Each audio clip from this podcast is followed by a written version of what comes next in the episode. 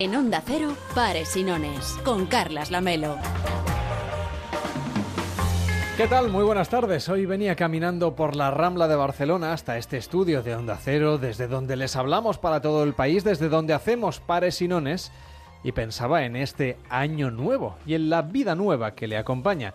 Entre el programa de ayer y el de hoy ha cambiado algo. Y no ha sido solamente el dígito con el que acabamos la fecha escrita, por ejemplo, en la cabecera de nuestro diario. El 2017 arranca con fuerza, al menos trataremos de que sea así aquí desde la radio. Tenemos muchas ganas de estrenar la primera tarde del año frente a los micrófonos y con la audiencia de Pares y Nones al otro lado. Eso sí, si habéis sobrevivido a los cuñados de esta hora, por ejemplo, tanto anoche como en esta sobremesa, la primera del año, la verdad es que vuelven a reunirse las familias en torno a una comilona y eso es difícil de aguantar. Esa comilona que es enemiga del principal propósito de cualquier mes de enero que se precie. Ir al gimnasio, comer mejor y llevar una vida algo más saludable. Vale, empezamos pues tras los excesos de anoche y los ágapes de este mediodía, pero lo importante es venirse arriba, ser optimista y pensar en la cantidad de cosas positivas que nos traerá este 2017 y por las que merece la pena vivir. Mm, tiene que ser, tiene que ser optimista, eso es. ¿Por qué vale la pena vivir? Esa es una buena pregunta. Eh, mm, bueno, hay ciertas cosas que creo que hacen que valga la pena. Mm, ¿Como cuáles? Pues, eh, por, por mi parte... yo podría decir que, que Groucho Marx, eh, por nombrar a alguien, y eh, Jimmy Connors, y mm, el segundo movimiento de la Sinfonía Júpiter. Queremos que nos contéis qué promesas le habéis hecho a este año nuevo, a este 2017 y sobre todo para qué creéis que sirven las promesas. ¿Vamos a cumplirlas? ¿Merece la pena hacerlas? ¿O es mejor pensar que este día es solamente un domingo más? Hoy en Pares y Nones os ayudamos a cumplir esa lista de deseos compartiendo con nosotros una tarde de radio, un montón de historias vinculadas a la actualidad, pero también... Sí, entonces las cartas... Ya vuelve a estar usted aquí. Ay, hola. Yo pensaba que con el año nuevo me iba a librar Sí. de sus predicciones. No. Sí. Y de esas interferencias que hace usted desde esa radio pirata desde la que usted Bien. hace programas de tarot. A ver, fulano, feliz año. Fulano no. Soy, soy Carlas Lamelo si no le parece mal. No me parece mal, muy bien. Felicidades. Bueno, feliz año también a usted. ¿Cómo que ha empezado el año? Bien aquí trabajando. Le voy a hacer una entrevista. Sí, ¿cómo está usted? Muy bien. muy bien, Yo muy también, bien. sí, sí. Es No, no raro hablaba esto de sentirse entrevistado cuando uno normalmente está haciendo las preguntas. Bien, pero para eso está la carta astral y la futurología. Bien, ¿qué quieres saber del día No, 1 de enero? yo no quiero saber nada. ¿Qué tal nos va a ir el programa? Y como mucho, si alguien Pero ha es que nacido Papá hoy... Noel me ha traído el, el lenguaje secreto de los cumpleaños y quiero ¿Cómo que- sacarle ¿Qué partido. es el lenguaje secreto de los Es cumpleaños? un libro fabuloso que te dice de cada día muchas cosas que no me llegan. Entonces Y lo puede, hoy- lo puede arrancar hoy el libro. Sí, no, porque va por el medio. Es una cosa muy extraña. A ver, el 1 de Hoy, enero, ¿dónde está? La primera carta en la página 652. ¿Y qué imagínate. cuentan las páginas previas? No lo sé, otros días, yo qué sé. Pero vamos a ver, ha- hará un el- preámbulo. El 1 de enero tendría que ser la primera, el primer capítulo. No, porque esto va según los astros y Ah. según los arcanos. Hoy, por ejemplo, la primera carta de los arcanos mayores es el mago. Por tanto, es mi Usted, día. entonces, Es mi día. por eso está usted aquí hoy. Consejos. No envíe mensajes ambivalentes. Asegúrese de lo que quiere antes de expresar sus deseos. Comunique sus emociones. No se quede embotellado. La seguridad duradera suele ser una ilusión. ¿Ha entendido algo? No, Yo para tampoco. nada, para Pero nada. la meditación de hoy es, hacen falta dos para bailar un tango. Pero es mejor que los dos bailen como una sola persona. ¿Qué le parece? no sé quién ha escrito ese libro, pero tiene algún problema. Sí, ay, sí. o Oh, varios. Yo quiero fumar lo mismo. Bien. Hasta aquí la recomendación de hoy. Me vuelvo a mi canal 24. Bueno, pues que le vaya muy bien, ¿eh? Bien, sí, sí. Disfrute mucho de este 2017 que acaba de arrancar. Igualmente. ¿Le, le apetecería vivir un 2017 como un año zen? Sí, Zen sí, sí. quiere decir así De desintoxicado, todo zen, sí. totalmente detox. Ah, sí, sí, me Sí. gusta. ¿Qué ha dicho? Detox, digo. Detox un poco. sí, Esto está sí. especialmente pensado para los que han vivido una noche muy intensa, tienen resaca y quieren deshacerse de ella. ¿Qué tal, Nuria Roura? ¿Cómo estás? Muy buenas tardes. Buenas tardes. ¿Qué tal? ¡Feliz bien. año! Igualmente, y a todos los oyentes. Bueno, queremos que nos cuentes cómo podemos hacer un detox rápido para iniciar este año 2017 liberándonos de las toxinas, de los excesos de la noche de ayer, por ejemplo, porque claro, uno de los temas esenciales es que tras una noche como la del 31, mucha gente hasta ahora se está levantando, se está desperezando, está saliendo de entre las sábanas, Sí. ha abusado en algunas ocasiones un poquito del alcohol. ¿Qué podemos hacer para superar mejor la resaca? Así de manera rápida. La manera más rápida de superar la resaca el día uno es tomar muchos batidos verdes y muchos zumos verdes y comer mucha hoja verde y fruta. Esta tendría que ser la alimentación básica el día uno. Entonces, mu- mucho líquido, mucha hidratación. Eso va un poco en contra de la comida tradicional del primero de año, pero vamos a imaginar que tenemos algún oyente que no ha tenido esa comida o que ha optado por una opción un poquito más ligera. Vamos a plantearle una receta de un zumo detox para superar al 100% la resaca. Un zumo muy básico detox sería una manzana, un pepino y un poquito de limón, jengibre si tiene y hoja verde, la que tenga en la nevera, espinacas, acelgas, col, le- lechuga, lo que sea, ponerle verde. Menta, la menta queda riquísima, perejil, cebollino. Se Pero le puede- perdona una cosa, ¿se puede poner perejil en un zumo? Sí, perejil y todo lo que sean hierbas así aromáticas y queda buenísimo. Bueno, pues entonces ya le ponemos todos esos ingredientes y eso tiene que ir, supongo que, a la licuadora. Exacto, en un extractor de zumos lo ponemos todos los ingredientes y por un lado nos saldrá el líquido que nos vamos a beber y en otro lado quedará toda la fibra que está, pues no nos lo tomamos. No nos lo tomamos. si- la fibra si- no.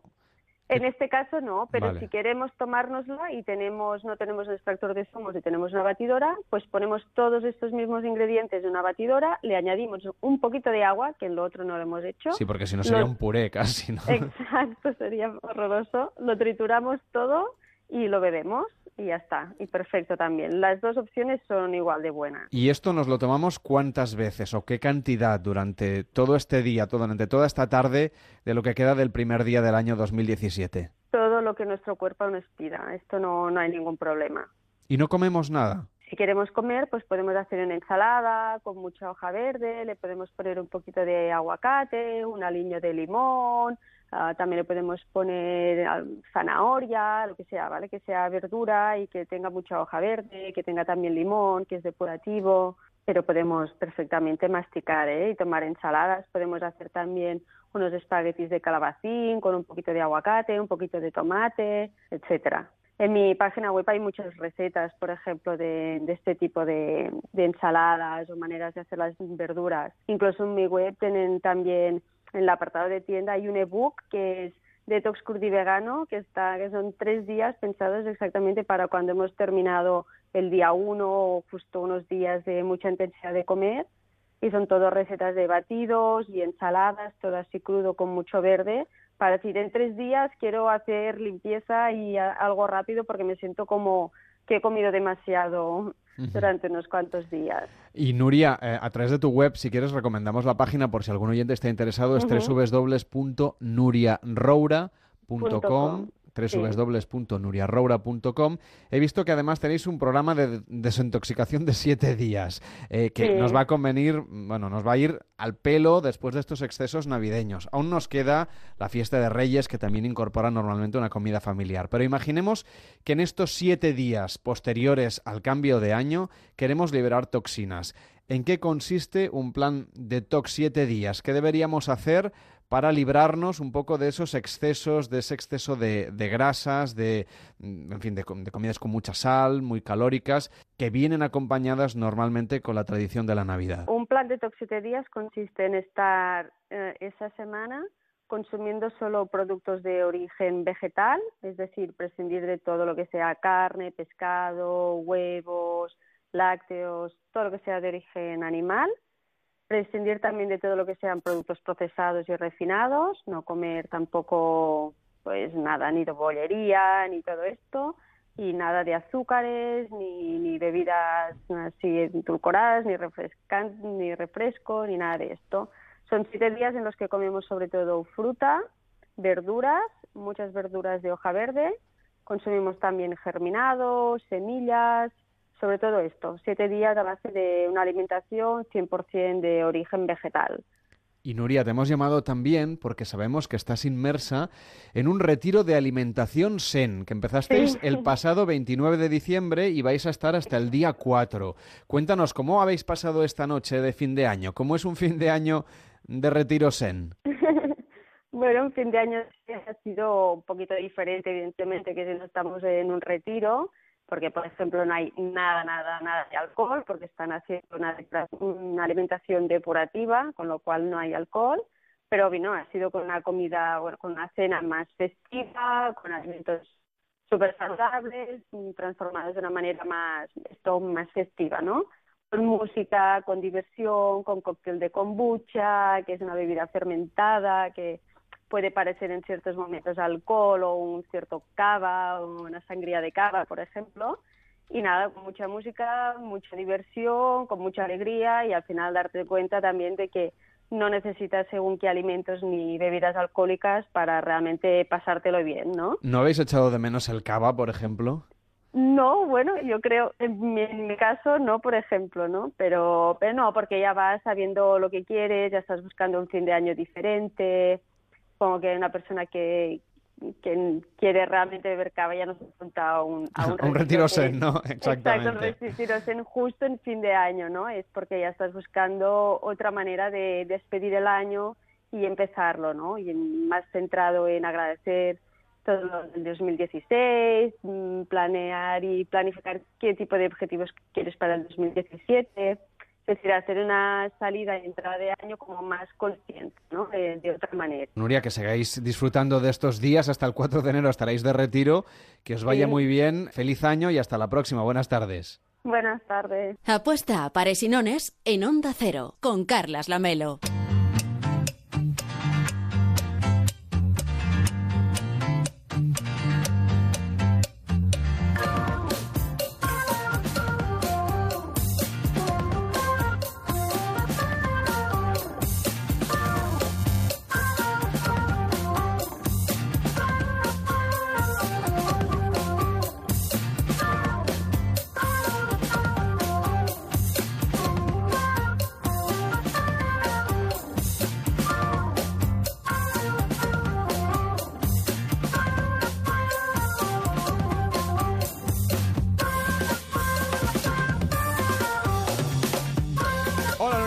Tal? Muy buenas tardes. Buenas tardes y feliz año Hombre, nuevo. Feliz año, que entusiasta vienes.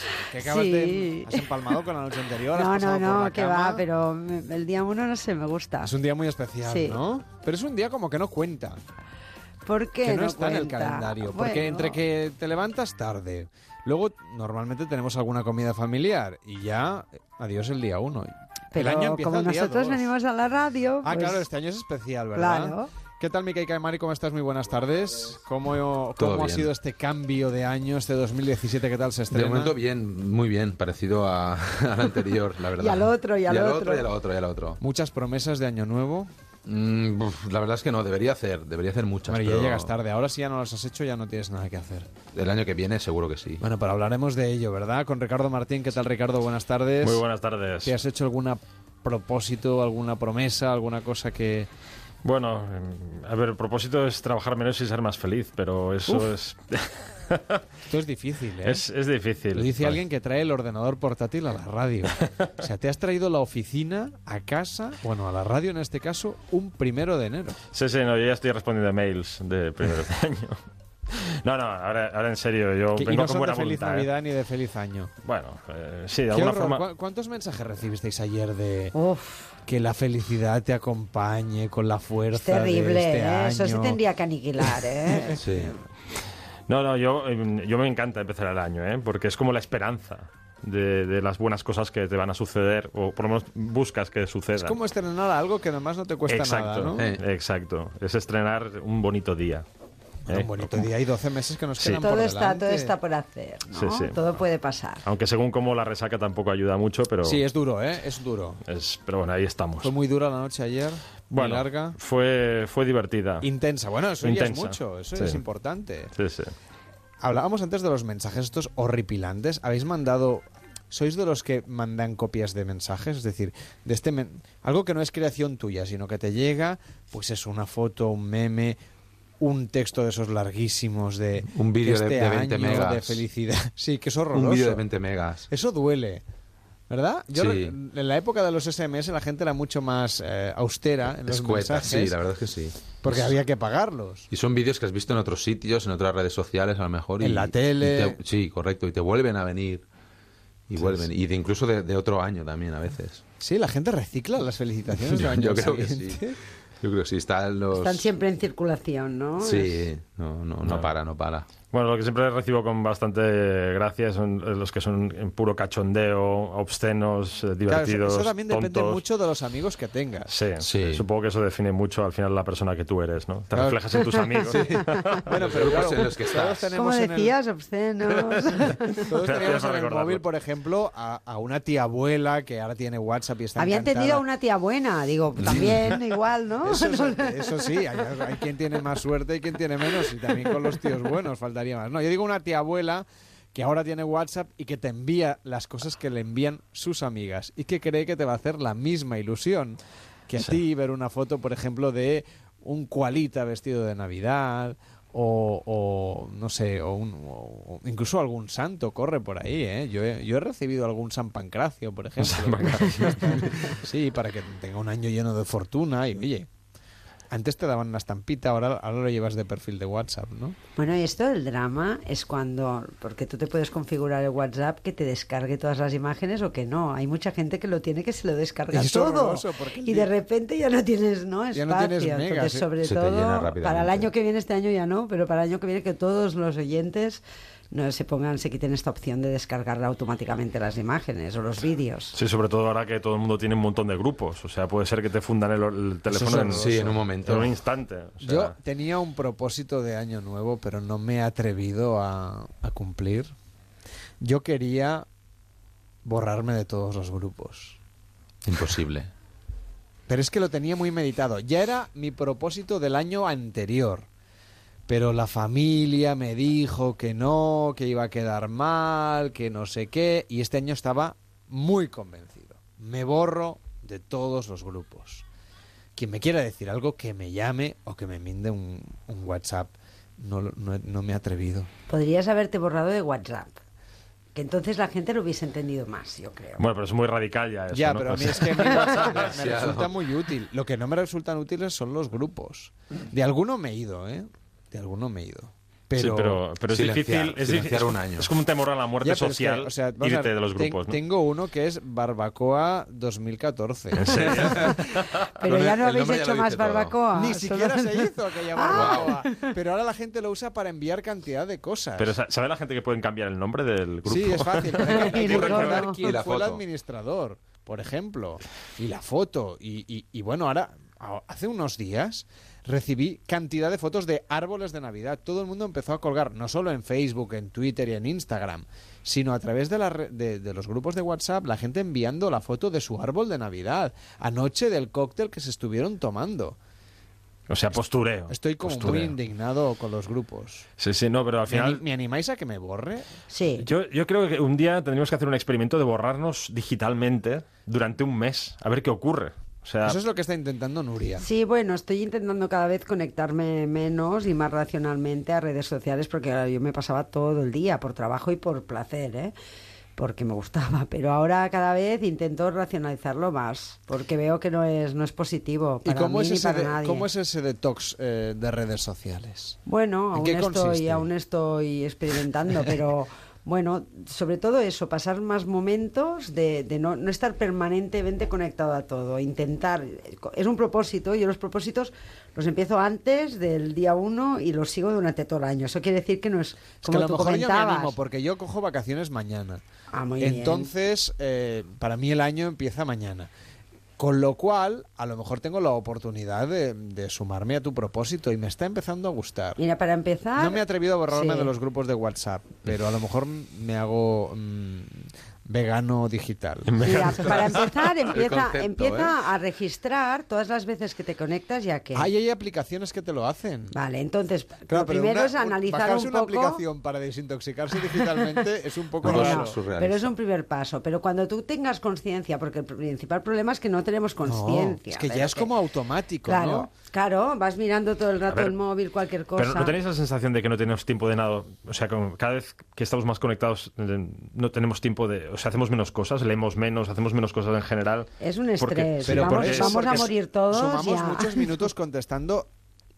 Iba a decir un montón de palabras que no son Absur- absurdeces, vamos a decir. Exacto, cosas ridículas que nos llegan en los grupos. Sigo yo con mi RQR, Sí, tengo pero- una No, no. manía a los grupos Ahora hablamos de, los grupos, pero lo mismo con los mails. Claro. Es todo- es luego todo para luego allá. las llamadas a veces se han convertido también en un poco invasivas, según qué llamadas, ¿no? Llamar a alguien parece... Sí, porque que- que casi nadie lo hace ya, o sea, es una rareza. cuando alguien Pero te llama, es como me está "Perdona, ¿te puedo llamando. llamar?" Claro, Debe pero- ser algo Perdona. muy grave. Sí, sí, sí. Y antes Es llamar como era que ha pasado. ¿no?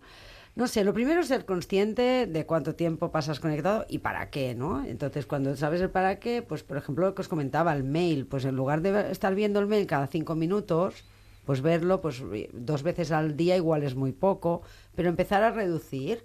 Pues a- si mi- lo miro 20, pues ahora luego 10, luego al cabo de dos meses pues bajo a 5. Bueno, cuidado, y te puedes volver una ermitaña y enviar, empezar a enviar cartas. También, postales. pero O sea, estaría mal, extremo. Palomas, Claro. Sí, palomas, ¿no? Palomas mensajeras. Claro, Veo a- claro. veo a Nuria haciendo de cetrera fácilmente. Ya, ya, ya me entrevistaréis cuando, cuando llegue a este punto. Pero no sé, no sé. Más que desconexión es reconexión con uno mismo, ¿no? O sea, con uno mismo y con lo- los demás, porque estamos un poco para allá. Pero Nuria tiene una particularidad y es que constantemente se está mm, replanteando su vida. Reinventando. Yo desde que la conozco, que hace ya unos cuantos años que compartimos historias, y, y es verdad que siempre tiene proyectos y cosas que quiere hacer. Sí, lo que pasa es que al final, bueno, se... Pero no, se- pero es que la- es de las personas que las va haciendo. O sea, Poco a poco. Bueno, Despacito, Es un alma, un alma inquieta. pero va haciendo. Que hay gente que dice, no, sí, yo tengo el propósito de, yo qué sé, escribir un libro, y no lo hace. ¿No? Pero, pero Nuria, si te dice, no voy a grabar un disco, ella ya, ya está Sí, en sí, ello. poco a poco. Lo que pasa es que al final, ¿Lo pues eso, hay muchas cosas que se quedan. No, no, el disco, bueno, el disco, pero podría ser, ¿eh? Todo podría ser, ¿eh? Porque claro, al final cuando te desintoxicas de todo esto necesitas tiempo. O sea, tienes mucho tiempo para hacer otras cosas. Entonces, pues, Bueno, puedes dar más Bueno, eh, a tu espíritu creativo. Porque es verdad que nos resta mucho esto que al final acabamos re- estar conectados de una forma que ya Sí, no sé, estamos atados. atados y a veces yo siento eso, eh, aprisionado, ¿no?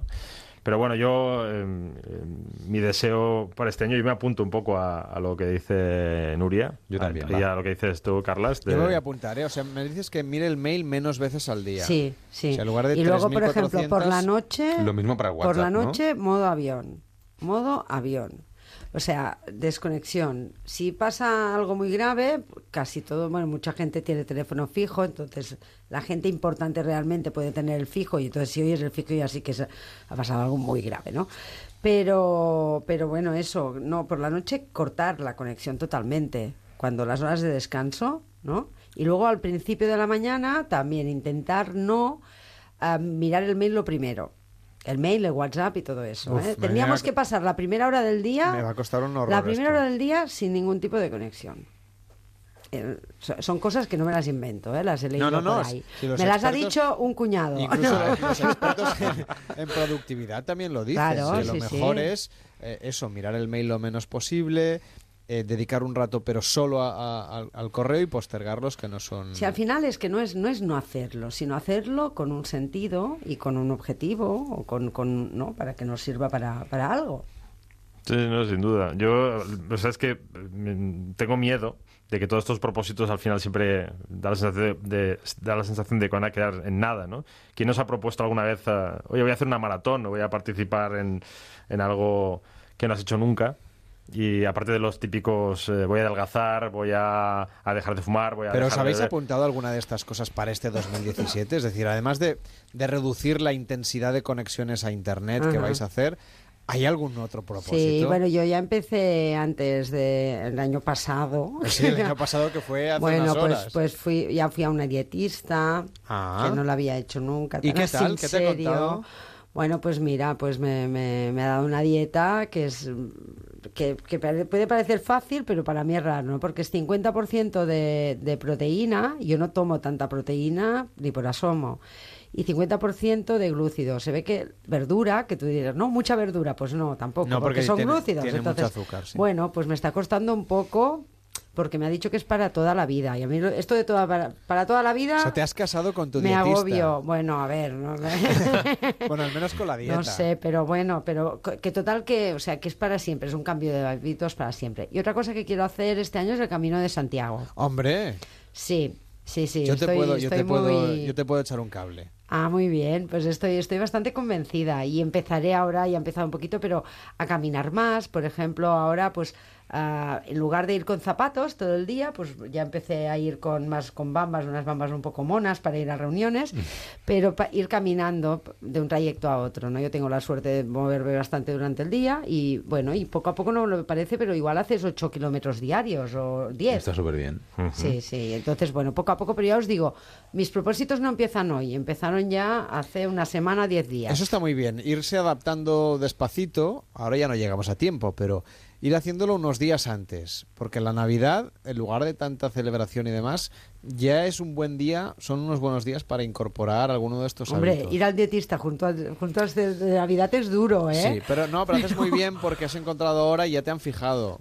Sin embargo, la gente que va a empezar a ir al dietista Ah, ya de- no hay de hora. Reyes, ya no tiene hora. Claro, es verdad, ¿ves? Con lo cual ya, ya ya- dices, ya- bueno, pues es olvidas. igual, pues ya empiezo en febrero. Sí, y en febrero ya, ya no haces nada. Ya operación No, hay, que, pólvora. hay que adelantarse. Yo creo que antes de, de incluso plantearse llegar a fin de año, incluso un mes o dos meses antes, decir, Bueno, esto ahora ya no lo podemos decir porque la gente se va a tirar de los Eh, pelos. bueno, "Eh, pero- Eso me lo decís el día 1 de enero, vaya gracia. No sé si Miquel No, tiene... que se planifiquen para el año que viene puede decir, te lo dije, Te lo dije, te lo soy dije. un cuñado dije. Miquel, ¿tú tienes algún propósito para este 2017? La verdad es que no, porque sé que no lo voy a cumplir. No me lo creo. Pero me apunto a la, a la teoría de. Ay, qué bien, esto va a tener éxito, veo, ¿no? Sí, porque también pues eh, son muchas horas, la verdad. También por trabajo, pero hay, no siempre por trabajo, hay mucha parte de por ocio, porque, porque estar acostumbrado ya a esto, es lo más normal. Y entonces eliminar poco a poco todos estos momentos. Por trabajo sí que es muy difícil, pero sobre todo fuera de, de horario normal, de oficina, digamos, sí que lo quiero limitar. Bueno, quizá el- la cantidad de trabajo, no sé, según viene, bien va como viene, pero, pero lo que sí que se puede cambiar es la actitud hacia cómo te tomas el trabajo, cómo te estresas o no. O- Sí, relativizar que- o, o valorar realmente. mm, tengo que dejarlo todo para hacer esto, que pone urgente en el asunto y luego te das cuenta de que. Sí, podríamos decir que un propósito muy bueno es no aprender a establecer las prioridades. Sí. Es que hay propósitos a veces que son como la madre de muchos Ya, pero es que propósitos. Gestión son del muy tiempo, genéricos. gestión del tiempo, yo creo. Tienes Es- muchas no, pero posibilidades si de no cada cumplir. vez tú te planteas, ¿no? En plan, vale, ¿esto qué, qué prioridad tiene para mí? ¿no? Entonces, pues no, pues estos son... Mira, yo, yo me leí también hace, hace poco, el año pasado, un libro de, que habla del método Kaizen, que significa, bueno, que los pequeños pasos conducen a grandes cambios. Y entonces a veces, por eso no, no, los propósitos de fin de año la gente no los cumple porque son grandes propósitos. Claro, no, pequeños, realista, ¿no? pequeño a pequeño paso se hace un gran cambio y no te das ni cuenta. Cada día un pasito, así pam. Y vas cambiando de hábitos. ¿Y qué has cambiado tú con ese método? ¿Cómo has dicho que se llamaba? ¿Faisan? No. Así lo llamaremos. Ay, ahora me has puesto nerviosa, yo no sé, Zaicen, ¿no? Kaizen. Kaizen. Kaizen. ¿Tú, Ricardo, lo conoces esto no? No, no, lo ¿Qué acabo de conocer de, tu, de ahora mismo de ti. No, pero por ejemplo. Tienes pues que decir eso, que pues- sí que lo conoces. No, no, a ver, Claro. conozco el concepto, no yo, yo conocía ya lo el- hacía, lo del Kaizen hace Ah, mucho mira. tiempo. claro. Ah. ¿Y te ha ido bien o no? Que no, que lo digo como... Ah, vale. ¿Qué voy a no, hacer de si no verdad, no, vida? no. Sí, que ¿Pero es muy tú has cambiado sí. algo con este método Bueno, he empezado, he empezado, claro, he empezado estos pequeños pasos con la dieta, con el, el fumar, que es muy feo, pero, pero sí. Y en el Ah. pasado, por ejemplo, ¿recordáis algún propósito que os hayáis hecho que ahora digáis, pero qué tonto era no proponerme esta cosa tan absurda, que luego lo, lo hicisteis o no, lo llevasteis a cabo o no? Pero es verdad que con el paso del tiempo, conforme te haces más mayor, los propósitos cambian también.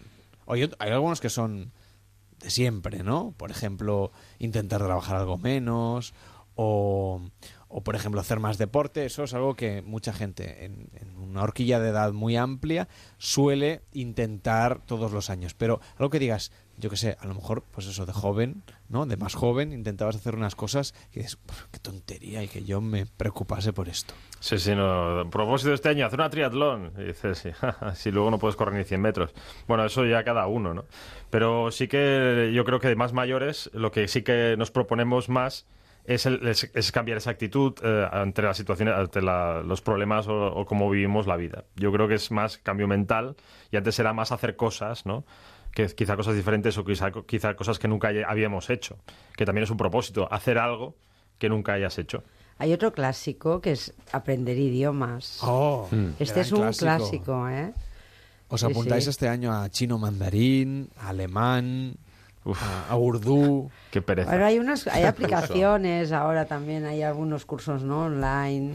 Yo creo que para aprender idiomas es plantearte Eh, viajar. viajar. Sí. Ese también es un buen propósito, viajar más. Ah, Sí. sí, sí. ¿No? Porque Yo viajar sí. más conlleva conocimiento, conlleva gestionar otras cosas de... Pero para eso necesitas tiempo, y, claro. y dinero, sí. ¿no? Y digo, Claro, idi- está relacionado. Y aprender idiomas, ¿no?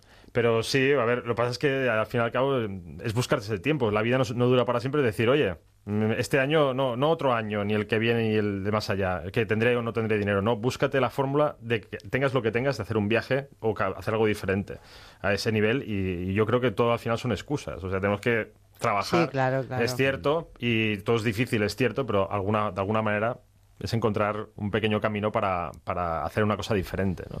Y ese es eh, quizá el, el- el gran propósito, es vencer ah, pues las, ma- las, las perezas de cada uno, ¿no? Y Sí. hacer algo diferente. Y viajar es algo maravilloso. Os propongo que este año escuchéis más la radio. Ah, eso ¿Os sí. apetece como ¿Más propósito? todavía? Más todavía. Bueno, va, pues sí. Venga, que tenemos por Hecho. delante muchas horas de radio aquí en Pares y Nones en Onda Cero. Muchas gracias, Nuria, por estar con nosotros. Feliz año y hasta la próxima. Feliz año. Y también a Ricardo Martín, que vaya muy bien y hasta la próxima. Hasta la próxima. Y Miquel Caimari, gracias por Feliz venir. año, igualmente. Feliz año, que cumplas tus propósitos y A muy ver. buenas tardes. Apuesta a pares y nones en Onda Cero con Carlas Lamelo.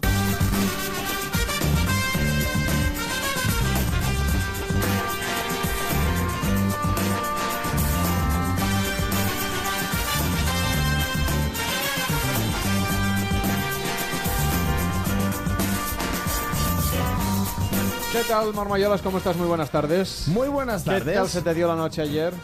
Bien, ¿Sí? bien, una ¿Has- buena noche. ¿Has dormido un poquito antes o no? Pues sí, la verdad que sí, porque esta te misma retiraste mañana prontito o qué? He trabajado, de hecho. Aquí ¿Qué en Barcelona dices? hay unos locos que se tiran al mar y hacen el primer baño del año. Ah, es verdad que tú le pones la voz a la Y cosa. tengo que estar ahí, exacto, dando un poco de, de prestigio al asunto. Bueno. Y es duro, es duro, es muy duro. David Sarballó, eh, no sé si te has hecho algún propósito de año nuevo que nos puedas contar más. O sea, alguna cosa nueva que se te haya ocurrido así ahora. Es que me da esta pereza hacerlos.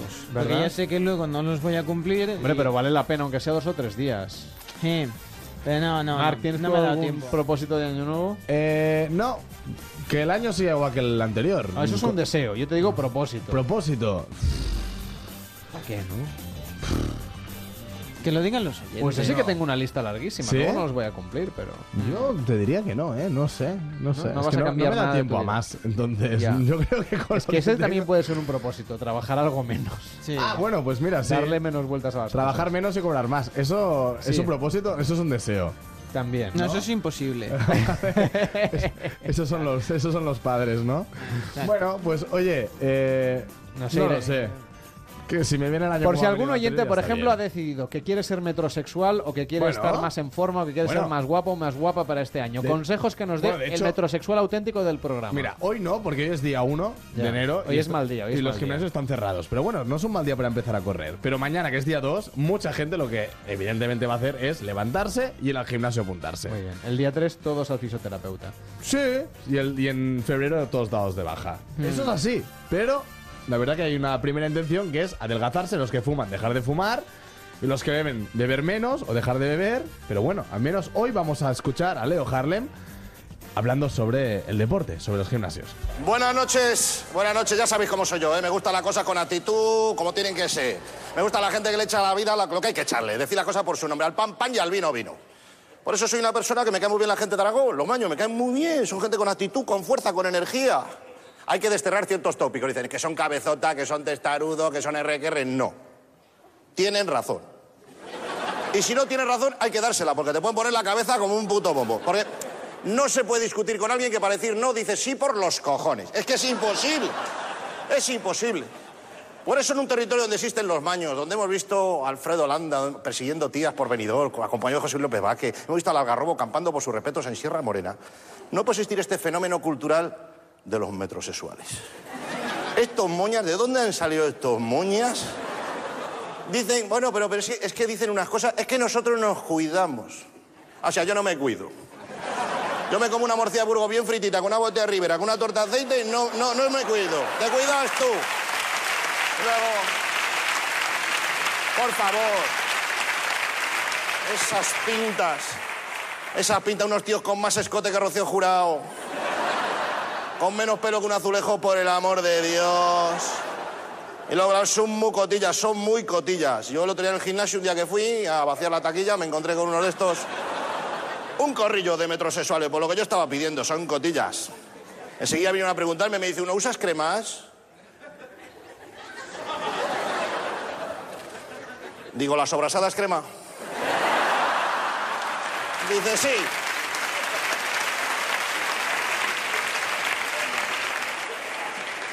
Digo, pues un kilo a la semana. Digo, y el alioli lo hago en una hormigonera. Como haya arroz, me pongo hasta el culo. Me lo unto por el cuerpo. Los gimnasios, ese territorio Gimnasios, metrosexuales. desconocido para mucha gente, hasta cuidarse. semanas como esta. Sí, sí, sí. Bueno, es uno de los propósitos. Pues eso, cuidarse un poquito. Eh, no hace falta, evidentemente, ser metrosexual, pero sí el cuidarse y a lo mejor pues apuntarse al gimnasio para perder a lo mejor esos kilos que hemos cogido durante estas fiestas. Que aún nos queda la noche de Reyes, que también ahí habrá que, habrá que comer. Pero ya se acaba, chicos. Pero sí, ya queda menos. Ya esto hace ya bajada. está casi, Ya casi está. acabado. Casi acabadito. Ya está, ya está. Bueno, que te quedes un feliz 2017, Marc. Pues venga. Y hasta la, Qué bonito, hasta 2017. la próxima vez que nos encontremos aquí en un micrófono. Sí. O en cualquier otro lado. Será, será pronto, Carlas. Hasta la próxima, hasta luego. Venga, que vaya bien, chao. Pares y nones. Onda Cero. Con Carlas Lamelo.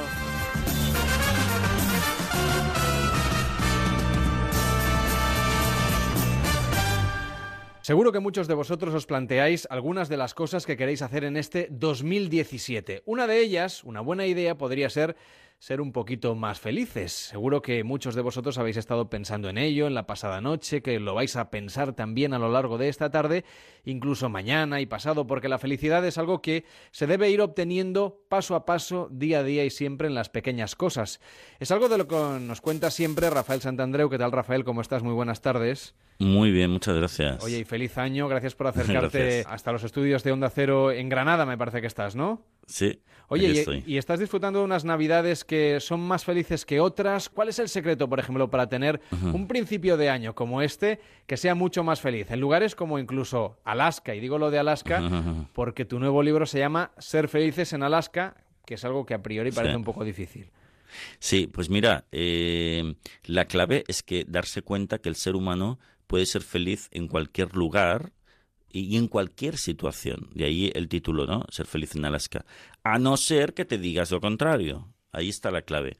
Ya, fíjate tú que la, psicología cognitiva o psicología del pensamiento que yo practico se basa en que nuestras emociones son fruto de nuestros pensamientos. Siempre.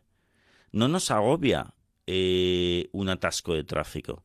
Nos agobia el decirnos que esto es intolerable, esto es insoportable, tendría que estar en otro sitio. No nos agobia que nos haya dejado la novia. Nos, nos deprime la creencia o, o el diálogo interno que nos decimos de que esto es horrible, esto es terrible, no puedo ser feliz. Bueno, pero Por tú quieres tanto- decir que si cambiamos esta mentalidad, hombre, lo del atasco lo veo bastante más fácil que lo de que te deje la novia. Bueno, según cómo y según para quién, ¿no? Pero no, pues eh, te digo una cosa, aunque suene increíble y aunque choque, te aseguro que tú puedes ser exactamente igual de feliz o más después de que te haya dejado la novia que antes. Todo depende de tu pensamiento, porque en realidad lo único que necesitamos es el agua y la comida del día. Si más o menos puedes tener eso, el resto de cosas son accesorias, no son importantes para tu felicidad. Sácate eso de la cabeza y, y, y valora lo que posees. Pero Por Rafael, tanto- habrá gente que te dirá, bueno, entonces me tengo que convertir en una persona conformista, ¿no? Que con cualquier cosa está contento. Eh, eh, la segunda cosa sí, la primera no. O sea, es decir, con cualquier cosa estoy contento, por supuesto, porque ya tenemos tantas cosas maravillosas a nuestro alrededor que si lo valorases bien, como el, el aire fresco, poder ver colores, poder hacer cosas bonitas, eh, ya podemos ser mega felices. Pero esto no es conformista para nada. Porque cuando nosotros dejamos de quejarnos, estamos felices, valoramos lo que tenemos, tienes ganas de explorar el mundo como un niño y hacer cosas y, y- jugar y emprender. Pero no eh, te trivializas, no tienes miedos, no tienes temores, no crees que lo necesitas, son simplemente eh, eh, eh, metas de tu vida, ¿no? Entonces, no, no, al revés, te vuelves, yo creo que te vuelves más creativo, pero sin estrés, te vuelves más incluso eh, industrioso, pero sin agobios. Entonces, ¿qué va, qué va? Te, para nada te vuelves, eh, no sé, vago o pasota, para nada. El otro día leía en una entrevista tuya en, el, en, el- en La Voz de Cádiz que decías que cada año eres más feliz. Sí, Ahora que estamos en 2017, sí. ¿Cómo es posible? Pues la verdad es, Es que ¿cómo es posible que 2016 te haya incrementado todavía más Sí. la felicidad respecto a 2015 y que Exacto. además tengas el propósito para este 2017 Sí. de ser más feliz que el año anterior? Y, y la verdad es que esto me sorprende hasta a mí. O sea, yo también pensaba, como mucha gente, que el momento más feliz de la vida de una persona es, es cuando de niños o, o de adolescente o de joven, o de joven, ¿no? La primera juventud. Pero me he dado cuenta de que si tú estás bien amueblado mentalmente, tus oportunidades de ser felices aumentan y aumentan porque sabes más, porque puedes relacionar más cosas, porque te regodeas más en la felicidad. Y, y- y yo estoy, soy el primer sorprendido en darme cuenta que este es el momento más feliz de mi vida y que no para de subir. Hay Pero todo se basa en, en tus pensamientos, ¿sabes? Hay una tendencia ahora que ha- nos habla de no hacer nada y lo voy a explicar un poquito Sí. mejor. Es decir, esto del Netflix y todas estas historias. De intentar parar, dejar Sí. de hacer cosas, estarse quieto un rato y aburrirse. ¿Tú lo recomiendas como parte de la terapia? Absolutamente. Porque, ¿sabes qué pasa? Mira, entre los budistas se dice que eh, un buen monje lo distinguirá, lo distinguirás porque hace pocas cosas, pero las pocas que hace las hace muy bien, con mucha pasión. Y esto es muy importante porque hay otra frase eh, que dice, no hay peor manera que malgastar la vida que corriendo. Porque la, eh, la velocidad del ser humano no es la que nos están, estamos imponiendo en la actualidad. Vamos demasiado a prisa. De hecho, cuando vamos a un pueblo y tal, enseguida nos, nos contagiamos de otra velocidad, ostras, y no- nos sosegamos de golpe. Entonces, es muy importante ralentizar, valorar lo que se tiene, apasionarse con el presente. Y eso es incompatible con, con la velocidad absurda que nos imponemos también contra esa manía neurótica de, de acumular cosas, de contra más mejor, de, esa superpresión que nos metemos, ¿no? Entonces, yo, por ejemplo, ya desde hace años, yo ya no cojo el metro.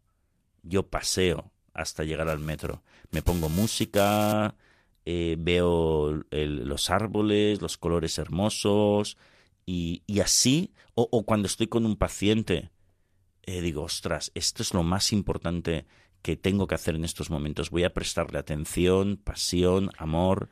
Esto tiene es que ver con, otra tendencia que es lo del mindfulness.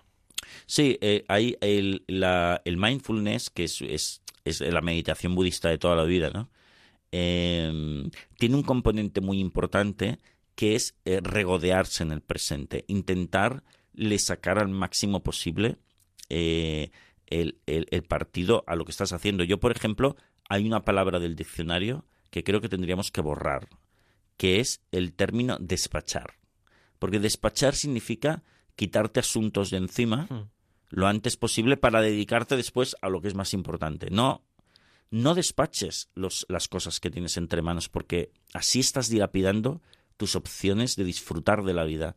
Y al final del día, de tanto despachar, lo que estás es agotado y lo que quieres es, es tomarte un par de cervezas y irte a dormir. Bueno, hay un cierto eso placer en, hay un cierto placer en subrayar todas las cosas que ya has hecho. O si lo haces con una aplicación, ¿no? El placer de ir viendo cómo se va vaciando la bandeja de correo electrónico. Pero eso, pero no va por ahí lo que tú dices, ¿no? No, porque es un placer, ese es un placer muy, muy pequeño en comparación con el gran placer que puedes experimentar si valoras lo que tienes en cada momento, le pones pasión, lo disfrutas con pausa y, co- y con, y con amor. O sea que nos planteas que de un lado, para este 2017, una de las cosas que podemos hacer es concentrarnos más en cada cosa que hacemos, hacer Sí. menos cosas Sí. e intentar disfrutarlas un poquito más. Y tener menos necesidades, esto es muy importante. Quizás la vía regia hacia la felicidad es la renuncia.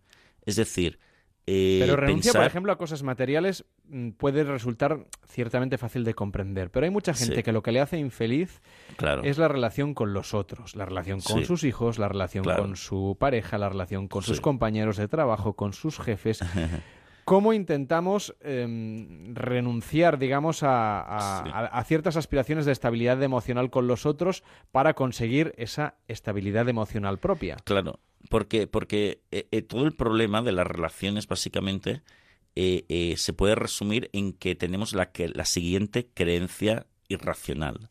Necesito que todo el mundo me trate bien todo el tiempo y si no, no lo puedo soportar. Si tú te dices eso, que nos lo decimos mucho, te vas a volver loco, porque en primer lugar, eso no va a suceder.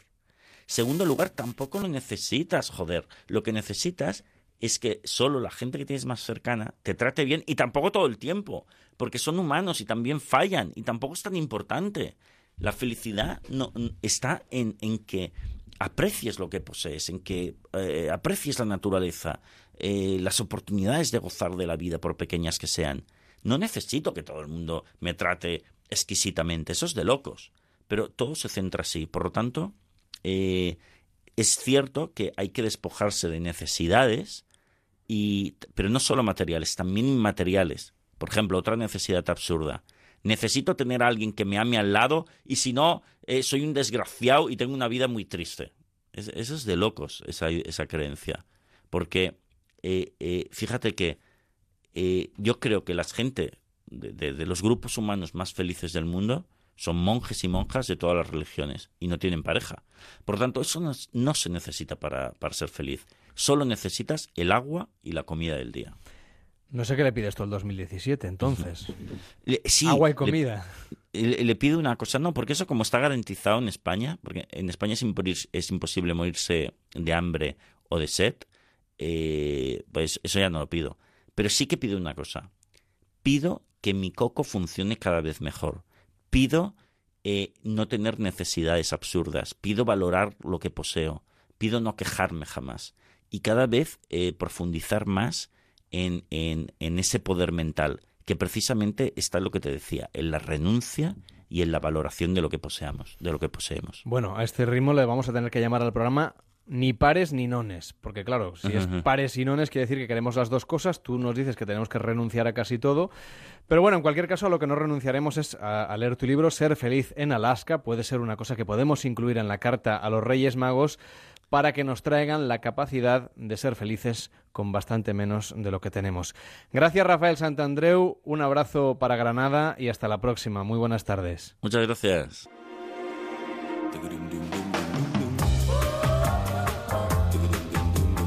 Llegamos a las noticias de las 5 de la tarde, las 4 en Canarias. Sabemos qué es lo que sucede en el mundo y a la vuelta. Vamos a saludar a Jordi Cruz, uno de nuestros chefs más mediáticos, que después de celebrar las campanadas ha tenido la gentileza de atender la llamada de Onda Cero en este programa. Pares y que está siendo el primer programa de las tardes de Onda Cero de este año 2017. Eso sí, es una visita fugaz, David Sarballó, porque Eh. hoy llegamos y acabamos. Sí, sí, empezamos el año y... Somos de mecha corta, ¿qué le vamos a hacer? Sí, No ya nada. ni pares ni nones. Ne- ya está, pero bien. Hombre, está sí, bien, este, algún día volveremos, Sí, ¿no? sí. Si no, cantaremos canciones. Eso o, sí. o iremos a Europa FM a presentar discos. O Sí, pondremos a un plato Algo, algo harán con nosotros. Bueno, nada, que llegan las noticias y a la vuelta, Jordi Cruz y las grandes películas de este 2017 que acabamos de estrenar con Pablo Mérida. Ahora, un poco de música para la Navidad. Con un tema que dejadme que dedica a David Serralló, que sé que es muy fan de Britney Spears. Mucho. ¿Verdad? No, no, está sí, está sí. George Michael y Britney están Eh. en su cabecera de... En fin. Sí, Eh, en general. Oye, ¿nos tomamos un café? O dos. Pues venga, en siete minutos más paresinones en Onda Cero hasta ahora mismo. Seems like everyone but me is in love. Santa, can you hear me? With a kiss. I sent it off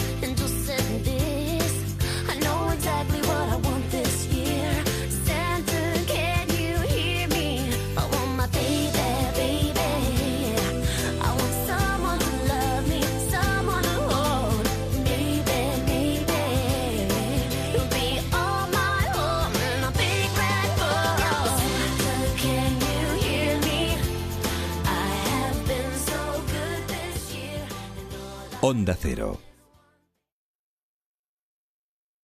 Vuelve la tarifa plana de teatro. Estas navidades regala espectáculo. Un año más para ver todos los shows del Gran Teatro Bankia Príncipe Pío por solo 50 euros. Rafael Amargo, Alex O'Doherty, Quique San Francisco, Clandestino Cabaret. Disfruta con tu abono de más de 20 espectáculos. Cómpralo ya en abonoteatro.com. Plazas limitadas. En las tiendas Omnium sabemos que descansar bien es la mejor inversión en salud. En Somnium tienes los mejores colchones hasta con un 50% de descuento. Renueva tu colchón, renueva tu vida. Tenemos el colchón que se adapta a tus necesidades entre la gama más amplia de modelos y marcas. Flex, Tempur, Vultex, Picolin. Ven a las tiendas Omnium. Encuentra la tuya en la tienda somnium.es. Las condiciones de tu divorcio como tu matrimonio no son para siempre. Si no estás de acuerdo con las condiciones de tu divorcio, reclamamos por ti. Llama a pluslegal.es, expertos matrimonialistas, 91 278 1453, porque la injusticia no es para siempre. Llama ahora a pluslegal.es, 91 278 1453. Murprotec, buenos días. Le llamo porque tengo humedades. Ha llamado al sitio adecuado.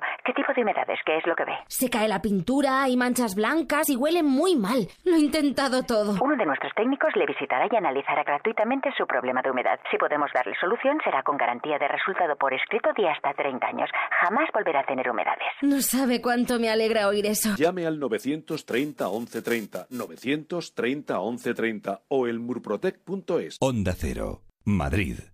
Solo Mercaoficina ofrece, si eres nuevo emprendedor y nos lo acreditas, mesa de 160 por 160 más cajonera y una silla giratoria por 0 euros. Oferta válida hasta finales de este año. Algún día compartiremos juntos tu éxito. Más información en mercaoficina.es. Mercaoficina, siempre buscando la satisfacción de sus clientes. Soy Concha Velasco, amigos míos. Si quieres evitar sustos en tu vieja bañera, te recomiendo Duchamanía. Te instalan un plato de ducha antideslizante en pocas horas y sin obras molestas. Y te ahorras un buen dinerito. Haz como yo. Confía en los auténticos profesionales. Confía en Duchamanía.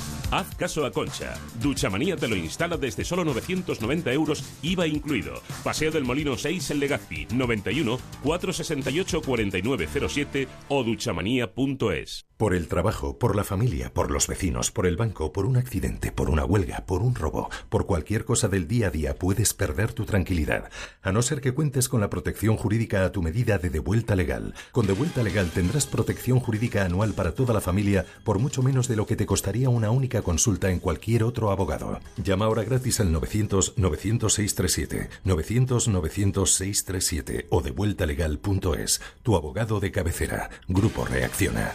Electrocasión. Liquidación permanente de electrodomésticos nuevos de las mejores marcas hasta con un 50% de descuento y garantía del fabricante. Electrocasión. Cuatro tiendas por todo Madrid.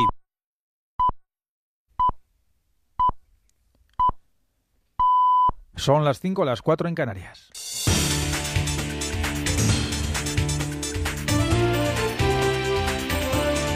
Noticias en Onda Cero. Buenas tardes. El primer ministro turco Binali Yildirim ha comparecido a las puertas del hospital de Estambul, donde se encuentran la mayoría de los casi 70 heridos del atentado durante la fiesta de Año Nuevo en una discoteca de la ciudad del Bósforo. Ha dicho que el asaltante del club nocturno de Estambul atacó a personal de seguridad antes de disparar al azar dentro del local. Tristemente, entre turcos y extranjeros, 39 personas han perdido la vida. Ha sido un plan a la vieja usanza terrorista. Abate a los guardias de la puerta, después hace lo propio con nuestros policías y luego entra disparando a todos lados y matando a tanta y tanta gente. Aún no se ha identificado al terrorista, está huido. La única pista que ha trascendido es que abandonó el arma en la discoteca antes de huir. A pocas horas de este atentado, durante el rezo del Ángelus este mediodía, ante más de 50.000 personas en el Vaticano, en la Plaza del Vaticano, el Papa Francisco ha afirmado que la paz se construye diciendo no con los hechos al odio y la violencia y sí a la fraternidad y la reconciliación. Primer mensaje del pontífice en este 2017 en el que se le abren nuevos retos. Corresponsal en Roma, Manuel Tori. Nuevo año, nuevos desafíos. El Papa Francisco conoce bien el papel que desempeña el Vaticano como mediador global. A nivel interno promoverá la reforma de la curia romana, impulsará el debate sobre las mujeres en la Iglesia y seguirá el camino ecuménico con el resto de religiones. En términos internacionales, el pontífice lidiará con los desafíos de la era Trump y su duro lenguaje promoverá la cultura de paz frente al terrorismo y protegerá la identidad de los cristianos perseguidos en las zonas de conflicto. Por otra parte, Jorge Mario Bergoglio, en cuanto latinoamericano, seguirá de cerca también el proceso de paz en Colombia. Hablando del Caribe, tras el deshielo que él mismo protagonizó como árbitro entre Raúl Castro y Barack Obama, observará de cerca la evolución de una posible transición democrática en Cuba. 2017 ha arrancado con subidas en la energía. La escalada del petróleo en las últimas semanas provoca un incremento en el precio de los carburantes. La tarifa regulada del gas aumenta un 3,5%, mientras la luz dependerá del mercado mayorista, también al alfa, por lo que la factura eléctrica tampoco se va a librar de un repunte. Perderemos, por tanto, poder adquisitivo, habida cuenta de que se espera un incremento del IPC en torno al 2%. Hay más novedades en esta entrada de año. Patricia Gijón. En 2017 sube para alegría de todos el salario mínimo interprofesional hasta los 707 euros al mes. No gusta tanto la revisión del IBI que se incrementa en casi 2.000 municipios españoles. A lo largo del año también se encarecerán las bebidas azucaradas. Los funcionarios descontentos por la subida de su sueldo por la mínima, como explica Miguel Borra, presidente del CESIF. Exigimos al Gobierno que convoque una mesa general de negociación de las administraciones públicas donde podamos negociar cuál va a ser la subida retributiva del conjunto de dos millones y medio de empleados públicos que trabajamos en este país. Igualmente, consideramos difícilmente explicable que no, no sepamos qué va a pasar con la oferta de empleo público. Renfe mantiene sin cambios las tarifas para cercanías y media distancia. Correos aplica desde hoy una subida de 5 céntimos de euros para las cartas nacionales ordinarias, que pasa a costar 0,50 euros. Noticias del deporte, Chema del Olmo. Boro ha dirigido esta mañana su segundo entrenamiento con el Valencia tras la dimisión de Prandelli y se ha encontrado con la mala noticia de que Aderlan Santos ha recaído de su lesión, por lo que no dispone de centrales para jugar el martes en Copa del Rey contra el Celta de Vigo. Los otros encuentros coperos de este martes son el Osasuna Eibar con el conjunto de Ibarres, que ya no podrá contar con J. Peleteiro, que regresa al Bradford inglés. Y también se juegan Las Palmas Atlético de Madrid y Deportivo Alavés. En la Premier ha finalizado ya el partido entre el Watford y el Tottenham, con victoria del Tottenham por un gol a cuatro. Y a las 5 de la tarde se disputa el partido entre el Arsenal y el Crystal Palace. Ya por último, la Copa Homan de tenis, en el grupo B, España y Australia empatan una victoria. Primero perdió Feliciano López y más tarde Lara Arrobarrena se ha impuesto a Gabrilova y ha conseguido el primer punto para el equipo español. Es todo, más noticias en Onda Cero cuando sean las 6, las 5 en Canarias. Perdona el retraso, pero es que no encontraba esta camiseta. Por cierto, ¿te gusta? Estás guapo, pero te veo más gordo. ¿En serio? Sí, a ver, ponte el cinturón. Mucho mejor. No llevar el cinturón de seguridad te hace más gordo. En un impacto a solo 30 kilómetros por hora, una persona multiplica su peso por 10. Estas navidades adelgaza poniéndote el cinturón. Y de paso salva la vida. No te amargues la época más dulce del año. Feliz Navidad. Dirección General de Tráfico, Ministerio del Interior, Gobierno de España. Esta noche llega un concierto de Año Nuevo inolvidable. Nuevo programa especial de Tu cara me suena. Con Toñi Salazar, Santiago Segura, Angie y Alexis Valdés. Dúos inéditos invitados muy especiales en un concierto de Año Nuevo inolvidable. Concierto de Año Nuevo Tu cara me suena. Esta noche a las 10 en Antena 3. Esta Navidad vas a brindar con tu familia y con tus amigos. Vas a brindar con tus compañeros de trabajo. Vas a brindar por el presente y por el futuro. En 2015, 275 personas murieron en la carretera por culpa del alcohol y las drogas. En Navidad hay mucho que celebrar, pero si tienes que coger el coche, no te la juegues. Ponle freno, juntos si podemos.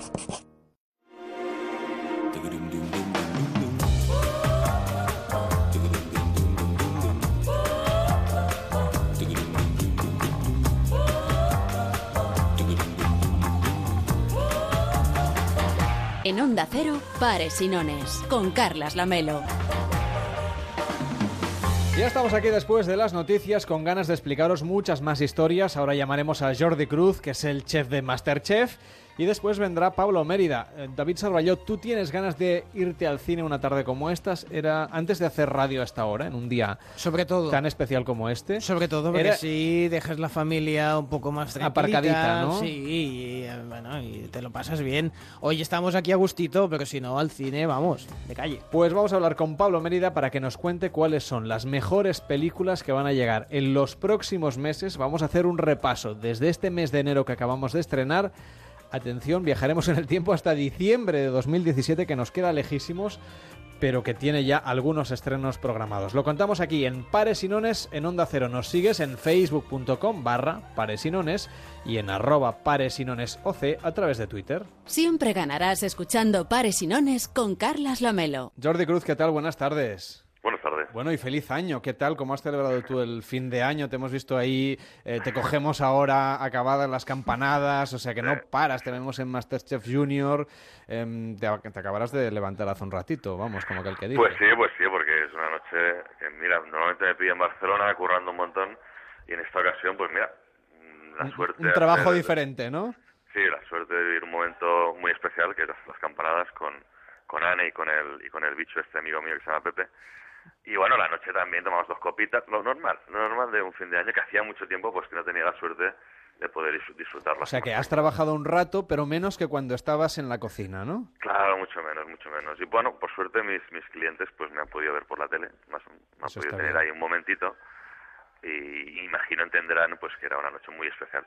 Bueno, y por ejemplo, para este año que acabamos de empezar, para este 2017, eh, supongo que tendrás un montón de proyectos, pero también algún, algún propósito de año nuevo, que eso tenemos todos eh, a estas alturas. ¿no? El método Men's Health, este, ya, el reto Men's Health ya lo hiciste, no sé si quieres mantenerlo, si no, vas no, a aprender mantengo, mantengo lo que me cuesta. idi- bueno, cuéntanos, ¿qué, qué es lo que te propones para este Pues mira, 2017? de verdad que, que estoy muy austero en, la- en cuestión de deseos de este año. Mira, le pido al año pues que me dé capacidad para, para aprender de lo malo, de lo que pase malo, porque pasarán cosas malas, y que me dé capacidad de disfrutar lo bueno, ¿no? Que también hay que hacerlo. A partir de ahí, pues es que abro, esta semana abro un restaurante que se llama Tempo. Ah, me imagino que haremos las tres ediciones que hacemos pues de Masterchef. Y, y es que no tengo más tiempo físico. Mm, Intentar no morir en, en esa batalla de hacerlo todo y de que todo salga pues como me gusta hacer las cosas, ¿no? Que es lo máximo de bien. Oye, y en ese restaurante nuevo, claro, el reto puede ser, yo aquí te voy a poner presión, ¿eh? Una estrella Michelin, ¿no? Pues sí, sí. Lo que pasa que, que también uno de los de los de las cosas que me gustaría hacer este año es que mis, mi estado anímico no, no dependa de las cosas que no controlo, ¿no? Y en eso también está incluido el de las estrellas Michelin. Yo me voy a preocupar de lo que controlo, de hacerlo muy bien, de, de- de no engañar a nadie y de, de intentar que todo el mundo que colabora conmigo o viene a comer a mi casa pues salga feliz y estén felices. Y a partir de ahí intentar disfrutar la vida con menos presión porque es que tengo presión para re- y regalar, vamos. Bueno, pero ¿es más presión o menos que la que tiene un participante de Masterchef? Es una presión diferente, es una presión que en cierta forma, en cierta manera, te la haces tú mismo. Yo tengo la suerte, pues, de eso a título personal, gestionarlo bastante bien. O sea, no me, no me meto más presión ni menos presión de la debida, ¿no? Intento, pues, cada día ir a, a currar regenerado mm, y con el máximo de capacidad de, de estar bien y de estar tranquilo, ¿no? Porque desde la tranquilidad se gestiona mucho mejor las cosas que van aconteciendo. ¿no? Oye, porque si nos colamos un día, por ejemplo, en el, si nos colamos, por ejemplo, en un, un- un día de rodaje de, de, de Masterchef, ¿cómo sería? Eh, ¿Cómo os organizáis? ¿Cómo vivís ese día a día? ¿Cuándo os ponéis? ¿Cuál es el punto de partida, la historia que vamos a, a ir viviendo? Si viéramos un poco el backstage, ¿eh? lo que hay detrás de las cámaras es de un día en Masterchef. Es terrible, es terrible. A ver, el día en, en la gente del equipo, pues es, la semana es entera dedicada a un programa de Masterchef. O sea, el lunes hacemos la caja misteriosa, el miércoles todo el, equ- parte del equipo viaja para hacer el exterior, miércoles hace el exterior, el jueves vuelven y el viernes hacemos la, la, la prueba de eliminación. Ah, Desde mi punto de vista, bueno, pues yo me vengo a las 6 de la mañana, hago lo que me toque de grabación, me vuelvo para Barcelona y me voy directo al restaurante. Me voy a dormir a la una, salgo a la una dos del restaurante y vuelta a empezar. Entonces vamos a ver, ¿cuántas horas duermes? Porque, Pues durante rodaje, durante rodaje es una media de, de 4 o 5 horas al día. madre mía.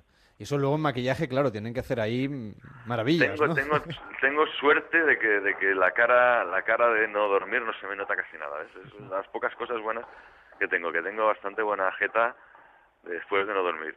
Pero y, y la concentración, por ejemplo, para, bueno, para, para acometer el rodaje, pero luego también para meterte en la cocina, ¿no? No sé si un día acabarás poniendo el salmón en eh, eh, donde va la sopa y la sopa donde va... No, sé. no, intento, mira, tengo la suerte de llevar en las cocinas como profesional desde los 14 años. O sea, tú ya cocinas con los ojos cerrados. Sí, tengo, tengo ya 26, 27 años de oficio, que aunque tengo solo 39 añitos, pues son muchos años. Y aparte, esos años que he estado en la cocina, le he metido el alma entera, o sea, le he metido todas las horas, todo el empeño y toda la capacidad para superarme cada día y aprender, porque me encanta aprender. O sea, que, que voy con la confianza de que soy un buen profesional y de que, de que, de que, bueno, no se me da nada mal. Y a partir de ahí, pues intentar lo que te digo, no ponerme nervioso e intentar hacerlo lo máximo de bien. Y Jordi, ¿cuándo te queda tiempo para ti? Nunca. Ah, bueno. Nunca me queda. Entonces, no sé, eh, si tienes algún hobby, alguna cosa que te entretenga, más allá de cocinar, eh, salir en la televisión, Bueno, escribir sí, libros, eh, abrir eh, restaurantes. Libros este año, pues mira, este año he sacado dos, el año que viene sacaré dos más. Ah, me encanta hacer deporte, lo que decías del reto. Yo hice el reto para aprender hábitos saludables a nivel nutri- nutricional y a nivel de deporte. Me he quedado con ellos y, el, y, el, y para mí el deporte es una vía de escape que la utilizo pues para quemar esa adrenalina mala, pues depositarla ahí, ¿no? Y, y si me dedico algún rato, si me, si me reservo una hora, cada dos días o por ahí, es para hacer deporte. Me han dicho, por ejemplo, que también te gusta viajar cuando tu tiempo te lo permite y que tienes una cierta debilidad por México. Tengo debilidad por, por esos sitios que tienen, todos los sitios tienen historia, evidentemente, ¿no? Pero los que tienen mucha historia, pues un Egipto, un México, un- una China, pues un Japón, un Roma, bueno, pues, pa- pues esos países que tienen mucha piedra y mucha historia, me gusta mucho. Nos han dicho, por ejemplo, también que, bueno, para vosotros es muy duro lo, de, lo, del, lo del rodaje, pero que con los niños es como mucho más agradecido. Ahora que estamos todos ahí metidos a ver quién va a ganar la final de Masterchef Junior, no sé si nos puedes contar un poco qué diferencias hay entre grabar el Masterchef normal, el Celebrity, que también lo hemos visto hasta hace unas semanas, y ahora de nuevo con los chavalines. Bueno, quizá los más parejos, los, los que se parecen más, son el Celebrity y el Junior. Primero porque el de mayores es, es más largo, es más exigente. Am, tú, tú llenas parte del programa porque tú eres el profesor. Pero en el caso del Celebrity y el Junior es que los propios aspirantes, sean niños o sean celebrities, te llenan ellos solitos el programa. O sea, am, digamos que los celebrities no, no, no tienen la vocación de ser profesionales de la cocina, ¿no? Y por lo tanto nosotros vamos más relajados. Y en el caso de los niños, Hombre, se han dado grandes momentos algunos, ¿eh? ¿Cómo? Que eran Es que- impagables. es lo que te digo, una es tomarse, no tanto como dar espectáculo, no, lo que pasa que ellos llevan mucha mili, en- Bueno, exacto. llevan muchas Dar horas juego. delante de la cámara y dan juego, dan juego, o sea, te lo dan todo, ¿no? No te dan nada malo, no, no, solo han- no lo han bana- ba- banalizado ni han sobreactuado, han sido ellos mismos. Creo que es un regalo muy bueno, pues personajes como Cayetana, que sea ella misma y que, y que veas un perfil totalmente diferente al que, al que te, a eso que tú considerabas, ¿no? Que la vida es mucho más seria. Pues los demás, todo es igual. ¿Y hay algún secreto, por ejemplo, que no se haya visto detrás de las cámaras? ¿Alguna cosa que nos puedas contar, tanto del Junior como del, del Celebrities que ha sido las últimas Bueno, ediciones? anécdotas ha habido, ha habido muchas, pues, evidentemente, que te pueda contar ninguna. Ah, vale, muy bien. Bueno, pues entonces vamos a tener que llamar a un especialista que tenemos aquí con nosotros en el no, lo estudio. que pasa que entiéndeme que es que sobre todo, pues, a ver, yo soy cocinero y no, no, no soy una persona conocida, al contrario, pues que León León con Fernando Tejero, que son personas que, que Cayetana, que lo- como, como todos, ¿no? Que María del Monte, pues son personas que las llevas viendo en televisión o que, o que las conoces de muchos años, ostras, y es un placer pues poder tenerlos ahí y poder disfrutar de, de esas personalidades que te ríes con ellos, que, los, que es muy mágico todo, ¿no? Me parece que de todas maneras hay alguna cosa más que no nos has contado. Tenemos aquí con nosotros a un experto en la materia. Por supuesto. Ay, qué miedo. Es que, Jordi, vivimos en una sociedad edulcorada, Vivimos dentro de una matriz que no podemos controlar. Nada de lo que vemos es cierto. Masterchef fue inventado por los alienígenas para tenernos hasta las tantas pegados a la televisión sin hacer nada. Con un formato atractivo nos inducen a hacer alta cocina, a esferificar. ¿Qué carajos esto de esferificar? Nos meten al ginato, que tiene que estar en contacto con gluco- gluconolactato. ¿De qué carajo estamos hablando? Y quitadme estos polvorones que no puedo decir estas palabras mientras los como. Os preguntaréis dónde nace el alginato. Pues fue en 1934 en las oficinas del Área 51 en Nevada. Un método para introducir micrófonos y cámaras dentro de nuestro cuerpo, para tenernos geolocalizados. Lo meten en polvo los muy animales. Parece inverosímil, ¿verdad? Pues más lo es creer que el alginato de sodio sea un polisacárido procedente de las algas marrones. Los ¿Tú usas esas cosas en la cocina, Jordi? Sí, sí, sí. ¿Pero sí, sabías que era una no- creación del Área 51? Yo no lo tengo tan claro. Me ha sonado extraño lo que ha dicho de, de los micrófonos y es posible, ¿eh? Pero tanto el alginato como... O sea, no, no como formas, no formas parte de una conspiración mundial para no, no, dominar no, el no, mundo. Eres un No, no, no. crédulo, Jordi. Lo- Soy un crédulo, soy un crédulo.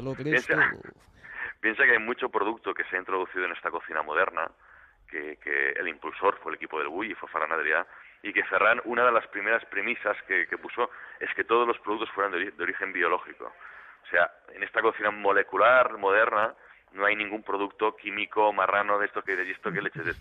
Todo es muy... Es, es, por ejemplo, ácido ascórbico, que es una palabreja que suena muy rara. Otro día os final- hablaré del ácido ascórbico, que también fue inventado por la KGB en este caso. Ah, claro. Coño. Bueno, es la vitamina C contenida en un cítrico. O sea, ¿sabes? Mm, La KGB, claro, hace frío por ahí, les va bien para el tema de los resfriados. Ellos se ¿eh? lo meten con vodka, ya te lo contaré otro día. Jordi. Evidentemente todo esto es, utilizamos elementos de la realidad para darles un poquito la vuelta aquí en el programa y, y pasárnoslo bien y tenemos algún personaje por aquí que se nos escapa y, que- y lo tenemos un poquito descontrolado. Me ha dado un poco de miedo, ¿eh? Cualquier cosa que pase, es decir, de, de tomarte un café por la mañana. Me pasé con los chupitos. ayer. Él, él cree que es una conspiración mundial, está obsesionado, dice que este programa también es una invención de los Bueno, alienígenas. y también, también cree que se puede beber, ¿eh? Porque que creo que tiene un problemita con el alcohol aquí tu colaborador, Es ¿eh? posible, es posible, es Pero no, posible. no era agua esto que tenía burbujas y ponía 42 grados. Pensaba que era la temperatura en la que tiene que estar el agua. No, no, no, Ah, nada de eso. Ahora lo entiendo todo. Bueno, Jordi, ha sido un placer estar con Un placer, nosotros, placer. estar contigo en esta tarde tan especial. Que tengas un feliz 2007, que tengas un poquito más de tiempo para ti y sobre todo que lo disfrutes. Gracias por estar con nosotros en la radio. Buenas tardes. Cine, cine, cine, cine. Más cine, por favor. Que todo en la vida es cine. Que todo en la vida es cine. Y los sueños. Cine son.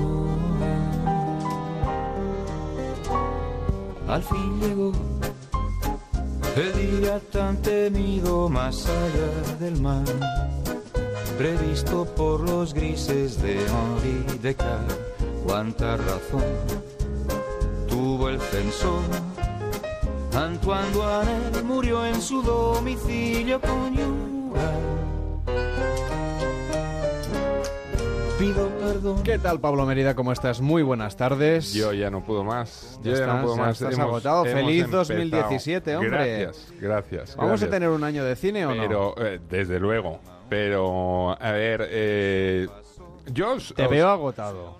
Os había avanzado que había dejado el turrón de chocolate y no, no, no he podido. No he podido. Y ayer, en Nochevieja, yo ya no estoy para fiestas, pero bueno, es lo típico que estás ahí, copita de cava, tal. Te tomas Y- unas uvas. Sí, ¿no? y, y habían cortado un montón No, no, de turrón no, de chocolate. si les- Eran trocitos. si les habíamos trocitos. Pero a mí me lo hacen peor, me traen el turrón y luego bombones y panetones. y yo no sé decir que no a nada. Pero ¿y lo último, el panetone? Yo tomo panetone. Panetone. Es más, es más, desayuno panetone al día siguiente. Bueno, el desayuno. Es decir, yo esta mañana, Me parece bien. que ayer me fui a dormir a una hora prudente para poder venir hoy a preparar el Hombre, programa y hacerlo, claro. yo esta mañana me he desayunado un trocito muy generoso de panetone. Jolín. Que mojado en el café con leche Hombre, eso está fantástico. gana muchísimo. Sí, lo que pasa es que todo hay que decirlo. Y Es, unos churros. Es un, O sea, que imagínate cómo ha empezado el un- Es un arma de doble filo el panetone. Absolutamente. Os explico por qué. Porque, claro, tú tienes tu café con leche. Va el está. panetone a chuclar, ¿vale? A mojar allí. Sí, a absorber todo, todo lo que sería el café. Cuando sacas Ya el panetone, ya no hay Se café acabó con leche. café. Esto es un misterio. Ya te digo yo lo que pasa. El panetone fue un invento del CNI junto con los servicios secretos italianos. Yo he estado en Italia y ahí nadie come panetone. Entonces, ¿qué carajo estamos haciendo comiendo panetone?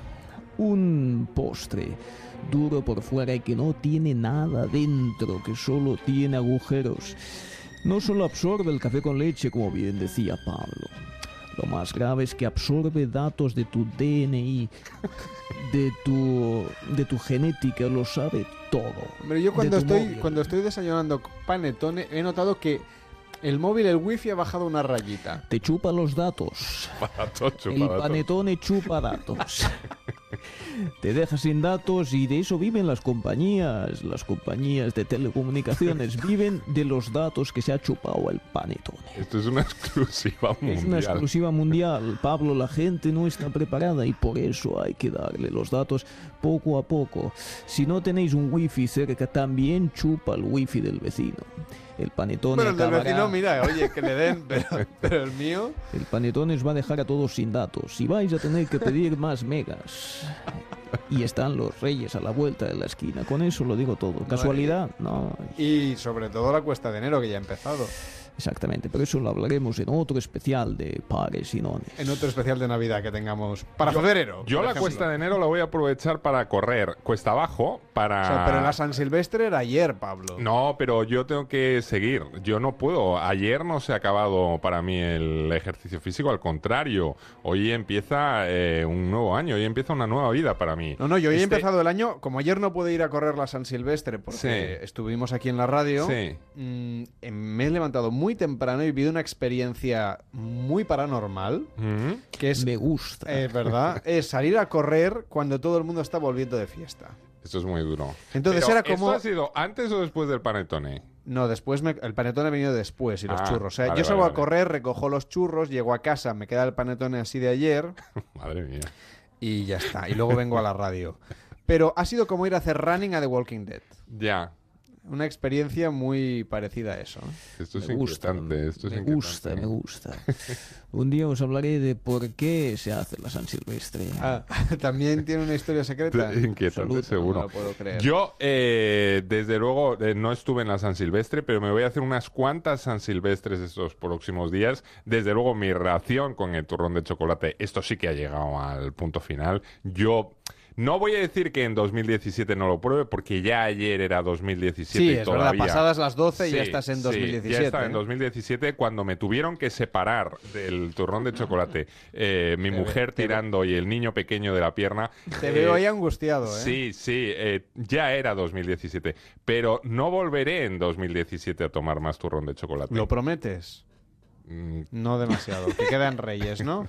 es que quedan reyes. Bueno, tenemos un 2017 de cine. En esta tarde nos vamos a plantear qué películas ir a ver mes a mes. Vale. Es como aquello de los 12 meses, eh, en este caso 12 meses, 12 películas. Exacto. Como aquello que hace Telecinco, pero Sí. en... Pero mejor, en porque nosotros lo ponemos con, con pelis. que Por es más- ejemplo, más para mejor. este mes de enero, atención, porque Sí. se estrenan películas antes de que acaben las fiestas de Navidad. Llega Silencio, llega Train to Busan. Yo tengo muchas ganas de ir a ver Train to Fantástica, Busan. te va a gustar, te va a gustar un montonazo. Eh, bueno, Silencio es lo nuevo de Martin Scorsese. Es, vamos, es que es- es- se espera con, con verdadero fervor, con Liam Neeson. Lástima que haya insistido en darle el papel principal a Andrew Garfield, que le hemos visto estas navidades en la peli de Mel Gibson de Hasta el último hombre. Qué pereza el Andrew Garfield. Es que a mí este mm, chaval no, no me acaba de, de matar. Pero bueno, por Scorsese le perdonamos cualquier cosa. Y Train to Busan es una peli eh, de Corea del Sur eh, que es como si dijéramos lo más, lo más que nos llega del cine de zombies. espectacular. Tiene algunas escenas... Se estrenó en Sitges, me parece, sí, ¿no? Sí, la vimos en Sitges y tiene algunas escenas que son espectaculares. Pura, pura, pura dinamita, muy chula. muy Bueno, chula. tras las fiestas llegará, por lo tanto, el día 5. Bueno, tras las fiestas no, porque todavía será la tarde de la cabalgata de Reyes. Y hoy, en la tarde del 6, si no tienes que montar juguetes, pues puedes irte a ver, por ejemplo, Silencio, que ya habrá llegado a las carteleras con Martín Scorsese. Hemos perdido a Ferreira. Maldijo a Dios en público y renunció a su fe. Eso no es posible. El padre Ferreira arriesgó su vida para extender nuestra fe por Japón. Tengo la sensación de que nuestra misión es más urgente que nunca. Debemos encontrar al padre Ferreira.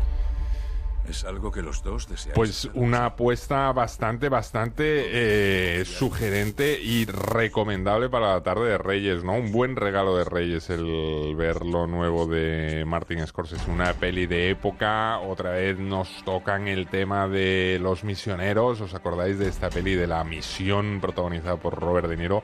Nos llevan un poco a esa eh, historia, pero en este caso no está ambientada en eh, América del Sur, sino en Asia, en concreto en Japón. Una historia muy, muy interesante. Por lo tanto, tenemos esta propuesta cinematográfica para el mes de enero, pero también llega múltiple este mes Sí, de enero. Sí. lo- resto de meses no le vamos a dedicar No, tantas no, películas, no. eh, que Esto la gente es porque lo sepa. tenemos así más Eh, Está rápido. muy Ahora- fresquito y además incluso tenemos tráiler de múltiples si quieres. Eh, perdone, señor, se ha equivocado de coche.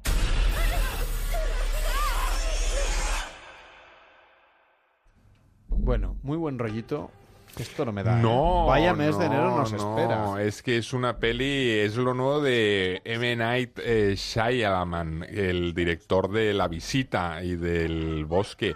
Este Mm. director que siempre nos eh, presenta pelis con ese punto inquietante, ¿no? Y en este caso es una historia magnífica de un psicópata con personalidad múltiple. El actor eh, James McAvoy interpreta algo así como una veintena de eh, personalidades diferentes que tiene el- este mismo personaje. Una historia mm, muy, muy, muy, muy interesante que sin duda yo creo que va a ser el estreno más esperado de este mes. Llevan ya en cine anunciándolo desde hace algunas semanas y desde luego todos los que han visto el tráiler se han quedado con muchas ganas de saber qué es lo que ocurre en múltiple. Como te pasó a ti cuando fuiste a ver 50 sombras de Grey, que sé que te quedaste con las ganas de más. Eh, bueno, claro. ¿Verdad que sí? Llegará en febrero 50 sombras más oscuras. Quiero que vuelvas. Esto no se me da bien. Nunca había querido volver a intentarlo. Ven a cenar conmigo. Está bien, vale, cenaré contigo. Porque tengo hambre. Pero solo vamos a hablar. No has estado rápido, Gray. ¿Qué quieres, Anastasia? Nada de normas. No más secretos.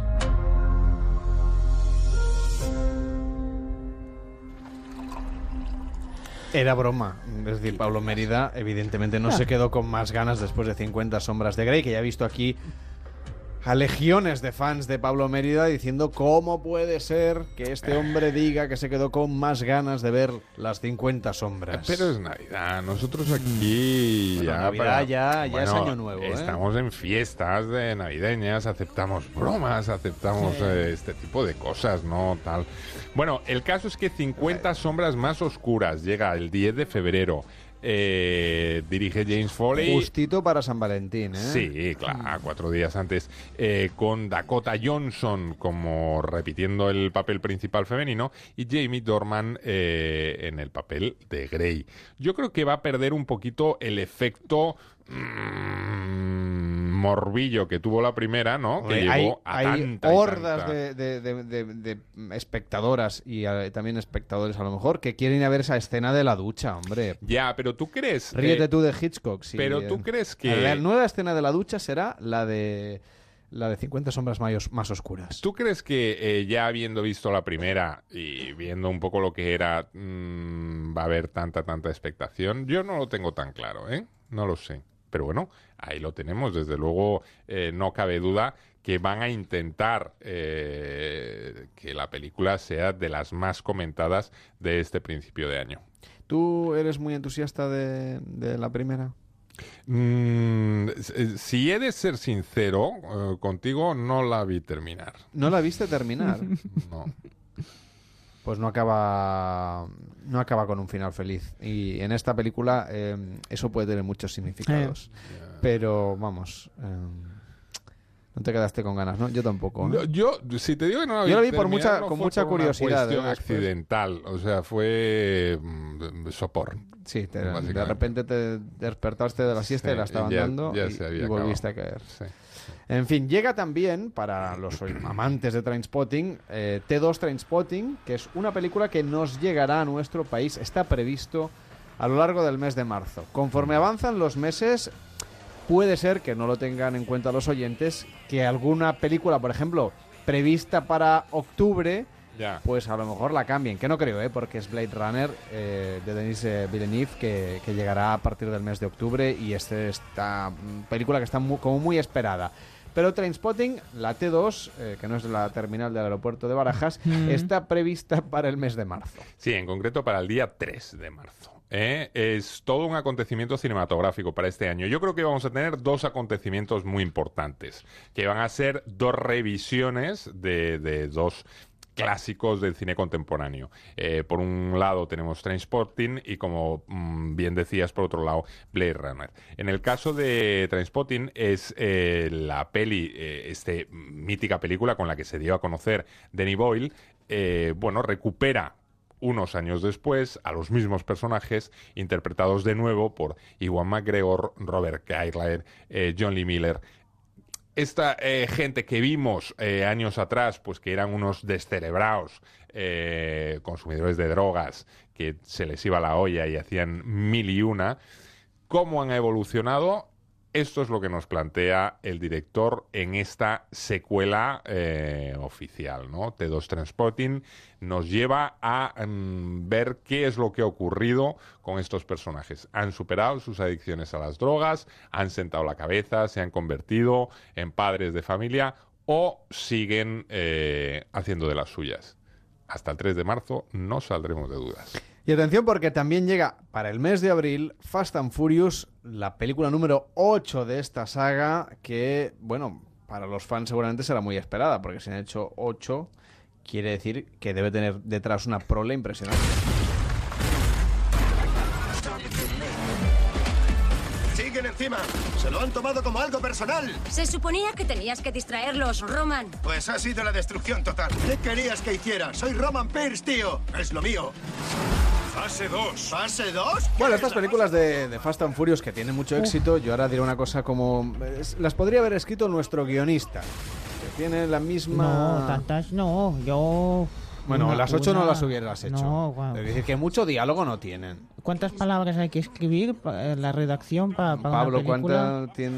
Mucho diálogo, mucho diálogo no, hay en estas. No, no, en eh, ¿eh? diálogo, lo que se dice diálogo son escribir unas frases en plan mm, duraco para Vin Diesel y, ya poco está, más, ¿eh? No, no tiene tampoco mucho Pero, más. pero Pa- Pablo, ¿tú cómo, co- co- o sea, uf, cuántas películas ves al, al, al año? Del, mi- del- Yo todas las que caben en, en el año intento ahí cada año Y tú intento piensas que cada semana se ampliar. Estrenan 12 y las ve casi todas. Sí, eso o intento. sea, 12 por... Semana. Por semana, que son 4. Y cuatro cada mes, sí. Las matemáticas no es lo suyo, ¿eh? De nuestro guionista. No, escribí tampoco, pero bueno. Pero... Es que además en esta tarde igual está un poco... Le veo yo un poquito afectado por la noche de Sa- ayer. ¿Saliste igual- ayer? ¿Saliste ayer? Sí, sí, bueno, me liaron.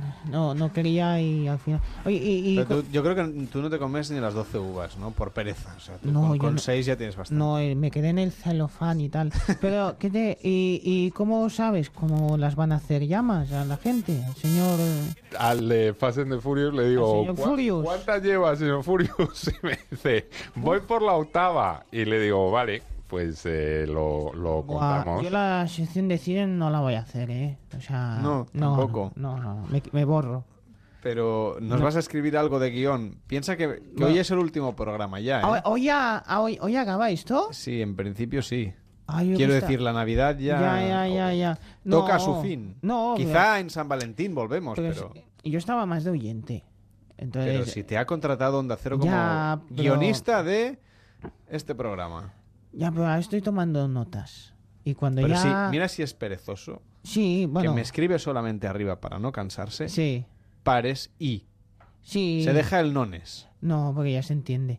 Eh, bueno, si, si hacemos otro, ahora ya sé más o menos. ¿Sí? Ya sabré Ya decirle a- al eh. chico que, que hace el guion que ese sí. ¿Tú, tú cuando eras eh, más jovencito, Bueno, la semana pasada. Eh, ¿tuviste una adolescencia locada viendo Los Vigilantes de la Playa? Mm, no, había nacido yo cuando los vigilantes Anda, de la no playa. No, no. No, pero una vez me tomé una un- una bebida con gas porque pensaba que era naranjos y no. Y buf, desde entonces no he podido dormir. Así que no, no creo yo esas cosas. Hay que trabajar mucho. ¿Tu ¿no, Pamela? Anderson no te suena? ¿Quién? Pamela Anderson. No, No, Pamela no. es un sombrero, ¿no? No, no sé, no sé. Ah, no bueno, sé. mira, un sombrero, o sea, Sí. Era muy conocida nuestro- sobre todo por sus eh, guionista, dotes de, de actriz. Interpretación, sí, sí, sí. una- Tenía en concreto dos. Bueno, va- vamos a ver, Pablo, si nos puedes comentar un poco eh, si hacía falta que hicieran para el mes de mayo los vigilantes de la playa. Yo creo que que además sí. está muy bien escogido el mes porque es cuando abren, eh, sobre todo en el, en el litoral mediterráneo, es cuando empieza la, la temporada de playa y los vigilantes empiezan a trabajar. Claro, claro, yo creo que Sí, está bien fenomenal, fenomenal. Eh, hacer una película de los vigilantes de la playa yo creo que estaba más que eh, obligado. Ahora bien, claro, el reto era, ¿le damos el papel principal a David Hasselhoff o no? Porque claro, aquí eh, era complicado. Lo que pasa es que yo creo que le debieron hacer alguna prueba de flotación a David y no les salió bien, ¿vale? Se les, vi- se les vino abajo, o sea, se fue, pero literalmente al fondo. Entonces encontraron una alternativa, que era Dwayne The Rock Johnson, la Roca Johnson. Eh, este no le hundes tú, no, le No, hundes este, fácilmente. este ¿eh? hunde el mar. Se hace Este hunde el mar, es muy duro. Si lo podían coger para Godzilla, ¿eh? Para claro. Entonces, fíjate, nos ponen a Dwayne La Roca Johnson en el papel principal, ¿vale? Como recién llegado y guaperas a Zac Efron, ¿vale? La guapa es Alexandra Daddario, que así de nombre no os dirá mucho. Fíjate, la guapa, o sea, ¿en qué términos cinematográficos estamos Eh, Estamos de lo- los, de lo- los vigilantes de la Ya. playa, ¿vale? Entonces, yo lo digo, Alexandra Daddario, así de nombre no os dice mucho, pero si buscáis ahora en Google, Daddario, la segunda D es doble D, es Daddario. Daddario. ¿Vale? Es que no lo pronuncio yo bien. Daddario. Eh, veréis imágenes y diréis, ah, esta sí que la he visto tal y cual. Y lo más importante de todo, que ya solamente eso merece la pena ir a ver la película, a partir del 12 de mayo, es que sí hay una aparición estelar de David Hasselhoff. ¿Qué me dices? Lo es como oyes. Darth Vader en Lo Rogue que One. oyes, total. Qué ya, fuerte. vamos, sabiendo que sale David Hasselhoff, que venga Pero- alguien pero- y me diga que no va a ir a ¿Pero verla. sale pidiéndose un helado o cómo va? A ver, no se ha desvelado. Ya. Es una cosa que hasta el momento... Yo ya quiero que se- sea mayo, fíjate. Claro, yo también. Yo ansío mayo para ver Los Vigilantes de la Playa. Tiene una pinta estupenda. Bueno, en junio, además de llegar los helados y el verano y, y todas esas cosas, tendremos una momia. Otra vez, la Mm. momia. Sí. Pero no es una momia cualquiera, es Tom Cruise. Pero... Pero no, no, no, no. No sé cómo, no sé cómo interpretar ese bien, comentario. lo Hombre, bien, ha quedado clarísimo. No lo he expresado bien. No, es que Tom Cruise protagoniza una nueva versión de La Momia. ¿Y le ponen las vendas a él? No, No le hace él falta, no claro. es eh, La Momia, él es el héroe. Ah, Vale, uy, qué él bien. es el héroe. Creo que aprovechan unas tomas de Misión Imposible que ponían la misma cara. Pero eh, os digo una cosa, eh, es una nueva versión, no tiene que ver con eh, estas que habían hecho modernas, ¿vale? De la momia que vimos una pequeña saga. Eh, esto no, esto es como recuperar Nuevo. otra vez el mito de nuevo, ¿vale? Eh, tampoco es exactamente un remake del clásico de la Universal, del que protagonizaba Boris Karloff. No, tampoco es. Hombre, es que entre Boris Eh, Karloff y Tom Cruise... Mix mix, es como un mix mix. Y el caso es que está Tom Cruise eh, de protagonista con Que no, Russell. que no de momia, No de momia, no de momia. Es el protagonista. aunque a veces lo parezca. eh, es, eh, hace de guapo, ¿vale? Ya. Eh, Russell Crowe también está en el reparto. que tampoco hace de momia. Pero es que. Pero de feo tampoco hará Russell no, Crowe. no, no, no. Pero es que lo mejor es que esta peli, esta nueva versión de la momia, llega el 9 de junio y compite directamente con la segunda parte de Guerra Mundial Z, protagonizada por Brad Pitt. Es decir, en una misma semana vamos a tener a Brad Pitt, Tom Cruise y Russell Crowe. En el cine. En el cine. En dos películas diferentes. Tres guapos venidos a menos, pero de esto, ¿qué dices? O sea, ¿tú quieres tener una verdadera visión de lo malo que es el paso del tiempo? Espérate el 9 de junio. Entonces el que mejor sale es la momia, veo. Sí, la momia sale estupenda. Sale rejuvenecida. Sale, vamos, está un solete. Bueno, pues eso es lo que vamos a tener en el mes de junio. Ya saben los oyentes eh, de Onda Cero que estamos repasando durante esta tarde tan especial, esta primera tarde del año, pues cuáles son las películas que van a ir llegando en los próximos meses de este 2017 que tenemos acabadito de estrenar. Y los fans de Spider-Man están de enhorabuena porque este año vuelve a ver Spider-Man y llega en el mes de julio. Sí, estamos de doble enhorabuena. Yo me incluyo por ello, soy un fan total de las pelis de Spider-Man. Tenemos dos buenas noticias. Una, volvemos a tener eh, peli. Y dos, se ha ido Andrew Garfield del papel de Peter Parker. Son dos noticias que nos deben llenar de alegría. Eh, en este caso, el papel lo recupera Tom Holland, al que ya le vimos mínimamente en la última del Capitán América, el Soldado de Invierno. Eh, no, no era el Soldado de Invierno, qué tonterías digo. La de Civil War.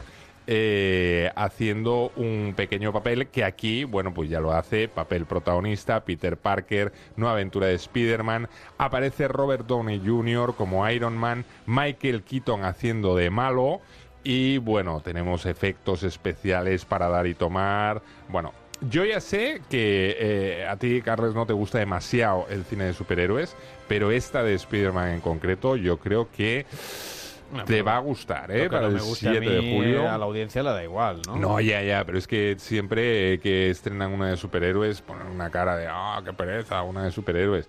A ver, un- No, luego las voy a ver, ¿eh? Pero porque en el fondo soy una persona sufrida. Ya, y- ya, ya. Yo esta, ya os digo, ¿eh? 7 de julio es una de las fechas que tengo ya marcadas en el calendario del 2017, recién estrenado, he sacado el plástico esta mañana y ya lo primerito que me he apuntado eh, ha sido esta fecha, ¿eh? Para no perderme Spider-Man Homecoming. En el mes de agosto también tendremos cine. La Torre Oscura de Nicolás Harcel es la gran propuesta cinematográfica para ese mes de ponerse cremita en la playa, de tomarse un refresquito, un tinto de verano y de irse a ver La Torre Oscura. Ah, yo esta sí, ¿eh? De Stephen King, la, la Sí, es, es un año que es, es muy curioso. Hay mucho Stephen King. Hay mucho Stephen Porque King. luego en Y- septiembre, ahora lo comentaremos, también llega Sí, It, que llegan- es el gran libro de Stephen King. Exacto, dos de sus obras más representativas, ¿no? Primero, el 4 de agosto, La Torre Oscura. Aquí eh, tiene la peculiaridad de que el papel principal del pistolero eh, se lo han asignado a Idris Elba, el actor eh, afroamericano, mientras que el malo eh, ha recaído a Matthew McConaughey. La peli mm, tiene buena, buena pinta. Yo creo Mm. que puede ser seguro, vamos, uno de los grandes estrenos del verano. Y bueno, también la vamos a esperar con muchas ganas. Como vamos a esperar con muchas ganas también la de It, que ahora Hombre, la comentamos, verdad es que la de It, eh, solo por el número de ejemplares que vendió Hmm. el libro original de Stephen King, que fue una auténtica locura, un superventas, mm, en fin, lo más, también todo el mundo habla muy bien de lo que se sabe de diario de rodaje y demás, que insistimos es muy poquito, de esta película que llegará en el mes de septiembre. Llegará It, que es también una propuesta que parte de la idea de los personajes y de la atmósfera creadas por Stephen King, el gran maestro del, del cine de, de- perdón, de la literatura de terror y, y- y más market que vende un montón de libros. Y en este caso es Andrés Muschetti quien se ha puesto al frente de este proyecto cinematográfico, esta, Pablo. esta sí que ya tenía una, una versión. es- Esta ya existía. Esta tenía ya una versión y lo que pasa es que no le salió muy bien Ya. la versión, todo hay que decirlo.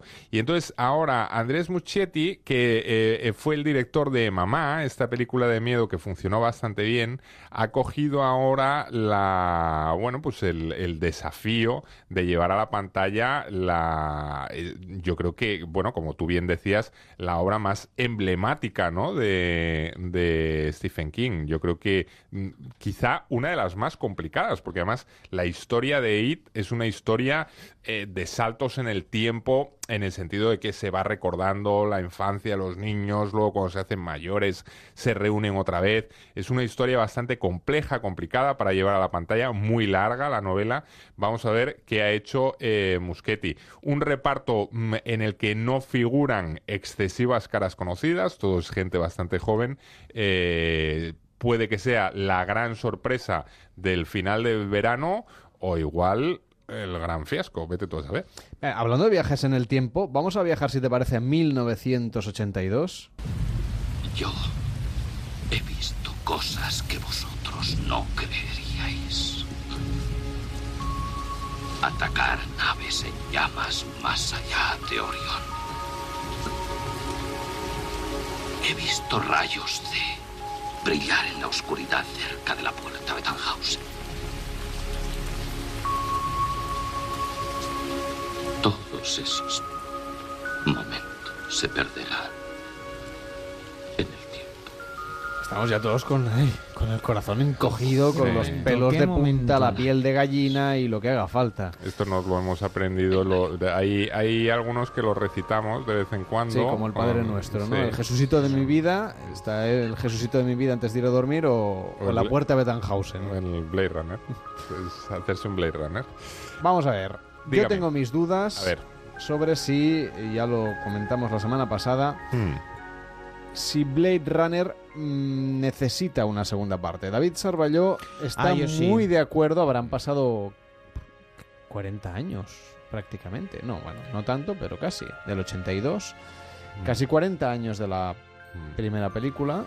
Sí, ahora le pedimos al guionista que nos lo sume porque esto nosotros no, A ver, No, a guionista ver, somos o sea, de- me llevo me llevo dos. Eh, dos. es la segunda. y bajas ¿no? a por el bocata. 35, sí. va, 35. Claro, pues me llevo dos porque es la segunda, ¿no, peli? Entonces, Sí, sí, creo Vale, que sí. me- La cosa va por aquí. vale, me vuelvo al sofá, ¿eh? que aquí está. Sí, sí, sí. estabas ahí. En la sala VIP de Onda Cero te puedes Ah, entrar. ¿es sí. VIP eso?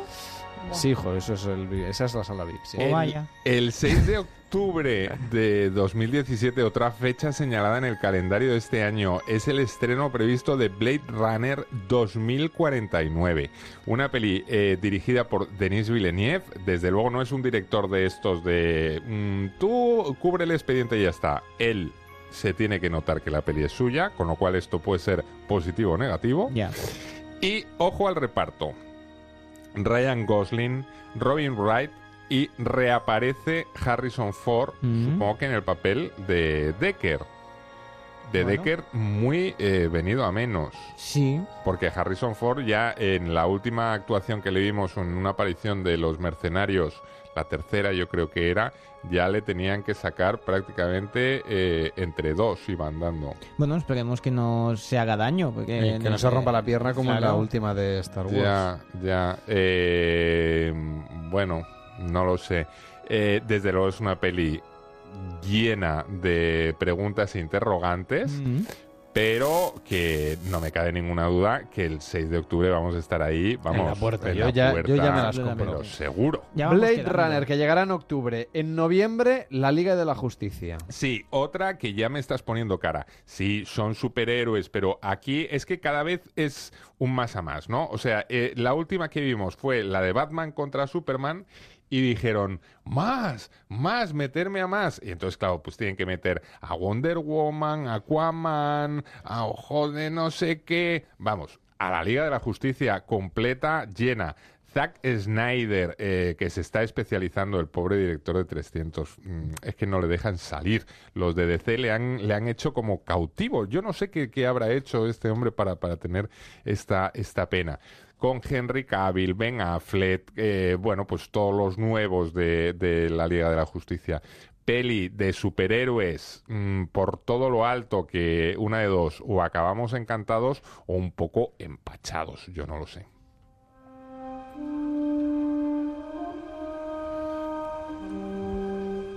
Bueno, pues todavía tenemos en el cine Rogue One, que pasa por ser el gran estreno de, de, en fin, de estas Navidades. Y ya se anuncia el episodio octavo que continúa la saga original, allí donde la dejamos en la Navidad del año pasado. Y se espera con muchas ganas la adaptación de Rian Johnson de los personajes originales de George Lucas, que llegarán en principio con banda sonora de John Williams, a diferencia de Rogue One, y donde continuaremos con estas aventuras. No se sabe demasiado de esta película, por no decir que no se sabe No se sabe casi nada. nada. Claro, estos son Más los- que los secretos se Mejer. estrenará en diciembre de 2017. Sí, ya tiene fecha, ¿eh? El 15 de diciembre. 15 de diciembre. Esto... Lo tengo anotadísimo. David ya lo tiene. Vamos. De hecho, yo creo que David ha empezado a anotarlo todos los días 15 para Sí. ir eh, descontando meses, ¿no? Oh, de tal. Star Wars, el episodio octavo ya eh, reparto en el que vemos caras bastante conocidas eh, tanto de la última como de la saga original vuelven a repetir Mark Hamill, Carrie Fisher alguna novedad yo creo Benicio del Sí. Toro eh, no le teníamos apuntado ¿no? y aquí nos llega 15 de diciembre a reventar las próximas navidades aunque va a intentar hacerle competencia una semana más tarde, de nuevo Dwayne La Roca Johnson, en este caso protagonizando una nueva versión de Jumanji. Otro clásico que, que tampoco le hacía falta. Que tampoco le hacía falta, pero bueno, Mm. deja de estar. Lo dejamos ahí, que, ¿no? que The Rock tiene que hacer sus cosillas. Sí, sí. Bueno, pues nada, ya hemos repasado todo el 2017. Bueno, Ya, tiene muy buena oye, pinta, yo creo que, he eh, hecho una ver. involución, me he visto otra vez ya comiendo polvorones, ya no sabía. Bueno, feliz feliz año, Yo Pablo. mucho mejor, mucho mejor, eh, porque ya me he visto el año que viene que como he dejado lo de turrón de chocolate, tengo Ya. un aspecto como mucho más juvenil, ¿no? Te he Mucho visto, te he más- visto yo sí, muy ¿no? jovial. Más- Parece más- que hayas ido a sí. esquiar. Sí, días. sí, sí, bueno, estos son las, las gafas que me, Gajes de- me aprietan. del oficio. que tengas un feliz 2017. Hasta la próxima. Feliz Buenas año a tardes. todos.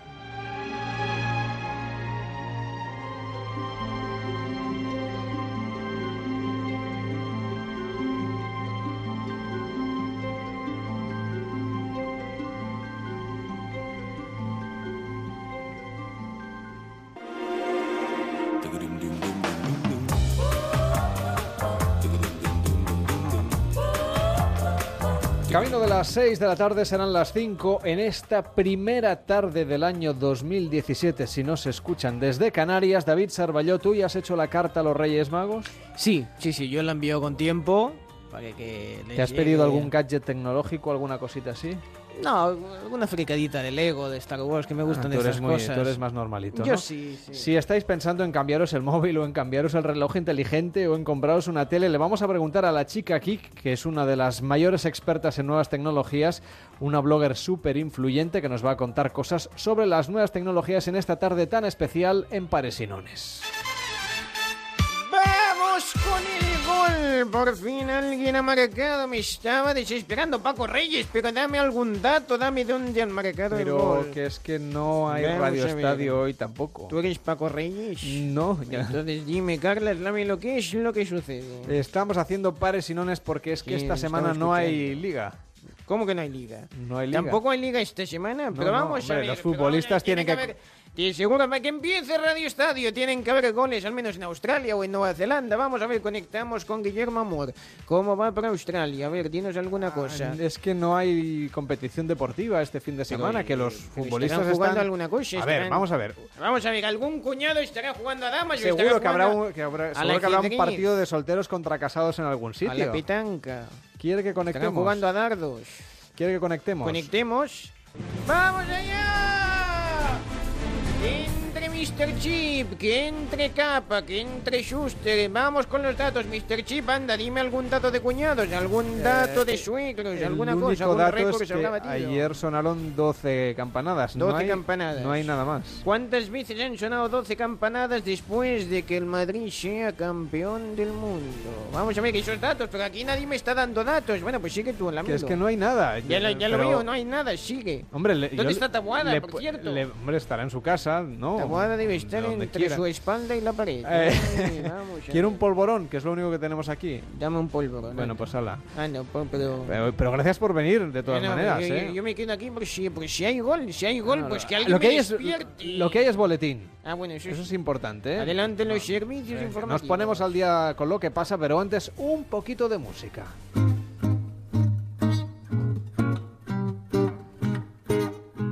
Tiempo para llegar a las noticias, nos ponemos al día y a la vuelta más historias. Nos sigues en las redes sociales, en facebook.com barra paresinones y en arroba paresinones a través de Twitter, arroba paresinones OC.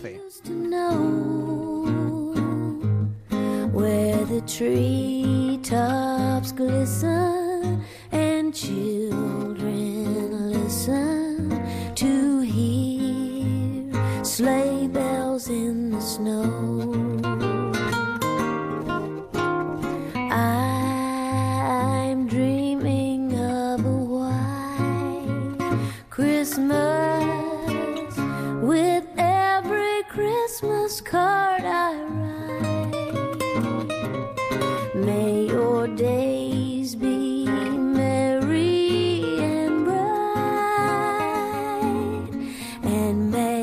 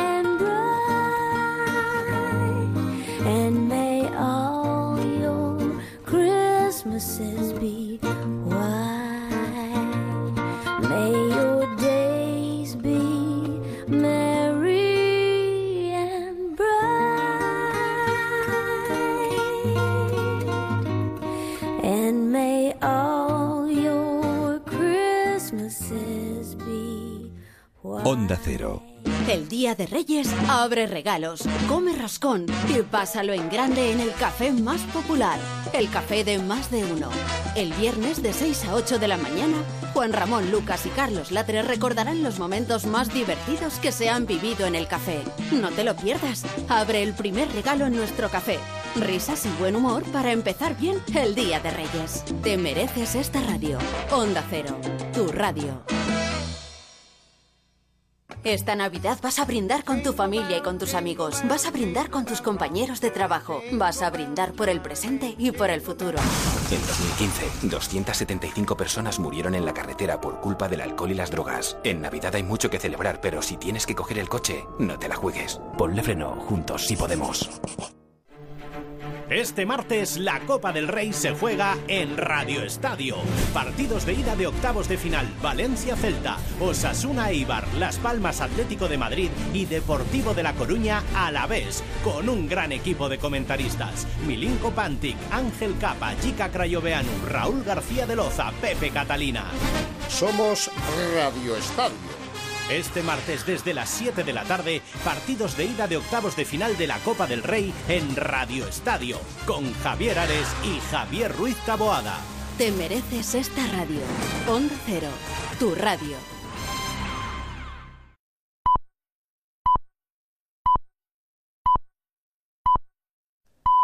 Son las 6, las 5 en Canarias.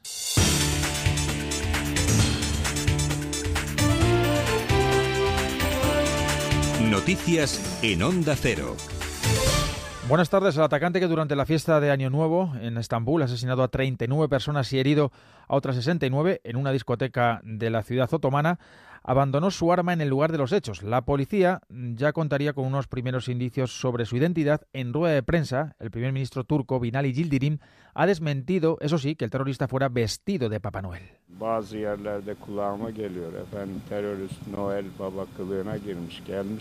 E, ve bu olayları yapmış. Aslı astarı yok. Bunun dışındaki değerlendirmeler gerçeği yansıtmıyor. Daha sonra silahını da olay yerinde bırakıp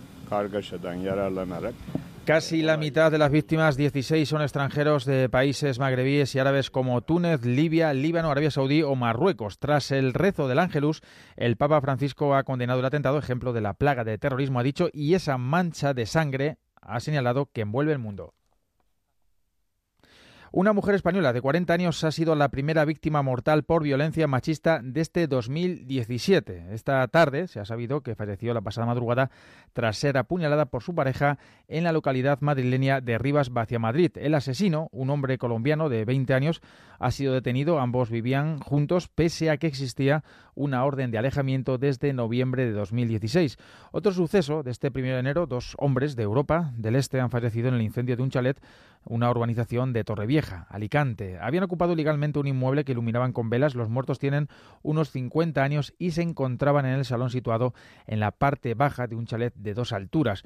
Aunque sin víctimas mortales, el más aparatoso de los sucesos durante las celebraciones de Año Nuevo se ha registrado en Zamora, en un bar de la localidad de Villafácila. Eran cerca de las 5 de la madrugada cuando se vino abajo el suelo de un local que en ese momento alojaba a 70 personas. Cayeron a unos 3 metros de profundidad sobre una bodega. 20 de ellas, de los ocupantes, han resultado heridos. Sepan que este primero de enero se hace efectiva la mayor subida del salario mínimo interprofesional en 30 años. Se incrementa un 8%, situándolo en 770, 707 euros al mes. David Robles. También suben desde hoy las pensiones, pero lo mínimo que marca la ley, un 0,25%, que es en la práctica unos 2-3 euros más al mes. Desde Comisiones Obreras, Carlos Bravo espera que la tramitación parlamentaria del Real Decreto consiga aumentar esta cifra y evitar el veto del Gobierno. Si no, advierte los sindicatos, lo van a reivindicar en la calle. Con la fórmula anterior o con la fórmula que se acuerde, pero que se mantenga el poder adquisitivo de las pensiones, es una prioridad que estamos planteando.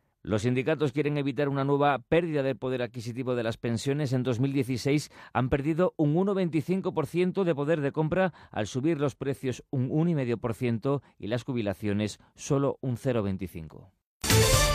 Noticias del deporte, Rafa Fernández. Actualidad deportiva que pasa hasta ahora por el partido que juegan Arsenal y Crystal Palace en la Premier. De momento al descanso gana 1-0 el equipo de Arsen Wenger, tanto de Oliver Giroud. Una victoria de los Gunners les dejaría a nueve puntos del intratable Chelsea que ayer sumaba su decimotercera victoria consecutiva. Otro equipo en racha es el Tottenham que ha conseguido ganar también en el segundo partido del año en este arranque de 2017 por cuatro goles a dos al Watford. Mientras en nuestro país las miradas siguen puestas en Valencia, el equipo ya a las órdenes de Boro. Tras la marcha de Cesare Prandelli, se medirá en el primer partido de los octavos de final ida de la Copa del Rey el próximo martes al Celta en Mestalla a las 7 de la tarde. A la misma hora, Osasuna Eibar a las 9 y cuarto jugarán ese martes Las Palmas Atlético de Madrid y Deportivo Almería en los encuentros que abren esos octavos de final. Además, el día de hoy nos deja dos alegrías en el mundo de la raqueta en badminton. Primera victoria de Carolina Marín en la Premier League de la India donde se ha impuesto en la reedición de la final de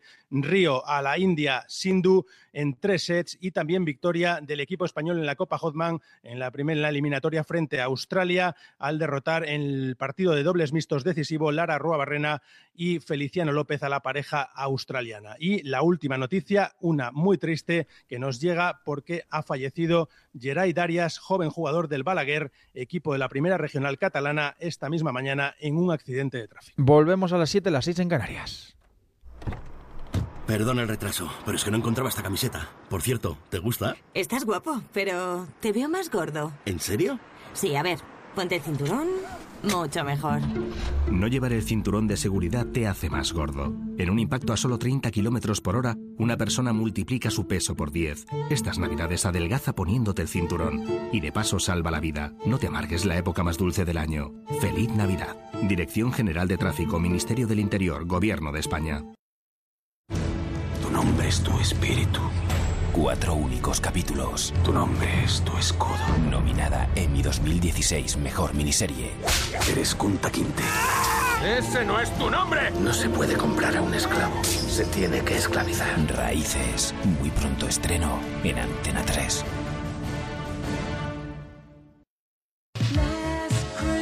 Días para dar regalos, abrazos, sonrisas. Días para recibir ilusión, cariño, visitas.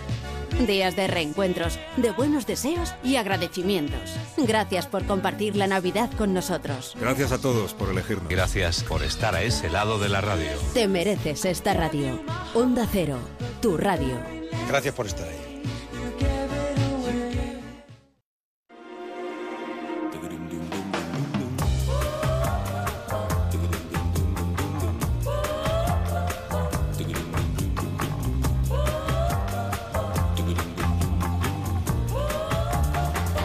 En Onda Cero, Pares y con Carlas Lamelo. Arrancamos nueva hora aquí en Pares y. Nos sigues en las redes sociales en facebook.com barra Pares y en arroba Pares y Nones OC a través de Twitter para contarnos, por ejemplo, qué es lo que le pides a la carta de los Reyes Magos. No sé si David Sarvalló alguna vez ha prestado su voz para algún doblaje. No. ¿Pero te no. gustaría ponerte ahí detrás de la tril Sí, y... sí, la verdad es que sí. ¿A quién algún- doblarías? No, de dibujos animados o alguna cosa así, vocecitas raras, cosas. Es divertido. ¿eh? Sí, sí, sí. me gustaría. Enseguida vamos a descubrir la profesión, el oficio de actor de doblaje, entrevistando a Luis Posada, una de las voces más importantes del doblaje en nuestro país. Esto es Pares y Nones en esta primera tarde del año 2017.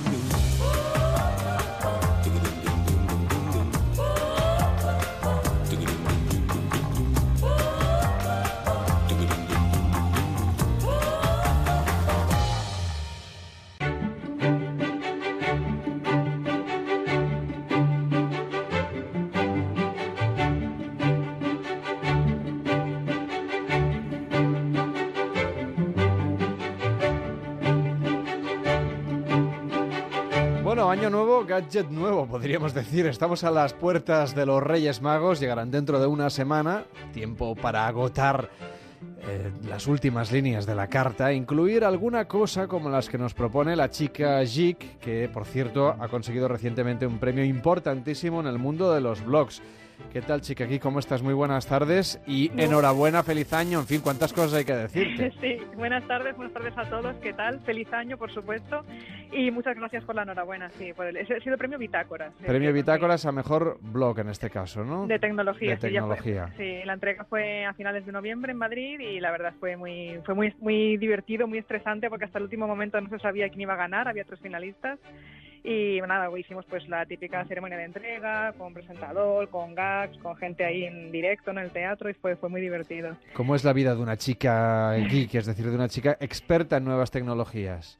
Pues mm, con la casa llena de cacharritos, digamos, de, los que me expresan generalmente las marcas para ir probando, me los dejan un par de semanas, yo lo pruebo, lo analizo en el blog y un poco cuento mi experiencia. Me gusta siempre contarlo desde un punto de vista práctico, desde el uso que le daría cualquier persona normal, digamos, a ese cacharrito, pues a ese móvil, a la tablet, a un, a smartwatch, todo ese tipo de cosas que la gente a lo mejor se plantea comprarse, pues un poco les explico qué, ventajas tiene y qué beneficios les podría sacar en su vida diaria, como me gusta Me imagino que el blog que se puede ir controlando cómo va las visitas, los clics, Sí. lo que más interesa.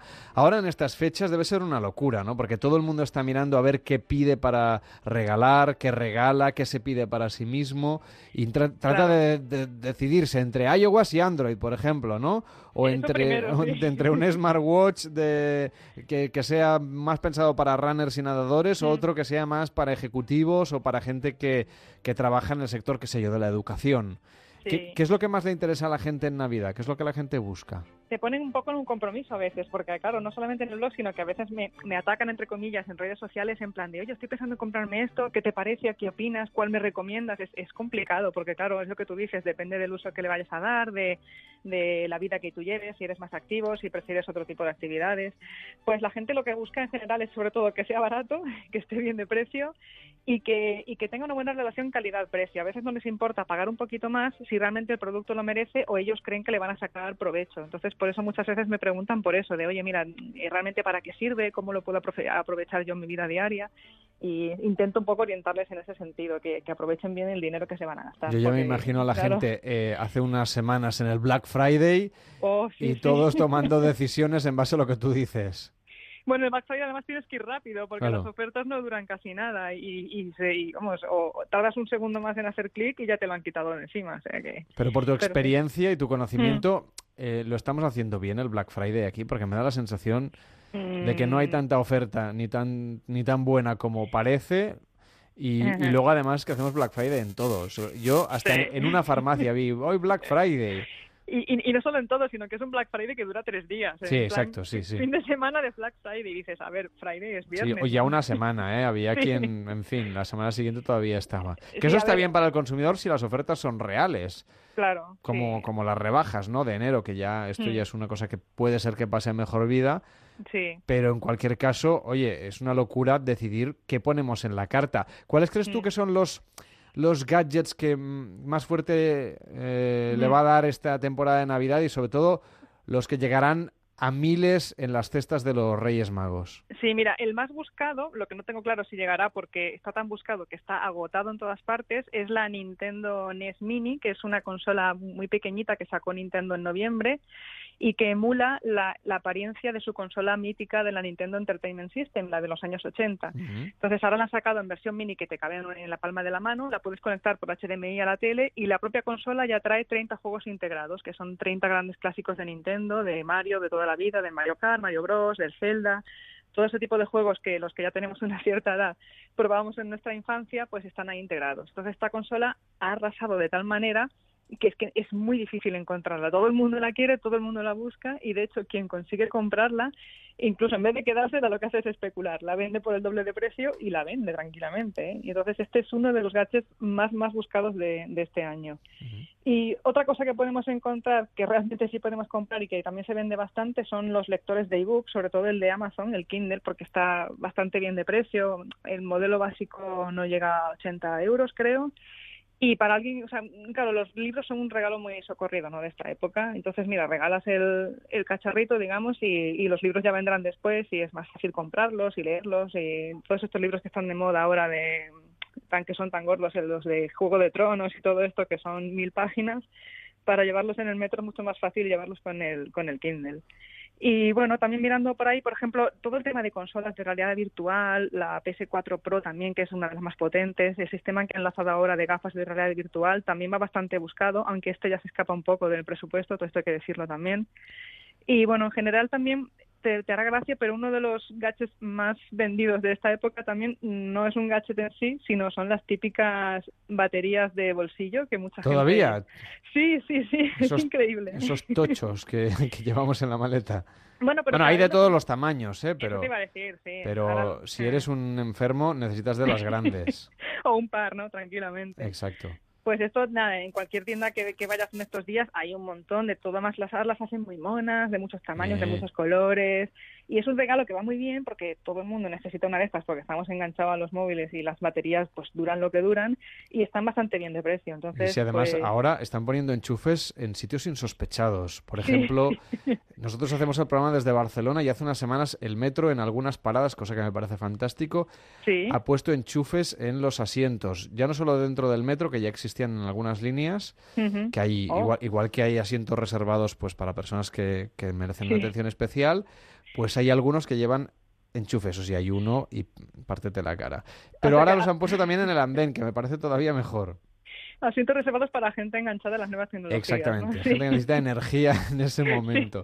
Pero bueno, es una tendencia que va, que va a más, ¿no? Y, y además es un regalo barato. Y he visto cosas también muy curiosas. ¿Como cuál, eh? en tu web, como esa tostadora de pan con la cara de Star Wars, por Oh, bueno, ejemplo. es verdad. Sí, te iba a comentar todo, cualquier cosa, ya no gadgets, sino... de Star sé, Wars todo funciona, ¿eh? Todo, todo, todo. Mira, hace además hace poco, hace un par de semanas que publiqué una cosa, ah, ya sé que era, una la típica herramienta multiusos que puedes utilizar para atornillar, para no sé, dar martillazos, para montar un mueble de IKEA, digamos, con forma de halcón milenario. Pues esto también lo petó muchísimo. O sea, además valía 20 euros, era muy baratita y también la gente, oh, qué buena idea para el amigo invisible, para no sé qué, porque era en diciembre, ¿no?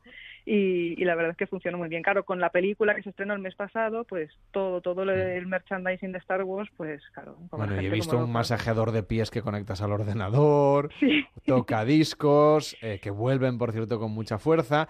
Y una de las cosas que llama la atención, porque en tu blog hay un montón de cosas, no solamente Sí. cacharritos, sino también consejos para ser más productivo. Y ahora que Sí. acabamos de arrancar el año, mucha gente dice, no, este año voy a ser más productivo, voy a hacer más cosas, voy a tener más tiempo para mí. Y, y- y tú das una serie de consejos, entre otros, hay algunas entradas tuyas con aplicaciones que nos pueden ayudar a ser más productivos, pero Sí. también aconsejas que nos olvidemos del multitasking, es decir, de hacer 20 cosas al mismo tiempo. ¿Por qué? Porque, porque, bueno, yo no lo digo, lo dicen, digamos, los expertos, la gente que realmente sabe de esto, dice que si te haces varias tareas al mismo tiempo, en realidad no estás haciendo ninguna al 100%. No tienes a tu cerebro plenamente dedicado a las tareas, a la tarea importante, sino que lo tienes desperdigado entre varias tareas. Y al final, pues no haces ninguna bien, estás haciendo todo a medias. Así que lo que siempre recomiendan es hacer una lista de tareas previa antes de ponerte a trabajar, incluso el día antes, cuando acabas en la oficina, pues antes de eh, marcharte, piensas en lo que vas a hacer al día siguiente y haces una lista, pues tampoco muy larga, ¿eh? de tres, cinco elementos como mucho, ordenados también por importancia. En plan, pues mira, esto es más importante, lo hago a primera hora por la mañana y el resto pues a lo largo del día. Y cuando ya llegas, pues te centras en el primer elemento de esa lista y trabajas en ese. Y hasta que no esté acabado, no vas al siguiente y así uno detrás de otro. Y dicen que así funciona mejor, que estás más concentrado, que puedes dividir tareas mm, más importantes en cosas más pequeñas. Y también sirve, por ejemplo, para hacer descansos entre tarea y tarea, que también es importante. Es importante tener distracciones, aunque a veces están un poco demonizadas, ¿no? Las distracciones, pero también hay que darle un, un descanso al cerebro de, tan, de vez en cuando. Y Yo sí, sí. Estoy completamente de acuerdo con tu Mm. sistema, solo me falla una cosa. Dime. Que te suena el teléfono, que te llega un WhatsApp, que te entra un correo, que tienes... Claro, pero ah, es que todo esto hay que... El correo cerrado, el Ah. correo siempre cerrado. Hay que abrirlo por la mañana, ves los mails, contestas los que se puedan contestar rápido, los que no los delegas o los dejas para más adelante y los cierras. Y entonces ya no hay el mensajito del escritorio, ya no hay distracciones. Y claro, el WhatsApp... Hombre, lo ideal es dejar el- también el móvil lejos del alcance, pero ya sé que a mucha gente le va a costar esto. Que esto lo diga la chica Jig me parece apasionante. Bueno, que tengas un feliz 2017, que lo disfrutes, que sigas triunfando con el blog. Enhorabuena, desde luego, por ese premio Bitácora a Mejor Muchas Blog de gracias. Tecnología. Y que vaya muy bien. Hasta la próxima. Muy buenas tardes. Igualmente, a vosotros, feliz 2017. En Onda Cero, Pares y Nones, con Carlas Lamelo.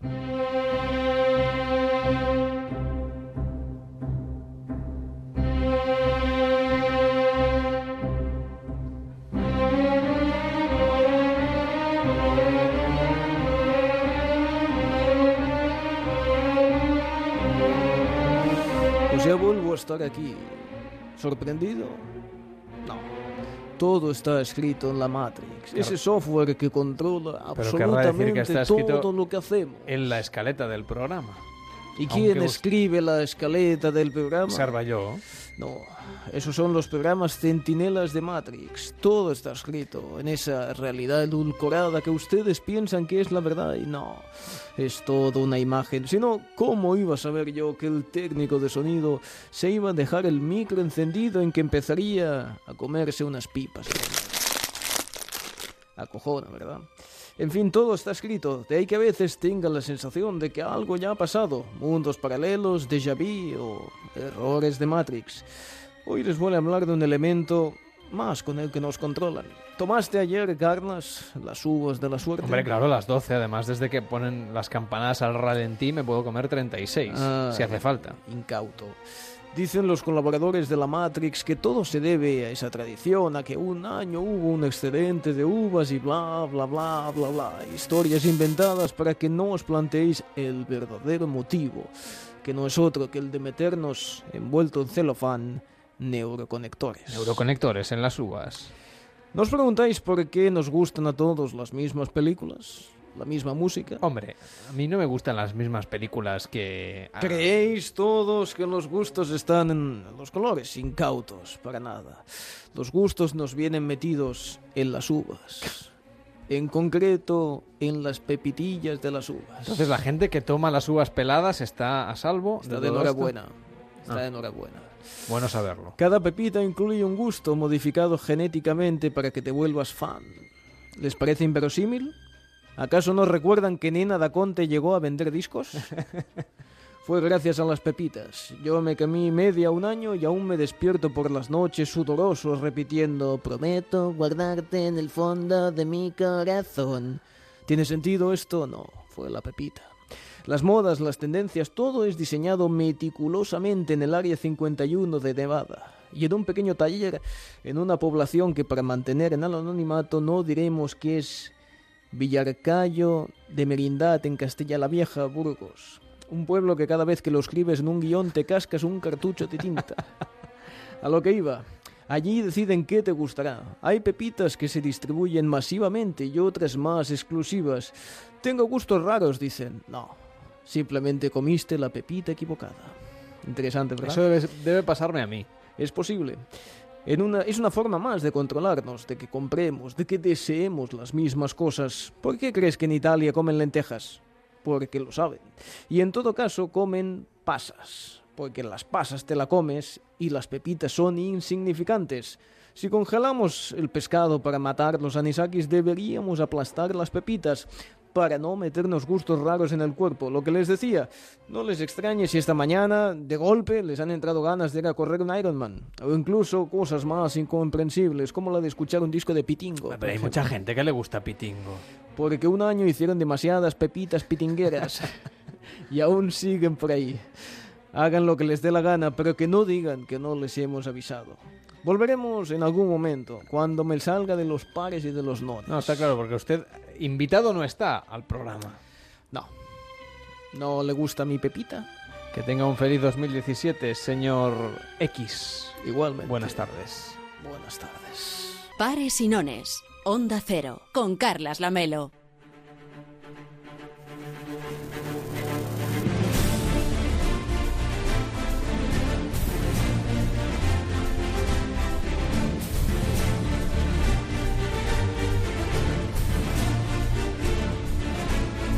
Bueno, no es que estemos en Radio Estadio, aunque podríamos estarlo por la hora que es, pero en cualquier caso lo que Vamos tenemos... con eh, el minuto ah, sí, resultado. sí, sí, sí, tenemos la... Hombre, que haga vacaciones eh, Ay, es el verdad, equipo de deportes que- de Onda Cero. que estemos de vacaciones. A ver, David Sarballó, ¿tú eres más de cine doblado o de cine en versión original? Ya te he hecho la pregunta es que, ya chunga, chunga, entre las chunga, chunga. Va, como vosotros quedáis bien. Yo digo la original y así vosotros os salváis. No, sí, yo, yo soy también muy de original.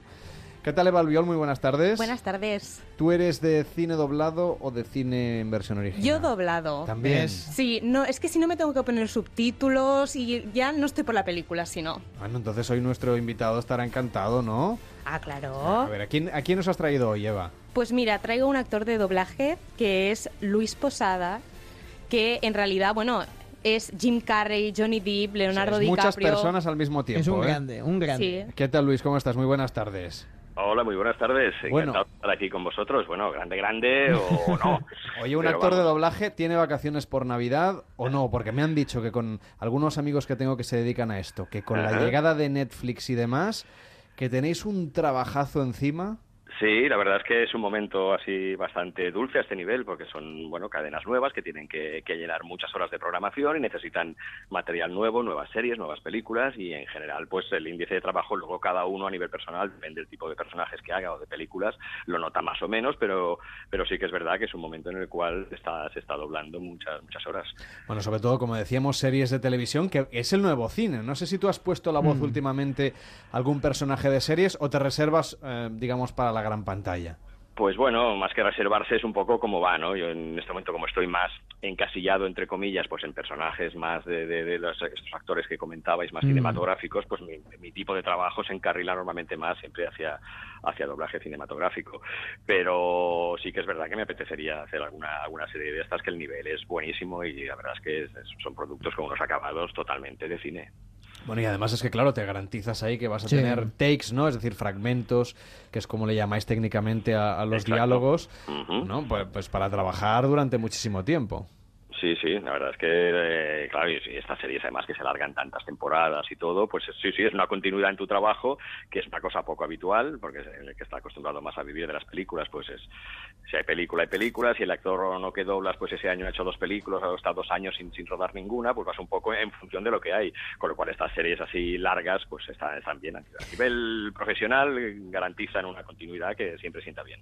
Pero supongo que incluso no tienes ni que elegir, porque son los propios actores a los que tú normalmente doblas los que ellos mismos ya se dan cuenta que tienen que empezar a hacer series, ¿no? Eh, exacto, porque ha cambiado, ha cambiado mucho la- la- el objetivo ¿no? y la, la manera de funcionar y de hecho ahora también eh, la tendencia pues es que hay muchos protagonistas o empieza a haber muchos protagonistas cinematográficos que vienen de- del mundo de, de las series de televisión, con lo cual se han invertido los, los, los roles, ¿no? Los oyentes de, de Onda Cero seguramente reconocerán la voz de Luis Posada enseguida en cuanto escuchen, por ejemplo, Piratas del Caribe. Es cierto que la fuente te pone a prueba, Gibbs, pero es mejor no saber qué instante será el último. Cada partícula del propio ser queda expuesta al misterio infinito de la existencia. ¿Y quién dice que no vaya a vivir para siempre? El descubridor de la fuente de la juventud. Yo no tengo voz ni voto, Gibbs. Mi vida es la de un pirata. Es muy diferente, por ejemplo, ponerle la voz a, a Johnny Depp en este, en este fragmento, ¿no? En cualquiera de sus Mm. películas que tiene pues esa manera de gesticular que luego en la voz vosotros tenéis que interpretar que a lo mejor ponerse en la piel, qué sé yo, de Leonardo DiCaprio, a quien también le prestas la voz.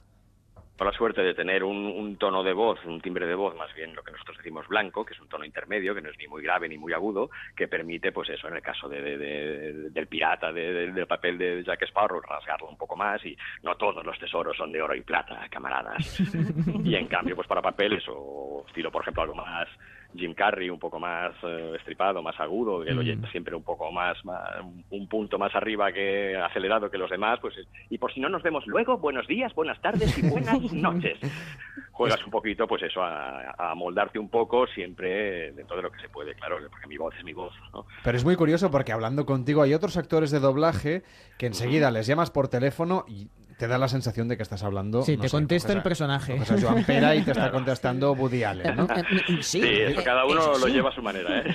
Él casi Eh, no... es terrible. Eh, eh, claro, en cambio, eh, eh, esta persona que está hablando, eh, no lo sé, no sé cuál es.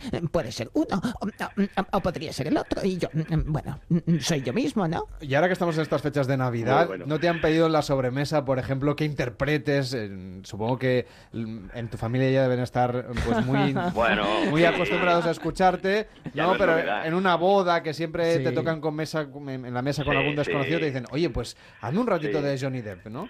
Es curioso, es curioso un poco esta tendencia que te lo pidan, que yo lo hago muy a gusto. porque personajes Sí, casi te sale solo, ¿no? con ellos, ¿no? Pero es, es curioso, lo comentamos muchas veces, decir, oye, que no, no pasa con otras profesiones, ¿no? En cambio, con la de actor de Mm. doblaje, enseguida, oye, actor de doblaje, a ver, ponme la voz, ponme A la ver, voz de a Jack ver. Sparrow, hazme esto, ¿no? Claro, tú al revés, tú, ¿y tú qué haces? Carpintero, oye, hazme una silla, venga, Eso hazme una es, silla, que que lo vea, ¿no? Hacemos un poco la broma, pero es cierto que esta profesión se, se- se presta mucho a que, hazme, hazme esto, y bueno, pues, pues, eh, como lo hacemos muy a gusto y, y esto, pues no hay, no hay problema, no hay problema.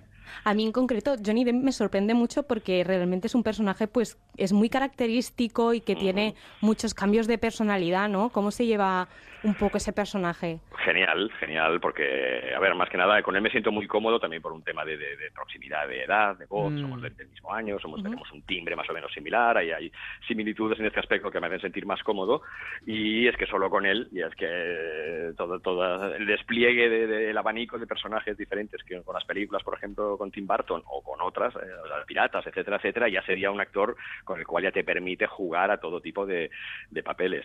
Si además pues lo sumas a otro tipo de personajes, como puede ser Jim Carrey o DiCaprio o John Cusack o Wayne Wilson, por poner otros ejemplos, pues cada te permite que cada película es un mundo diferente, ¿no? Y bueno, lo disfrutas, en tu parte interpretativa de actor, pues disfruta mucho más de todos estos posibles cambios, ¿no? Y te obliga también, ¿no? A, a utilizar todas tus artimañas posibles.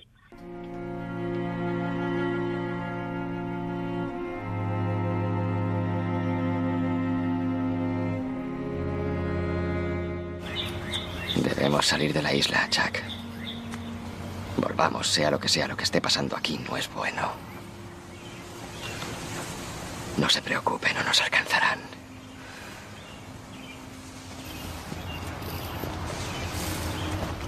Este lugar hace que me pregunte. ¿Sí? ¿El qué, jefe? ¿Qué sería peor? ¿Vivir como un monstruo? ¿O morir como un hombre bueno?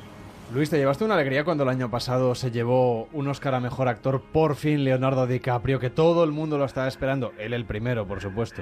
Sí, sí, pues sí, la verdad es que hace ilusión, porque no, por supuesto a mí no me llega nada. El Oscar este de Hollywood hasta aquí, hasta Pues aquí no viaja. Vamos a llamarle, vamos a enviarle un WhatsApp a, a Leo, que por favor, que además de salvar el Roger. mundo y hacer películas, que se Claro. acuerde de quienes le prestan la voz por ahí. Eh, Exacto, la verdad es que esto es un poco raro en general, ¿no? Porque yo sí, por ejemplo, he tenido la, la- la ocasión de conocer personalmente a Jim Carrey, que vino a presentar una película en un estreno en Madrid, pero eh, es difícil porque me imagino desde su punto de vista y desde el punto de vista de los que habéis comentado, evidentemente, que preferís el género subtitulado, etcétera, etcétera, es normal que parezca para ellos una cosa como muy exótica, ¿no? Decir, bueno, ¿cómo, cómo que en otro país me ponen otra voz? pero en el fondo es, es, parte del show business. Jim Carrey estuvo encantado de, de- conocerme y de saludarme y todo. Es un, bueno, en definitiva, cuando se hacen eh, este tipo de, de películas, pues lo que intentan es obtener los mayores beneficios posibles. Y esto hoy por hoy todavía, pues hay muchas más recaudaciones de taquilla en las versiones Mm. dobladas. Esto supongo que las tendencias irán cambiando, evidentemente, todo, todo se normalizará, pero hoy por hoy es una tradición tan arraigada que, que sigue siendo así.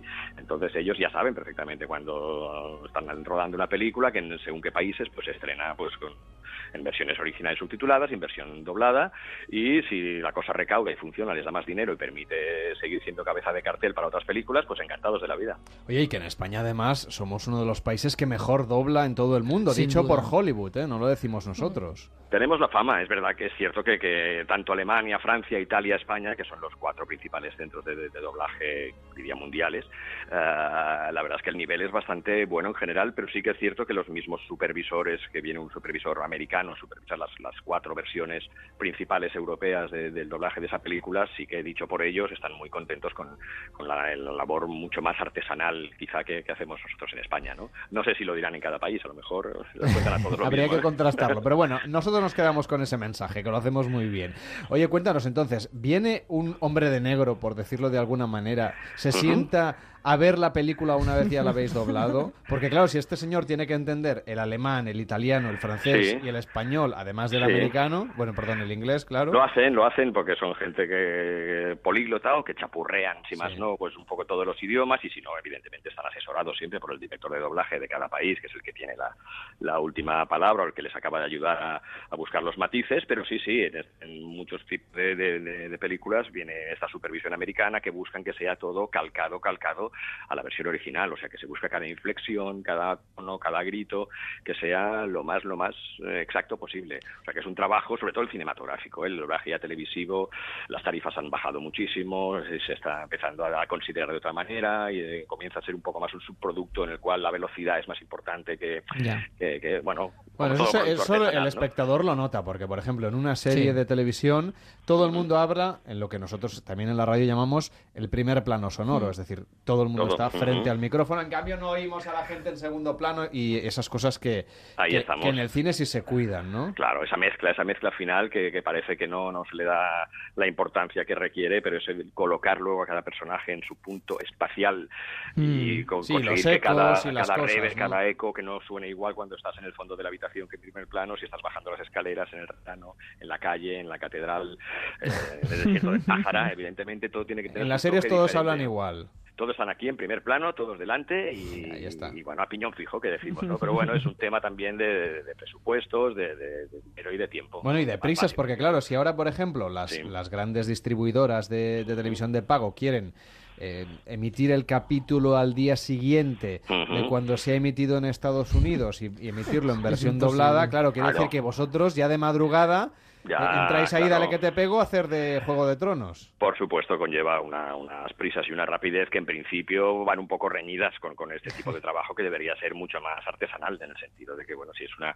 intentas buscar la máxima similitud con la obra original, y eso necesita su tiempo, a, a nivel de doblaje, evidentemente, a nivel de trabajarlo bien en sala y luego a nivel de, de mezcla. A ver, No, a no, ver que, Que si va- las traducciones, las adaptaciones de diálogos, todo, todo va junto. Claro que si al final va a esta velocidad, es que ya ni guion nos van a dar. Vas a ne- tener que traducir simultáneamente. Te lo inventas. Venga, tira y, y ves haciendo, ¿no? Bueno, esto pasaba un poco al principio con, con las películas porno, por ejemplo, que, que- que mucha gente... Sí, a esas mucho guion tampoco hace falta que... Eh, Exacto, aquello ahí- era decir, oye, mira, no ensayes ni nada, tira directamente y tú mismo. Si, Ahí- la- si ves que está la boca ocupada, entonces ahí no hables, ¿no? Vale, vale, perfecto, ¿no? Ahí siempre te la termina metiendo doblada, por eso. Ah, Vale, ya me voy. Ahí disfrutaría nuestro guionista, ¿no? Que tenemos un guionista aquí en el programa que le, le da mucha pereza Sí. escribir. Buah, pero es que ahí pero hay que estudiárselo mucho, ¿no? Eso, ¿cómo, cómo, cómo lo hacéis? ¿Cómo lo hacíais? ¿Lo viví mucho eso? Sí, claro, hay que, hay que prepararlo, hay que estudiarlo, los guiones Buah. hay que aprendérselos, hay que preparar cada texto, si puedes memorizar cada texto antes de grabarlo Buah, para poder encima, mirar. memorizar. Claro. Sí, Joder, claro, claro, memorizarte el minuto entero para poder mirar luego a la cara y a la boca y sincronizarlo. A la boca claro, también, ¿no? Si estás leyendo no, no hay manera, ¿no? Y bueno, imagínate el ajustador, ¿no? Que es una, como una especie de guionista que lo que hace es no solo traduce, sino eso se tiene que parecer al Ujú. movimiento de boca que hacemos las Exacto. personas cuando hablamos, ¿no? Lo cual, lo que significa la mayoría de las veces, sobre todo cuando hablamos del idioma inglés, recortar muchísimo diálogo, ver exactamente qué, de qué palabras puedes prescindir, de cuáles no, porque suele ser mucho más corto, es un idioma mucho más monosilábico. Ya te veo que tú esto lo ves muy Buah, complicado, ¿no? Me estoy mareando un poco y Sí, todo, es que le-. O sea, cuando le pedimos que haga algún guion para el programa, pff, no veas tú lo que tarda. No, Bueno, es para que- escribir cuatro preguntas. Pues Claro. no podrías pillar una serie de estas de HBO, ¿eh? Esto lo- Uf, no, de- del TVO a lo mejor, pero el HBO no, está imposible. Madre mía, Él qué solo trabajo. ve youtubers en internet. Ah, eso sí, porque no hay No, que... no hay sales no y guion. hablas y a mí me gusta ese rollo. A ver si lo hacemos un día. Oye, y Luis, ¿cuánto tardáis más o menos en doblar una película entera? ¿Y es, es lo mismo que una serie? La serie supongo que se reduce más el tiempo. No, hombre, una es más tiempo, una película entera, estamos hablando, pues ya prácticamente la duración estándar ya está más cerca de las dos horas que de hora y media, por ejemplo, ¿no? Y ya más cinematográficamente pues emplea más tiempo porque se, se cuida más. eh, Todavía, afortunadamente, en el mundo de los estrenos cinematográficos los presupuestos se mantienen un poco por encima, con lo cual permite hacerlo mejor. Ah, y, pero bueno, una película de cine más o menos complicadita y todo, en una semana está doblada. Bueno, una, una de las cosas curiosas de escuchar a, a Luis Posada, además de que es capaz de ponerle la voz a todos estos personajes, es que hay uno que a mí me parece especialmente delicioso, que es que hagas de Jim Carrey. ¿Conoce a mi cliente, Samantha Cole? Sí. ¿Y no es cierto que su relación con mi cliente es únicamente platónica? ¡Protesto, señoría! ¿A usted mismo? Sí.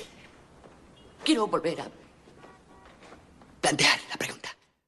Bueno, en este caso, por ejemplo, debe ser un estrés para ti, ¿no? Es decir, no es lo mismo que te llamen, oye, Sí, hay que sí. hacer a Leonardo DiCaprio, eh, qué sé No, yo, no, es en, su diferente. última película, que además casi no tenía diálogos, pobre No, hombre, que no. estaba ahí solo, que desesperado. también que también la sufrí un poco porque quieras que no bueno, lo, Sí, lo- lo estaba poco hecho que hablaba polvo. pero estaba hecho polvo el tío y hay que ponerse un poco en situación y las tripas hay que comprimirlas para, para, para poder hacerlo no pero es verdad que en el caso de, de Jim Carrey es agotador ahora con los años pues ya supongo que va Sí. menos porque ya también va bajando un poco el nivel de, de- de estrés y yo también lo voy conociendo más y ya la cosa se va equilibrando pero en un principio yo recuerdo las primeras películas La Máscara Ace Ventura yo adelgazaba un par de Por kilos. eso. En, esa semana que duró el ¿Qué me doblaje de la película yo perdí un sí sí yo me muevo mucho además no, no a- a- manteniendo la distancia del micrófono siempre mínima necesaria para que no haya altibajos pero pero me obliga a mucho movimiento y mucho bueno no sé yo adelgazaba ya te digo un par de un par de kilos Por eso se mantiene también Luis, que está delgadito, por eso, porque le toca una No. película de estas y ya vamos.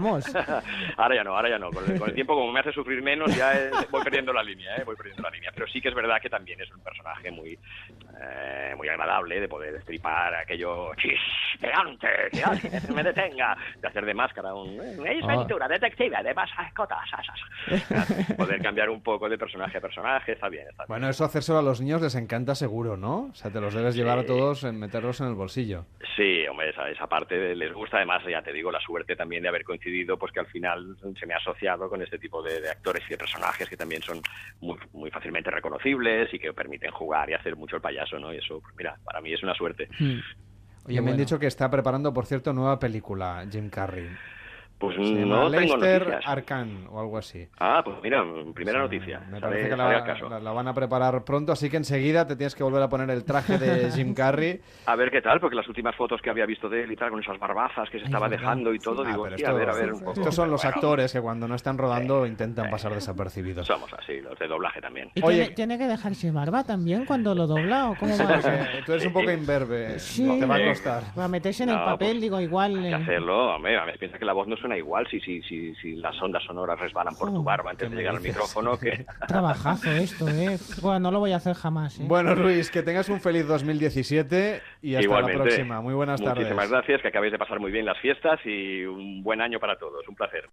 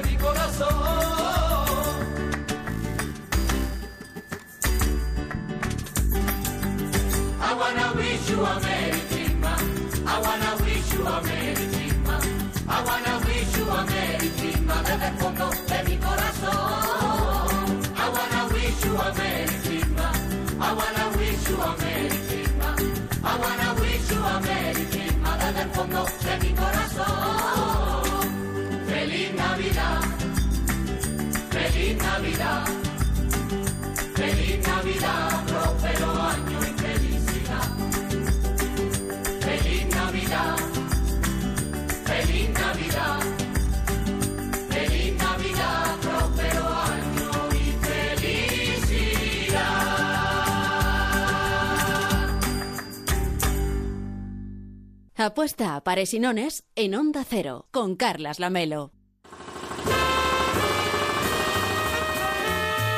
Pero no crean que tenemos una pausa ahora. Le hemos, eh, hemos tratado de convencer a Gasset para que venga a comentarnos las grandes películas que nos deja el 2016, después de que hace un rato Paula Merida nos haya traído las grandes películas que llegarán en 2017. Así que todos los micrófonos son suyos. Con uno tengo más que suficiente. Tampoco te hagas muchas ilusiones. Lo primero sería destacar la lista de películas que para mí han conseguido 5 estrellas este pasado 2016. Bien, hasta aquí la lista. De todos modos, y Eso como quiere decir que no hay ninguna. No hay ninguna, ninguna buena. No, ni con O sea, cuatro usted estrellas. Suprimiría los Oscar directamente. Exactamente, ni con tres, ni con dos, ni tan siquiera con una estrella. De todos modos, y como queréis que destaque algo positivo, aunque con ello me genere urticaria y alergias varias, haré todo lo posible por conseguirlo. Bien, no ha sido posible, así que mejor hablemos de lo que tengo ganas de que llegue el próximo año, este que ya hemos empezado, entre ellas Alien Covenant, película que para comprender en qué orden va dentro de la saga hay que ser doctor en física cuántica. Así como Rock One, ¿no? Efectivamente. Que es un 4 menos cuarto. Sí, porque sería después de la película de Prometheus, antes de la 1 que la 2... Bueno, En fin, que alguien nos lo explique, por favor, porque si no terre- tendré un derrame cerebral. Por otro lado, llega la segunda parte de Blade Runner, película que intentaré ver, aunque si para la próxima tarda el mismo tiempo que han tardado para hacer esta, me da que no terminaré la trilogía. Del cine de superhéroes prefiero no hablar, principalmente porque no he visto ninguna y si ahora me quisiera poner al día necesitaría el mismo experto que les citaba anteriormente para aclararme. Seguiré pues esperando con esperanza que llegue algo nuevo de Lars von Trier o de Ken Loach. Y por cierto, deseo sobre todo que Mel Gibson se decida a volver a ser actor y deje de una vez de ser director de cine. Eso es lo que usted pide a 2017. De momento. Y eh, le había dicho que la sección tenía que durar 10 minutos. Bien, hasta aquí la sección de... Llevamos de dos cine. minutos. Pues llega la pausa. ¿Y ya está? Sí. Mm. ¿Aquí se queda usted? Y no me, no me va a contar nada más, que me deja aquí medio sin nada. Si quiere, le cuento lo que hago en casa cuando llega la pausa. ¿Le gusta el teatro? Me gusta el teatro. Pues le invito a ir al teatro. En Onda Cero, Pares y Nones, con Carlas Lamelo.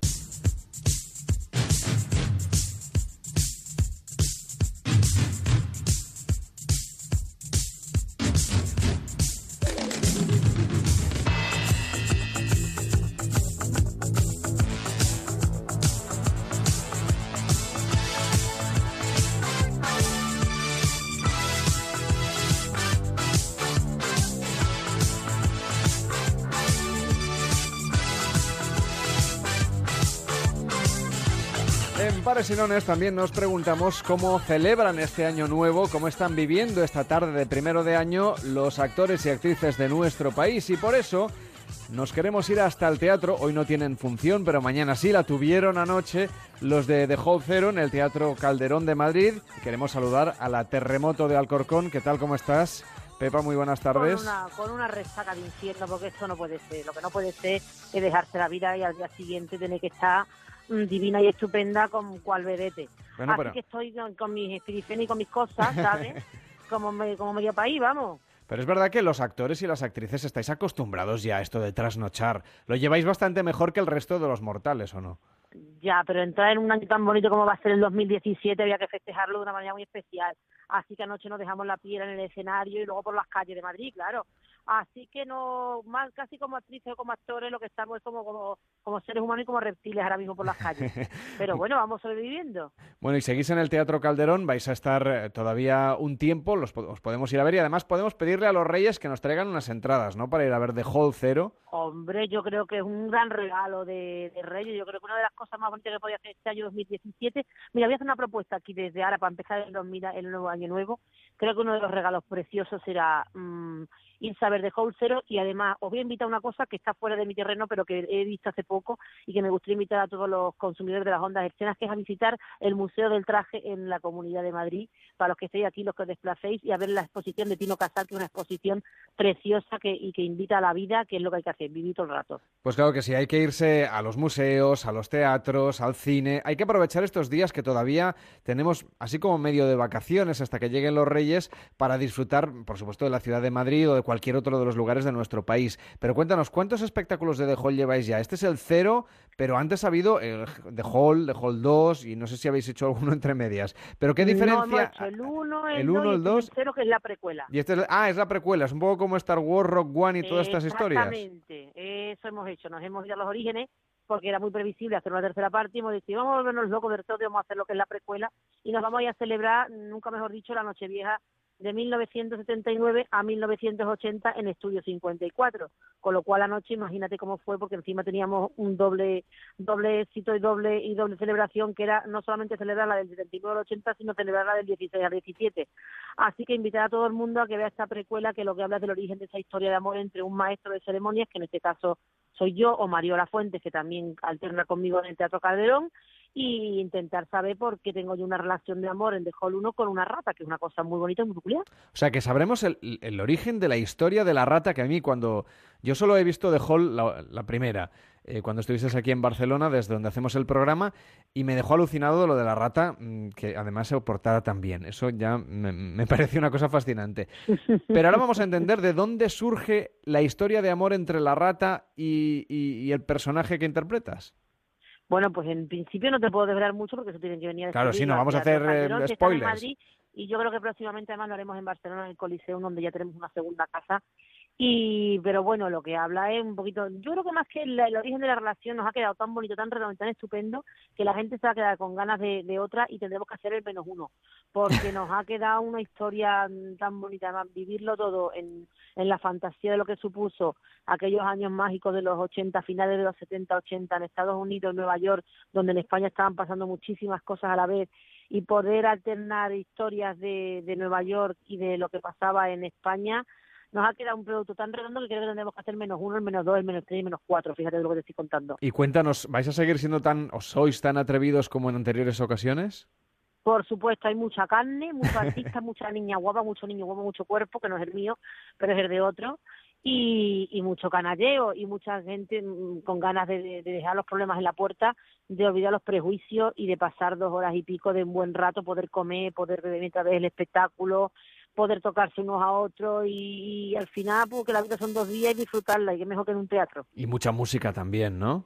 mucha música, además una música que nos gusta mucho a todos, que es esa música de los 70 y los 80, música desde David Bowie, los Bee Gees, Rafael o Tino Casal, por ejemplo, hasta, hasta, hasta, por ejemplo, yo que sé, la gran terremoto, la original, que no soy yo, que era Dolores Vargas, la Terremoto Vargas con la Chilipú. O sea, que no nos olvidamos, que no pensemos que estamos solamente haciendo una operación a lo que fue la cultura de disco en, en Estados Unidos, sino que no nos hemos olvidado para nada de lo que pasaba en España y hemos hecho un refrito de, de esa época y que mejor que celebrarlo, pues celebrar la Nochevieja. Y Pepa, ¿qué le pides tú a los reyes?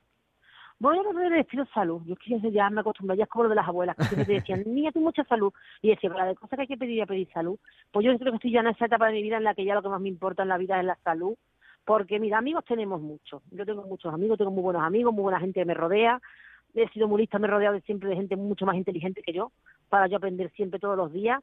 Y entonces yo ya, como tengo todo, tengo una casita, tengo yo mi mundo, tengo mi, mi sordecito, mi mundo apañado, yo creo que ya lo que me queda es pedirle salud y que a todo el mundo le vaya lo mejor posible y que el año 2017 sea el mejor año. Yo confío mucho, porque además es mi número favorito, y confío mucho en que el 2017 es un año lleno de sorpresas, es un año en el que a lo mejor nos quitan hasta el IVA cultural y pasamos de un 21 a un 2 o un 5, que sería un gran sueño y una gran petición a los Reyes Magos, que nos quitaran un IVA cultural para que la gente pueda consumir más libros, más música y, y que los, por lo menos que nos igualen a los toreros y a los futbolistas, ¿sabes? Que nos bajen un 7%. Yo creo que eso es una gran petición para los Reyes Magos para este 2017. Yo creo que los reyes están tomando nota. A ver si nos hacen caso. Me sumo a, a- a tu petición de que el 2017 sea un día, vaya, un año, mejor dicho, esté siendo ya un año maravilloso para todos. Un abrazo a la Terremoto de Alcorcón y a todo el equipo de The Hall Cero que está en el Teatro Calderón de Madrid. Buenas tardes. De vuestra parte me voy a seguir echando la fiesta. Muy bien, sigue durmiendo, que vaya bien. Hasta luego. Feliz año. En Onda Cero, Pares y Nones, con Carlas Lamelo.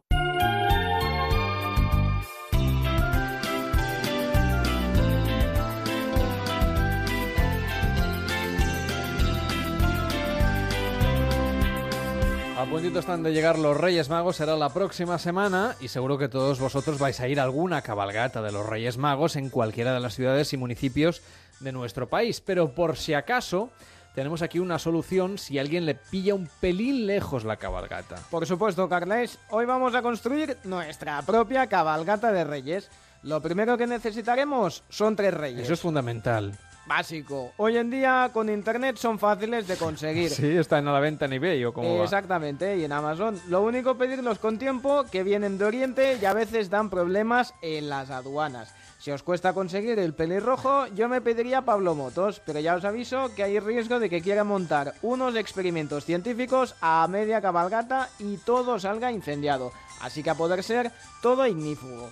Para conseguir unos camellos, lo mejor es buscarlos en los extrarradios de las grandes ciudades. Ahí campan a sus anchas. Si no consigues uno a tiempo, siempre puedes cebar el gato a base de vitaminas, proteínas, creatina y tenerlo bien febrado para el día 5 de enero. Fácil y divertido. Pobre gato. Sí, para el recorrido tenemos dos opciones. Podemos pedir permiso al ayuntamiento para cortar la calle en la que vivamos o nos construimos nuestro propio rocódromo para que circule ahí la cabalgata. Un rocódromo. Ahí está, lo grande. ¿eh? Los vehículos con los que circularán los integrantes de la cabalgata los construimos nosotros mismos. Solo hace faltan cuatro ruedas por vehículo, un motor y un montón de piezas, eso sí, y una llave Allen para montarlo todo.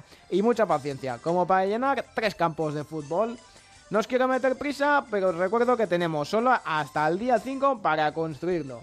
Vamos con algunos de los elementos claves. Dos toneladas de caramelos de varios colores, cuatro camiones de confeti y unos 200 niños para repartir todo el material entre los más pequeños. Así, sencillo y fácil, ¿no? Muy bien. Venga. Muy importante, recordad que necesitaremos 3.500 bombillas a poder ser LED que gastarán menos y la decoración de las carrozas. Si no os da tiempo a diseñarla, siempre podéis ir a lo clásico. Lo más difícil de montar la cabalgata será evitar pagar derechos a la SGAE por la música que pongáis, así que nos quedará más remedio que pagarles los derechos de autor o la opción que os proponemos es que creéis vuestros propios villancicos. Tardaréis un poco más, pero en lugar de pagar terminaréis cobrando por meter ahí vuestra propia música. Creo que de momento lo tenemos todo listo para hacerlo. Escuchamos un consejo de jardinería y a ver qué tal nos queda. El abono lo ideal es introducirlo en la tierra. Si lo ponéis encima de las hojas no servirá de nada, por muy bonito que quede. Me da a mí que este consejo lo he escuchado antes, ¿eh? Es que el chico se repite un poco. Que ha sido fácil, ¿verdad? Aún nos ha sobrado tiempo durante el consejo de jardinería para poder hacerles crecer artificialmente la barba a los reyes, que se han presentado aquí afeitados. Ya tenemos unos reyes hipster. Totalmente. Menos mal que ya hacemos un acelerador de pelo láser en otra ocasión y nos ha servido. Si no nos pillan con el culo al aire. ¡Aupa pues! Pues nada, ya tenemos cabalgata. Oiga, muchas gracias, ¿eh? le ha quedado a usted divino. Este estudio está lleno ahora de luces LEDs, espumillón. Aquí está que luce. Muy navideño. Lástima que las navidades ya se estén acabando casi. Eso pero es, bueno. pues. ¿Qué tal el cambio de año? Su... De momento bien. Sí. Se repite un poco el de jardinería, pero Sí, bien. No pasa nada. Se queda usted aquí con nosotros. Nos queda una horita más de programa. ¿Le apetece? Me da tiempo de hacer un reactor nuclear. Puede ver todas las series que vamos a recomendar en la siguiente hora aquí en Pares y Nones. Nos sigues en las redes sociales en facebook.com barra Pares y Nones y en arroba Pares y Nones OT. OT no, OC, a través de Twitter. Estaba yo pensando en canciones como esta que nos llega de Pentatonic.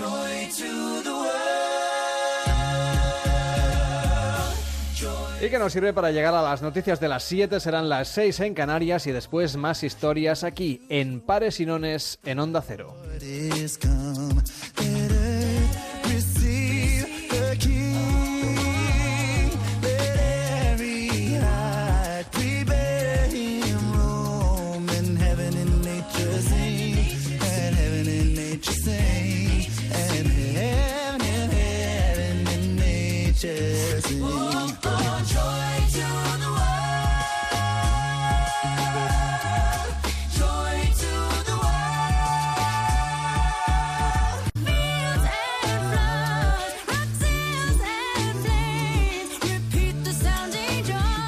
Onda Cero.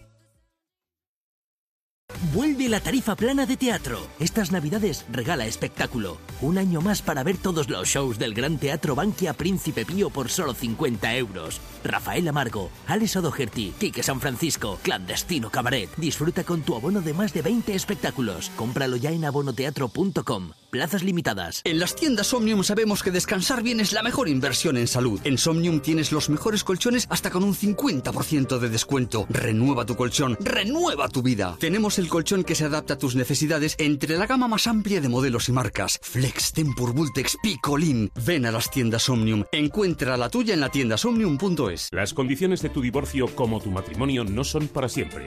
Si no estás de acuerdo con las condiciones de tu divorcio, reclamamos por ti.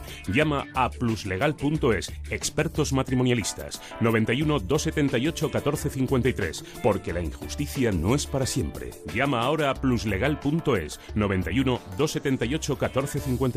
Murprotec, buenos días. Le llamo porque tengo humedades. Ha llamado al sitio adecuado. ¿Qué tipo de humedades? ¿Qué es lo que ve? Se cae la pintura, hay manchas blancas y huele muy mal. Lo he intentado todo. Uno de nuestros técnicos le visitará y analizará gratuitamente su problema de humedad. Si podemos darle solución, será con garantía de resultado por escrito de hasta 30 años. Jamás volverá a tener humedades. No sabe cuánto me alegra oír eso. Llame al 930 1130, 930 1130 o el murprotec.es.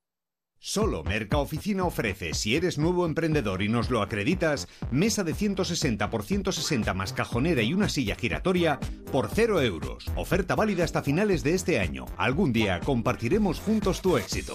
Más información en mercaoficina.es. Mercaoficina, siempre buscando la satisfacción de sus clientes. Soy Concha Velasco, amigos míos. Si quieres evitar sustos en tu vieja bañera, te recomiendo Duchamanía. Te instalan un plato de ducha antideslizante en pocas horas y sin obras molestas. Y te ahorras un buen dinerito. Haz como yo. Confía en los auténticos profesionales. Confía en Duchamanía. Haz caso a Concha. Duchamanía te lo instala desde solo 990 euros, IVA incluido. Paseo del Molino 6 en Legazpi, 91 468 4907 o duchamanía.es. Por el trabajo, por la familia, por la aseguradora, por tus hijos, por los vecinos, por el banco, por la empresa de telefonía, por un accidente, por los impuestos, por un imprevisto, por la agencia de viajes, por una huelga, por un robo, por una denuncia. Por casi cualquier cosa del día a día puedes perder tu tranquilidad, a no ser que cuentes con una protección jurídica a tu medida como la que te ofrece De Vuelta Legal. Con De Vuelta Legal tendrás protección jurídica para toda la familia durante un año por mucho menos de lo que te costaría una única consulta en cualquier otro abogado. Llama ahora gratis al 900-900-637, 900-900-637 o devueltalegal.es. Tu abogado de cabecera. Grupo Reacciona.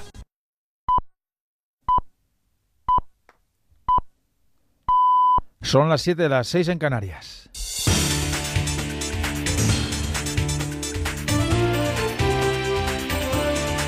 Noticias en Onda Cero. Buenas tardes. El primer ministro turco Binali Yildirim ha comparecido a las puertas del hospital de Estambul, donde se encuentran la mayoría de los casi 70 heridos del atentado durante la fiesta de Año Nuevo en una discoteca de la ciudad del Bósforo. Ha confirmado que el asaltante atacó a personal de seguridad fuera del club antes de disparar al azar en el interior. La policía contaría con unos primeros indicios sobre su identidad después de que abandonara el arma antes de huir. En rueda de prensa, el primer ministro turco ha desmentido, eso sí, que el terrorista fuera vestido de Papá Noel. He escuchado en varios sitios que el terrorista supuestamente llevaba un traje de Papá Noel cuando entró y disparó. Nada de cierto hay en esto. Aparte de eso, las evaluaciones no son concluyentes. Él abandonó su arma en la escena y aprovechando la agitación escapó. Nuestras fuerzas policiales están en pleno rendimiento. Todas las opciones están siendo evaluadas con mucho cuidado. El diplomático portugués Antonio Guterres es desde hoy el nuevo secretario general de la ONU en sustitución del surcoreano Ban Ki-moon. Llega al cargo con la promesa de cambios dentro de la organización y ofreciéndose como mediador en los conflictos alrededor del mundo. Guterres fue primer ministro de Portugal y alto comisionado de Naciones Unidas. Asume la Secretaría General ahora con el respaldo total de los Estados miembros que lo eligieron por aclamación el pasado octubre. Estas han sido sus primeras palabras. La paz debe ser nuestro objetivo y nuestra guía. La dignidad y la esperanza, el progreso y la prosperidad, todo lo que como familia humana desejamos alcanzar depende de la paz. Pero la paz depende de nosotros. Los exhorto a todos a que conmigo se comprometan con la paz hoy y todos los días. Hagamos que 2017 sea un año para la paz. Ellas han sido los bebés más madrugadores de 2017. Pasaba un segundo durante la primera campanada del reloj de la Puerta del Sol cuando Lara venía a la vida en el Hospital Santa Caterina de Sal, en Girona. Pocos, poco más de dos kilos y medio pesaba, 700 kilómetros al suroeste, en Madrid.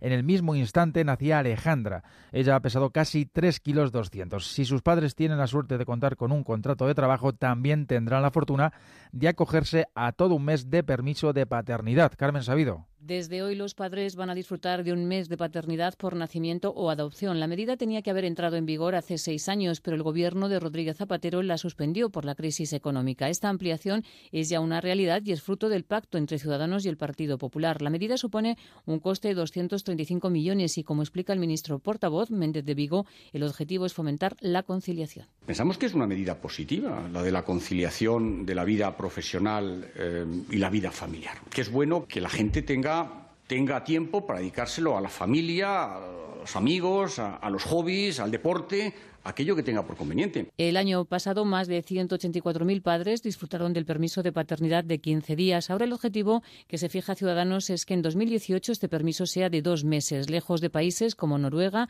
donde los padres disfrutan de 112 días, y muy por encima de Italia, donde solo tienen un día. Otras novedades de este 2017, subidas en la energía. La escalada del petróleo en las últimas semanas provoca un incremento en el precio de los carburantes. La tarifa regulada del gas aumenta un 3,5%, mientras la luz va a depender del mercado mayorista, también al alza, por lo que la factura eléctrica tampoco se va a librar de un repunte. Perderemos, por tanto, poder adquisitivo habida cuenta de que se espera un incremento del IPC en torno al 2%. A esto se añade que los vecinos de unos 2.000 municipios van a haber incrementado su recibo del IBI. Entre las subidas que se aplauden, la del 8% en el salario mínimo interprofesional, aunque no tanto el incremento del 0,25% de las pensiones, muy por debajo del 2,5% que han subido los precios al cierre de 2016. Y mañana lunes 2 de enero no habrá restricciones al tráfico en Madrid. Se levanta la prohibición de aparcar en el centro y a partir de esta próxima medianoche se podrá circular de nuevo a 90 km por hora en la M30. Noticias del deporte, Rafa Fernández. Como cada Navidad, la Premier abre el año futbolístico eh, con eh, el triunfo, en este caso, del Arsenal frente al Crystal Palace por dos goles a cero. Acaba de concluir ese partido que deja al equipo de Arsen Wenger a nueve puntos del intratable Chelsea en la tabla de clasificación, pero en puesto Champions. También hoy el Tottenham ha ganado a domicilio al Watford por cuatro goles a uno. Mientras tanto, en nuestro país, el Betis acaba de hacer oficial que Charlie Musonda deja desde ya la plantilla verde y blanca tras alcanzar un acuerdo para eh, que el Chelsea vuelva a recuperar al jugador mm, después de concluir la cesión que le tenía en Sevilla. De esta forma, el Betis amplía sus opciones de buscar refuerzos en el mercado de invierno. Otro punto de atención es Valencia, donde Ya está al mando del equipo valencianista en sustitución de Cesare Prandelli. Su primer examen será este martes frente al Celta en la ida de los octavos de final de la Copa del Rey. Será a las 7 de la tarde, igual que el partido entre Osasuna y Eibar. A las 9 y cuarto también se jugarán las eliminatorias ida de Las Palmas Atlético de Madrid y Deportivo de La Coruña frente a Almería. Además, el día de hoy nos deja la victoria en su debut en la Premier League de la India de badminton de Carolina Marín frente a la que fue su rival también en la final de Río 2016, la India Sindhu. En tres sets ha ganado, Carolina y también la victoria de España en su eliminatoria frente a Australia en la Copa Hopman con el triunfo decisivo de la pareja Lara Ruabarrena Feliciano López. Es todo más noticias en Onda Cero a las 2 de la madrugada, la una en Canarias. Perdón el retraso, pero es que no encontraba esta camiseta. Por cierto, ¿te gusta? Estás guapo, pero te veo más gordo. ¿En serio? Sí, a ver, ponte el cinturón. Mucho mejor. No llevar el cinturón de seguridad te hace más gordo. En un impacto a solo 30 kilómetros por hora, una persona multiplica su peso por 10. Estas navidades adelgaza poniéndote el cinturón. Y de paso salva la vida. No te amargues la época más dulce del año. Feliz Navidad. Dirección General de Tráfico, Ministerio del Interior, Gobierno de España. Tu nombre es tu espíritu. Cuatro únicos capítulos. Tu nombre es tu escudo. Nominada Emmy 2016 Mejor Miniserie. Eres Kunta Kinte. ¡Ese no es tu nombre! No se puede comprar a un esclavo. Se tiene que esclavizar. Raíces. Muy pronto estreno en Antena 3.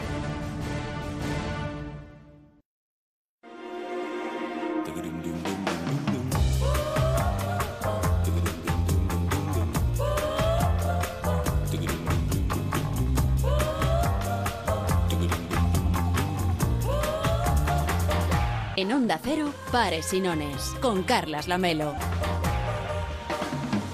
Qué ganas de arrancar esta última hora de pares y nones en Onda Cero. Enseguida saludamos a Raquel Crisóstomo y a Óscar González que nos van a proponer las grandes series a las que engancharse en este 2017.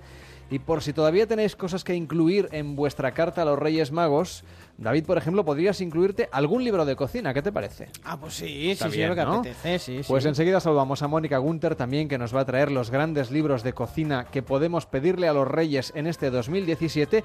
Y también eh, hablaremos con Juan Torres López, que es economista y que nos habla de Economía sin hacer caso de los economistas. Fantástico. Le vamos a preguntar qué recetas le debemos eh, sugerir al gobierno de Mariano Rajoy o en general a cualquiera que tenga algo de responsabilidad en nuestra economía para ver si este 2017 ya apuntalamos la recuperación de una vez por todas. Esto es Pares y Nones en Onda Cero. Estaremos aquí hasta que sean las 8, las 7 en Canarias en esta primera tarde del año 2017. Si os acabáis de incorporar, feliz año a todo el mundo.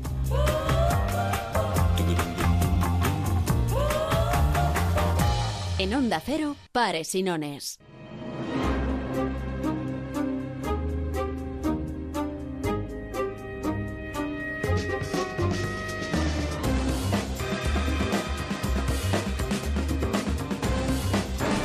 En este programa estamos proponiendo cosas para hacer en este año 2017 que siempre es un libro blanco. Cualquier año que empezamos es un libro por escribir y lo podemos escribir llenito de series con Raquel Crisóstomo. ¿Qué tal Raquel? Buenas tardes. Hola, buenas tardes. Y con Oscar González. ¿Qué tal Oscar? ¿Cómo estás? Feliz año. Feliz año y buenas tardes. Bien. ¿Cuántas series has visto desde que ha empezado el año?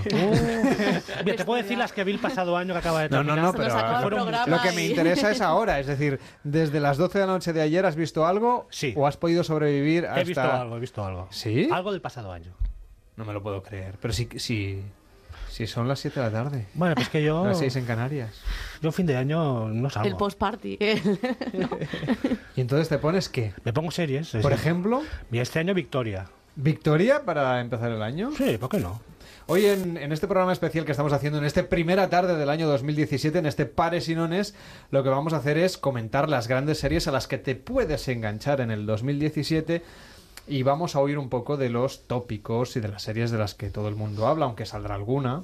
Sí, esto es Por- inevitable. Porque es inevitable y porque son productos de calidad, pero aquí sugiriendo cosas diferentes. Y un poquito, eh, bueno, pensando en también diversos tipos de públicos, sensibilidades y gustos. Así que venga, yo me he traído aquí una libreta maravillosa que se llama Agenda, que es una cosa que está a punto de pasar a mejor vida. Sí. Eh, agenda de papel. Sí, Y- estas ya Guau, po- pocas se vintage, ven, estas ¿eh? vintage, ¿eh? Tiene, Estas pocas se tiene- ven. tiene 12 meses. ¿12 series? No. ¿Cuántas vamos a hacer? Uh, Uh, pues lo pues que mira, no... Tenemos aquí una listita. Sí, que no es se nos dará tiempo, larga, ¿eh? pero bueno, igual sí que hay Bueno, una igual me pido una excedencia y así puedo ver Sí. las series. Venga. David Sarroyo ya está apuntando también, Yo ¿eh? sí, Él sí, te ha traído una, se ha traído una libreta más gruesa que la mía, con lo cual es, en fin, es más realista que no, yo. pero yo me las anoto para cuando me jubile. Mm, eh, está a bien. los 95 O con sea, suerte. que Netflix tendrá un cliente en el año Sí. 2075. Yo creo que deberías pedirte una segunda vida. Una segunda vida, exactamente. Este- Y ahí las veré. Un episodio de Black Mirror, ¿eh? Con Sí. David ahí. Ay, me encantaría, me encantaría, me encanta esa. Pero eh, bueno, anoto y si algún día suena la flauta ya sé las que tengo que ver. Eso va bien.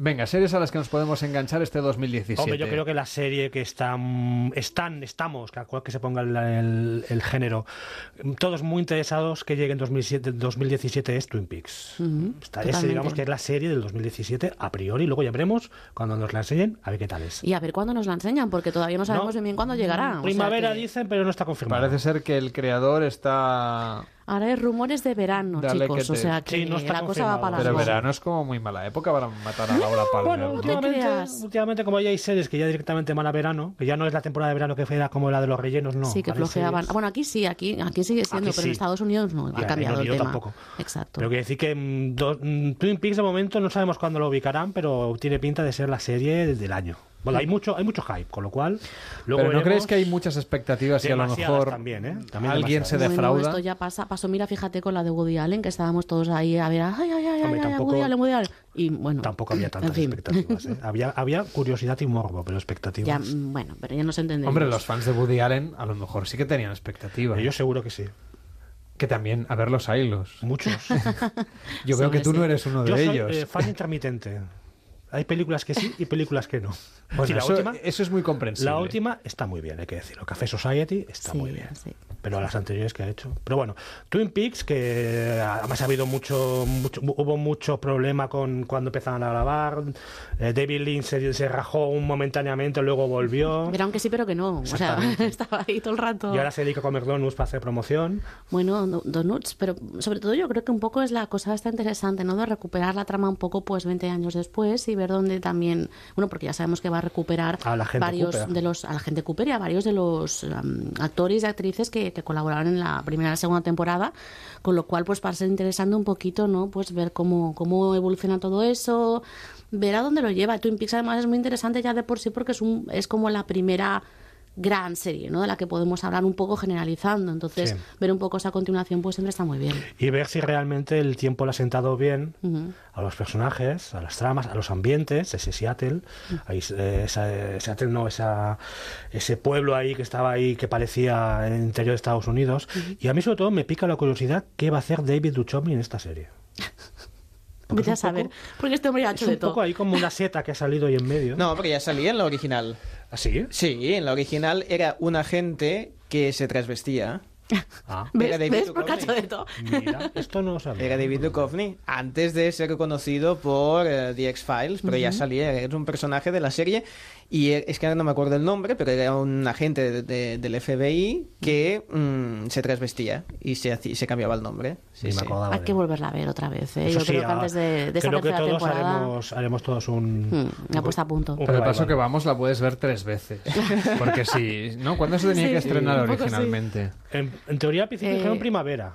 Primavera Sí. del 2016. Eh, Eh, bueno, dijeron otoño de 2016. Luego ya saltaron, dijeron 2017. Ya veremos. Luego ya dijeron primavera y ah, por lo que dices tú, Raquel. Esto es como yo tengo una- algunos ¿no? Como- inputs últimamente que decían verano. Como hacer la M30, que uno nunca sabe, ¿no? Cuándo va, Exacto. cuándo Bueno, va a verano es acabar o- complicado. La hora del escorial. Exacto. Porque Show también tiene otra serie para el verano, que es Guy Donovan. Sí. Con lo cual coincidir las dos a la vez. bueno, ¿por qué no? no sé. Es cosas más raras hemos visto. Eso también es verdad. Pero bueno, expectativas hay y muchas. Luego ya veremos. Tenemos Twin. Peaks, lo que no tenemos es fecha de estreno. No. Es una lástima, porque si uno no se puede apuntar en la agenda las cosas. No es que de momento ay. parece mentira, pero hay series que están previstas que aún no hay fecha fecha cerrada, con lo cual estamos un poco aquí cogido con pinzas. Pero a veces es por decisiones de la distribución y tal. Aquí es un, un problema, ¿no? Parece ser de David Lynch y su proceso de creación. Exacto, es una Sí. cuestión creativa. Sí, sí, sí, sí, es de, bueno, pues eso, las cosas de Palacio van despacio Y con él David Lynch necesita más su tiempo. todavía. Sí, debe de ser Exactamente. que no le convence lo O que ha sea, rodado y repite, repite. Bueno, es que claro, a El ver, con el montaje. hype que ha creado también es tiene una cierta lógica, quiero decir, no se puede permitir según qué. Entonces yo, yo puedo entender esta cosa de... Bueno, de además mom- que está también en el tem- tema este de la autoría, ¿no? De Bueno, esa, esa licencia para eh, tomarse su con tiempo. el guionista se lleva bien, con Mark Frost se lleva bien. Sí. Sí, pero Con los productores, ¿qué, qué opinan al respecto? Esto ya... De la autoría. Yo creo Me parece que el tema de la productores- autoría les, sí, les crispa un poquillo ¿eh? a los Sí, productores. están, están un poco escamados. Mm, Pero bueno, llegará Twin Peaks, no sabemos cuándo, pero llegará. ¿Qué más llegará? Bueno, también más cosas. Bueno, habría que hablar quizás también de algunas... Agent Dennis, ya me ha salido. Era Ah. Agent Dennis y luego se hacía llamar Denise. Denise. Es verdad, es. Pues no me acuerdo para nada, la verdad. David que también, vamos, se trabajaba en el cambio de nombre, una cosa... Sí, sí, sí. No, no, ya está. La memoria. Ah, tú querías decir algo de que acaba de pasar, pero que se puede ver en 2017. Sí, porque me parecía muy, me parece muy reivindicable y me parece que es una serie que precisamente que está también creando como mucho, eh, la gente está comentando mucho. Demasiado y- incluso. Bueno, no sé, yo creo que muy justificadamente, ¿eh? porque yo he quedado encantada. Es una serie de Netflix, una serie que justo se ha estrenado cosa de ahora semana, no, unos 10 días, más o menos, 15 días, pongamos, y se llama DOOA. Y mm, es una serie pues con, con tintes fantásticos que yo recomiendo muchísimo, muchísimo, que a mí particularmente me ha encantado y que sí que es verdad que antes Carlas hablaba pues que íbamos a recomendar series para todo tipo de públicos y para gustos muy distintos. Yo creo que en el caso de DOA em, justamente hay que verla pues con, con una cierta apertura de miras y con bueno, ¿no? Con cariño, en el sentido de que se van a permitir muchas licencias porque es una serie que respira libertad creativa Sí, por los cuatro Cuando costados. habláis de abrirse de mentes, ¿a qué nos referimos? Pues nos referimos a una serie, por ejemplo, que el- el- los títulos de crédito, el, el opening, digamos, de entrada, está al final, para empezar. Bueno, eso Mira, Es muy creativo, pero No, no. el espectador Pero es medio... sintomático, creo, en el sentido de, de que te van a contar como un juego de matrioscas, de historias dentro de historias, de una... Bueno, hay un momento dado, sobre todo a mediados de temporada, que dices, Bueno, mm, ¿qué me estáis contando? Pero yo creo que, por ejemplo, al tipo de, de oyente que le gustó Lost en su día, yo creo que le puede gustar mucho Digo hoy. Además, solo tiene una temporadita, no vuelve hasta el 2017 la segunda. No, no sé, Y- ya. Perdón, exacto, sí, es que ya tengo el... Te- ya hemos cambiado de El año, decalaje, ya hemos cambiado de año, qué desastre. Pues Pero eso. viene en un 2017 muy avanzado, es decir, no Sí, es lo mismo que lleguen. Sí, no, no, si llega en claro. noviembre, pues sí que Claro, es. claro. Desde el punto de vista tiempo, de las series, ya es la temporada Sí, que viene. ¿no? Eso es, eso es. A eso me refería, a eso y que tengo todavía el chip en el No, 2016. no, sí. Yo, a- yo hasta febrero no, no pongo bien la fecha cuando escribo. Estamos Pues todos eso. igual. Y, y, bueno, altamente recomendable. Va sobre, cuento solo una pequeña pieza, Mm. que es muy de los cinco primeros minutos, pero para que veáis un poco el tono, va de una chica que salta de un puente en el primer minuto de la serie y mm, sobrevive y cuando está en el hospital van los padres a, a verla y cuando ella está totalmente desorientada, inquieta, frágil, etcétera, y entonces nos enteramos en ese momento que ella, que en ese momento puede ver perfectamente, era ciega antes de saltar de, del puente. Chan, chan, chan. Me gusta. Mm, lo me sabía, gusta. lo sabía. Esta serie me va a gustar, lo sé. The OA. Tiene todo para ¿Y la va- gustarme. aquí la van a distribuir con este título? ¿Qué te estaba mirando, David? En plan, de, No, ya sé lo que... Netflix lo, tradu- lo distribuyó tal cual. DOA, para entender. De OA, sí, DOA. Que- Es un nombre así raruno, pero, Sí, pero que ya se entenderá que- cuando se... OA se explica a lo largo de la serie. Oh, Por supuesto. Sí, sí, sí. Oh, oh, ya. Bueno, Pero se explica en el sexto capítulo, ¿eh? O sea, tú tranquilo. bueno, es de esta serie yo con la que como, como yo suelo decir, paciencia. Sí, sí, sí, Hay que tener paciencia. Sí, pero no abandonar en el episodio 1. No, no, no, no, no, no. Hay que darle crédito y dejarla hacer. Que se vaya cociendo. Vamos. Y de verdad que, De que tres vale la horitas pena. de horno, ¿no? Más o menos. Pero, pero bien, o sea, ¿sabes aquello que lleva oliendo bien y dices, mmm, pues eso? Vale, está bien esto. Se nota que a Raquel Crisóstomo le gusta mucho la cocina. Sí, se llama esto, ¿no? Un poco. Cualquier día te puedes unir a nosotros, luego vamos a hablar de gastronomía Ah, en el programa, así que encantada, nada, te puedes quedar un ratito. Genial. A ver, ahora llegan dos, llegan también dos apuestas que nos dan bastante yuyu, para decirlo claramente. Una es el Prison Break, secuela. Pero. Bastante, no mucho. tuvo- si no tuvo Mucho, éxito la yuyu. primera, Pues nos da mucho yuyu. De hecho, son los mismos protagonistas, los mismos personajes. Y la verdad es que ¿Por va- qué? Da yuyu y sobre todo da pereza. Pero bueno, como mínimo mm, ha generado entre los fans, que hay muchos, ha generado bastante. Yo es que no sé si me bajo ya pero, de... la- pero las series han cambiado mucho desde Prison Sí, Break. afortunadamente.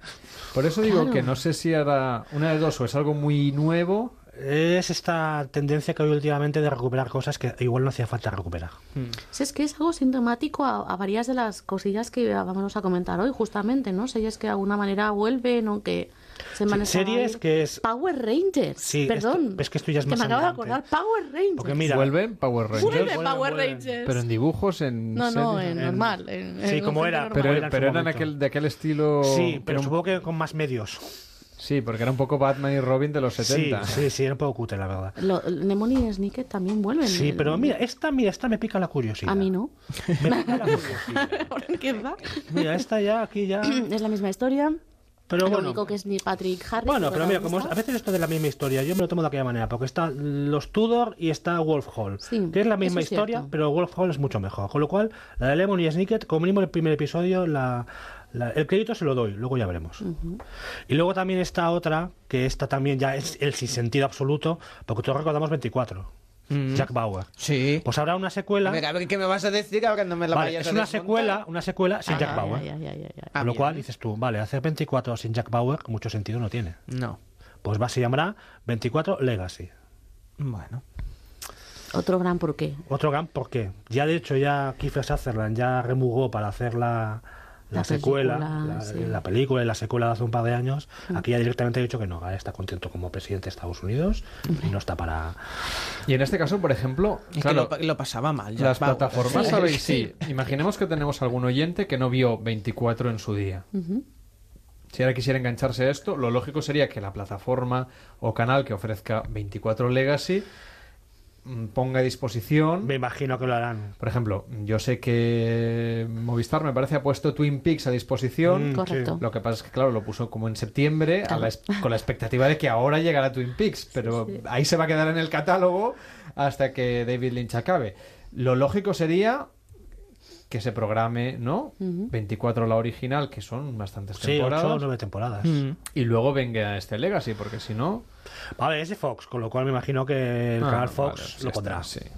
Si no es a una hora, lo Y en a abierto otra. también se ha emitido, que la emitió Antena 3, creo. Sí, o la sexta. O la más, sexta, quizá. ahora es un poco Bueno, no. intempestivas. Que lo- los oyentes nos, nos perdonen la falta de, de memoria, pero ¿cuántos años hace ya de 24? Claro, es que, la, es No. que claro, gobernaba Bush. Imaginemos. Eh, esto también es un tema interesante. Eh, vosotros muchas veces eh, explicáis por ahí dando conferencias y cuando escribís artículos y comunicaciones o congresos que, que hay una cierta tendencia que haya series de acuerdo con la presidencia de los Estados Unidos, no, no necesariamente series de política.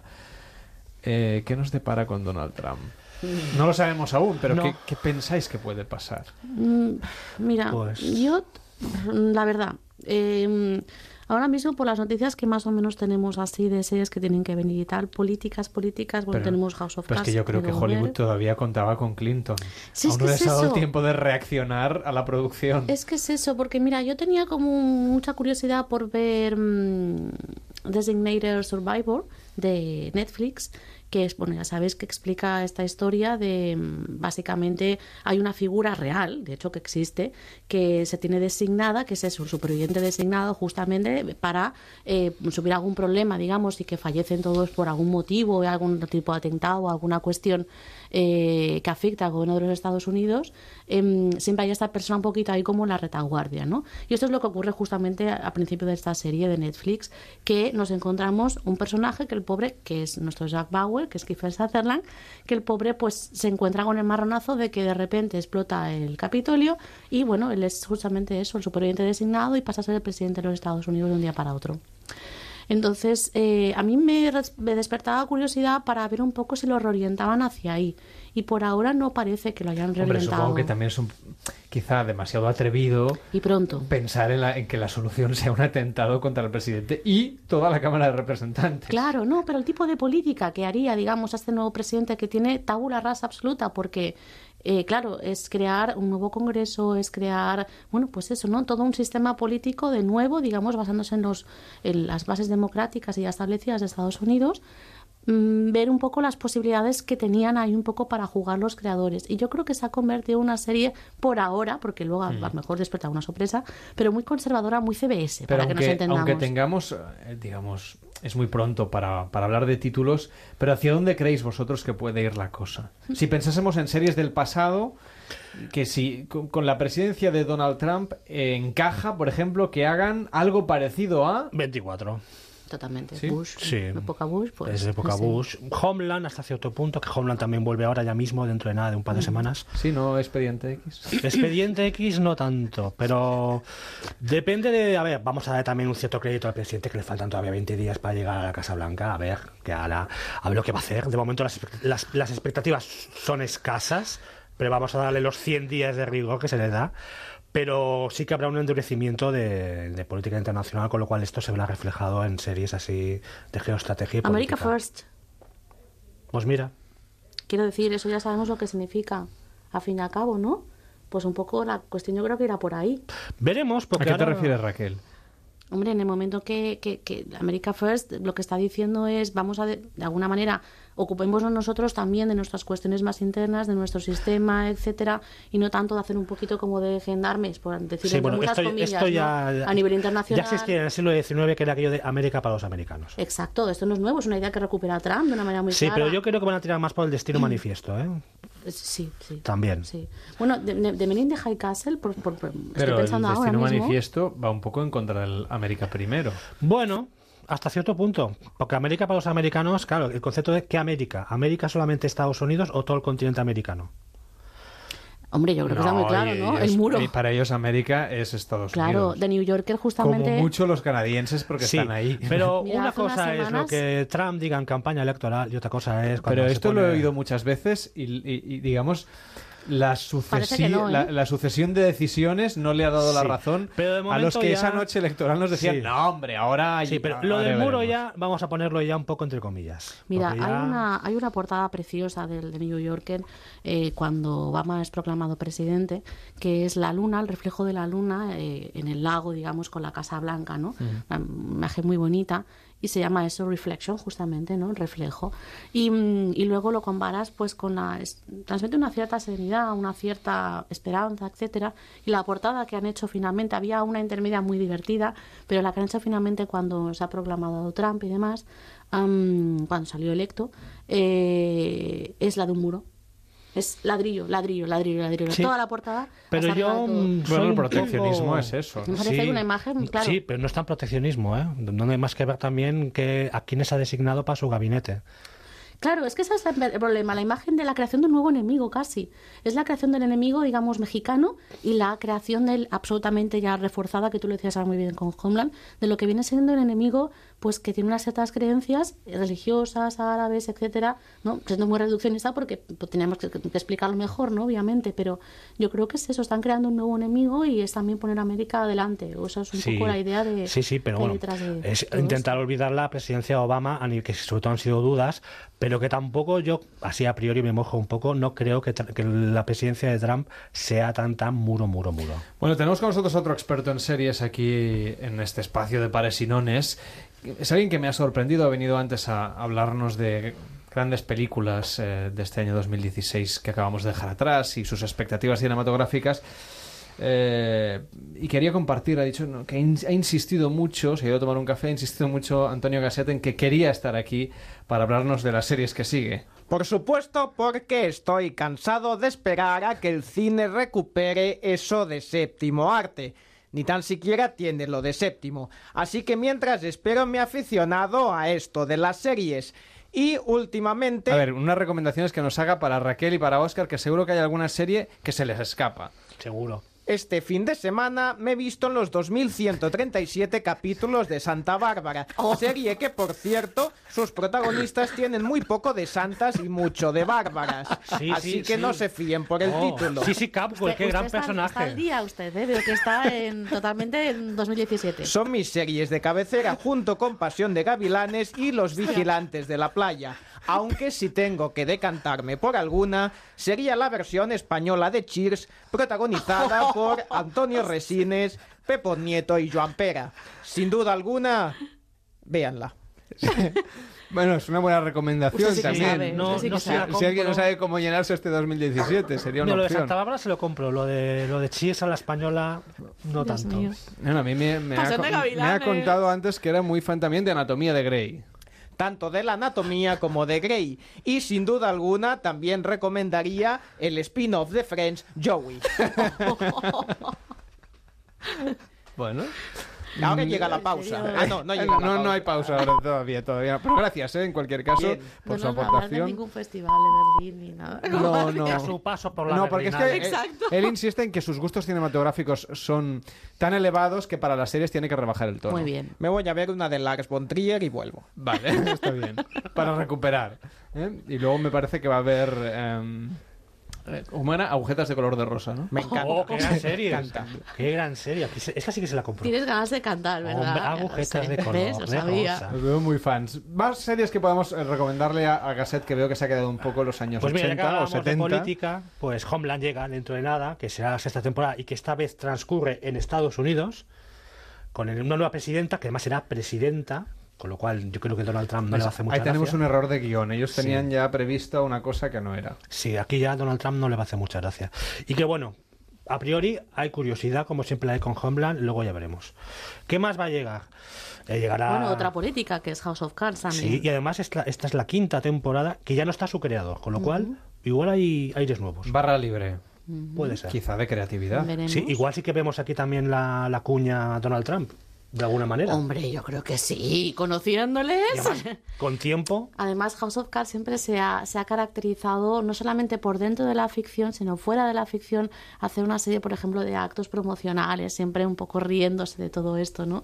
Y bueno, por ejemplo, ahora estoy pensando, en la última temporada se estrenó aquí en España, en la Embajada estadounidense en Madrid. Y, mm, Bueno, tampoco- también hay que recordar quién es el embajador o quién era el embajador en, Sí. Ya. en España y de qué mundo venía, que era De hecho, HBO, ¿no? sigue siéndolo. también, exacto. James Costo se llama. Sí. Y aparte de, bueno, esto y también todo el, el tema de la campaña que montaron justamente en contacto con la campaña española. Mm, en junio, sí. Eh, por eso que gente, digamos que en el momento en que Netflix se moja tantísimo con una serie y hace tanta broma con ella, yo creo que puede que pueden prometer algo en Pues contacto tal- con la realidad. Tal ¿no? como acabó la anterior temporada, que lo dejó todo muy abierto, habrá Ujú. que ver ahora cómo lo, cómo lo retoman. A ver, a ver. Sobre todo con, con Claire Underwood, que Claire, es claramente. por favor, que la traten es- bien a Claire. Es ya la Que protagonista. se me voy a enfadar. Claro Yo creo sí, que ya. por favor. Frank Underwood Claire se ha for convertido President. en, en actor secundario. Totalmente. Claire for President, vamos, eh, 100%. Bueno, James Costos eh, se ha despedido ya, ¿eh? Ah, sí, ya no el embajador. Bueno, esto cambia con el cambio de gobierno. Claro, tiene sentido. Es verdad, claro. Que es, eh, es- es una manera curiosa la que tienen en Estados Unidos de eh, nombrar muchas veces a los, a los embajadores una especie de premio. no, Sí. no siempre son diplomáticos como es el caso de, de carrera. Pero bueno, en cualquier caso. Depende del país, ¿no? El premio. Sí, se premió, o no O sé si es crimen y castigo esto, un poco también, depende de cómo, cómo sea la cosa. Y, y no sé si tenéis alguna comedia, alguna cosita ligerita que podamos. Pues que ligerito, ligerito. Pues llegará, por ejemplo, llegará la tercera temporada de Kimmy, Unbreakable Kimmy Smith, que es muy ligerita, es muy divertida. Eh, ha llegado hace poco para aquellos oyentes pues que todavía no se hayan puesto a punto, digamos, con las últimas ficciones estrenadas en el, en los últimas semanitas de 2016, Mozart in the La Jungle, tercera temporada. que es maravillosa. ¿Y alguna cosa que vaya a empezar brillante. mm, así es en este 2017, además de Twin Peaks? Llega la última de Debbie Simon, que es sobre, se titula The Deuce, de- es de HBO, y trata sobre la legalización y el auge del cine porno en los años 70 en Nueva York. Y esta es para todos los públicos, claro. Y esta es para todos los públicos, obviamente. Con James Franco es como protagonista, que me da un poco de miedo. ¿Y hay historia detrás de eso? Sí, claro. Piensa que es la época de Garganta Profunda, por ejemplo, en la Exacto. película. Sí, es la legalización del cine porno y cómo surgen las, las productoras, que al principio eran Pero amateurs. lo que me refiero es si hay historia de, además, más allá del contexto y de...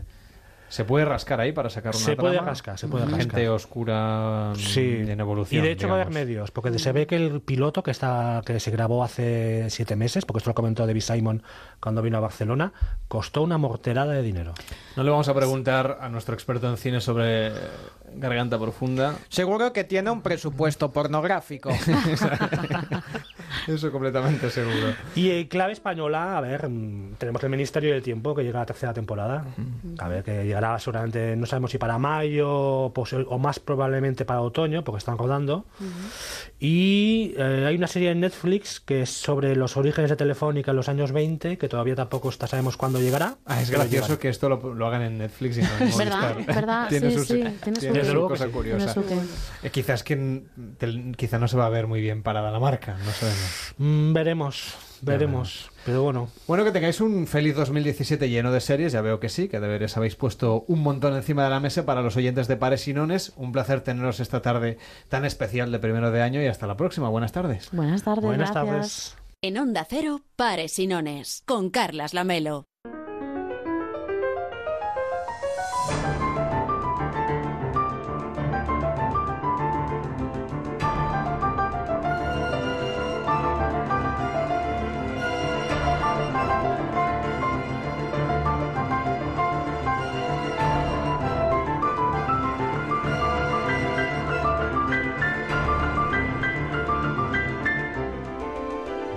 Tenemos la economía como frente principal en la cuestión política para este 2017 que se avecina calentito desde el punto de vista político con muchos frentes. Es verdad que si hemos sobrevivido a los últimos meses de gobierno, eh, digamos, en funciones durante un récord para lo que sería la economía y sobre todo la política en nuestro país, bueno, puede ser que este año la cosa apunte en otras direcciones y empecemos a hablar de lo que verdaderamente puede hacer cambiar las cosas, que entre otros asuntos es la economía.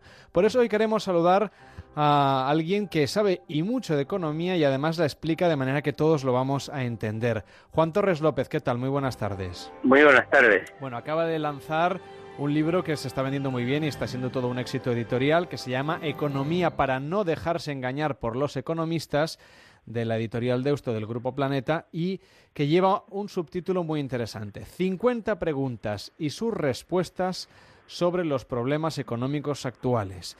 No vamos a tener tiempo, ya se lo avanzo, de, de abordar las 50 temas, pero sí que hay algunos que me parece que son especialmente relevantes. ¿Qué deberes le ponemos a nuestra economía para este año que acaba de empezar? Bueno, yo trato de explicar eh, en el libro que la economía, desgraciadamente, no se puede resolver con recetas. Entonces, que cometería un grave error si yo aquí tratara de dar algunas recetas. Nuestros problemas son complejos y yo lo primero que diría es que eh, se tienen que abordar como se abordan los problemas complejos, pues eh, con inteligencia colectiva, con acuerdos, con debate, con transparencia, eh, con el compromiso por parte de todas las partes afectadas de, de, poner el mismo esfuerzo a la hora de, cargar y de repartir costes y beneficios y a partir de ahí pues tratando de encontrar eh, las soluciones que satisfagan a la mayoría de la población. Yo diría que ese es el punto de partida, ¿no? Y a partir de ahí, eh, pues yo creo que lo primero quizá que tendría que hacerse sería definir algunas eh, grandes cuestiones, algunos retos que naturalmente a cada persona o a cada economista les puede parecer de mayor o menor prioridad. A mí particularmente me preocupa muchísimo la caída de los salarios en el conjunto de la renta nacional, por una sencilla razón, y es que está predominando la idea de que los salarios son solamente costes y que si disminuyen, pues entonces eso va a aliviar la carga de costes de las empresas. Pero creo que es un error porque los salarios, al fin y al cabo, pues es con lo que la inmensa mayoría de la población va a las empresas a comprar, de manera que si ocurre lo que está ocurriendo en la economía española y es que van bajando cada día más, pues las empresas tienen menos clientes en sus puertas y por lo tanto terminan cerrando, terminan eh, despidiendo a trabajadores y a personal empleado. Ese, ese para mí es un primer problema. Y luego, pues eh, para no extenderme mucho, creo que tenemos otro problema, otros dos problemas quizás importantes. Uno, que perdemos progresivamente tejido productivo, capacidad industrial, eh, de sector agrario y, eh, a base de servicios y la mayoría de ellos de, poco valor añadido, es muy difícil, nos dice la historia y nos dice la experiencia, que la economía de un país avanzado se mantenga fuerte. Y luego, en tercer lugar, pues yo creo que durante muchos, demasiados años hemos tenido una posición bastante eh, supeditada y eh, dependiente, desgraciadamente, dependiente de decisiones de algunos países europeos. Y yo creo que eh, la economía y la sociedad española quizá tendría que hacerse un poquito más fuerte frente a Europa y hacer valer con mucho más ímpetu y con más inteligencia colectiva sus intereses. O sea, marcar perfil. Pues sí, esa es la manera quizás coloquial de decirlo, ¿no? Porque eh, muchas veces en la vida pues hace falta, eh, digámoslo así, de pues dar un golpe en la mesa, ¿no? Y yo creo que España es, un, es una, nación muy importante en el conjunto de Europa y no tenemos por qué estar en una situación de supeditación, de dependencia, ¿no? no o sea, eh, entendemos que la señora Merkel pues representa unos intereses económicos a un país muy potente, pero tampoco tiene que ser nuestra presidenta, ¿no?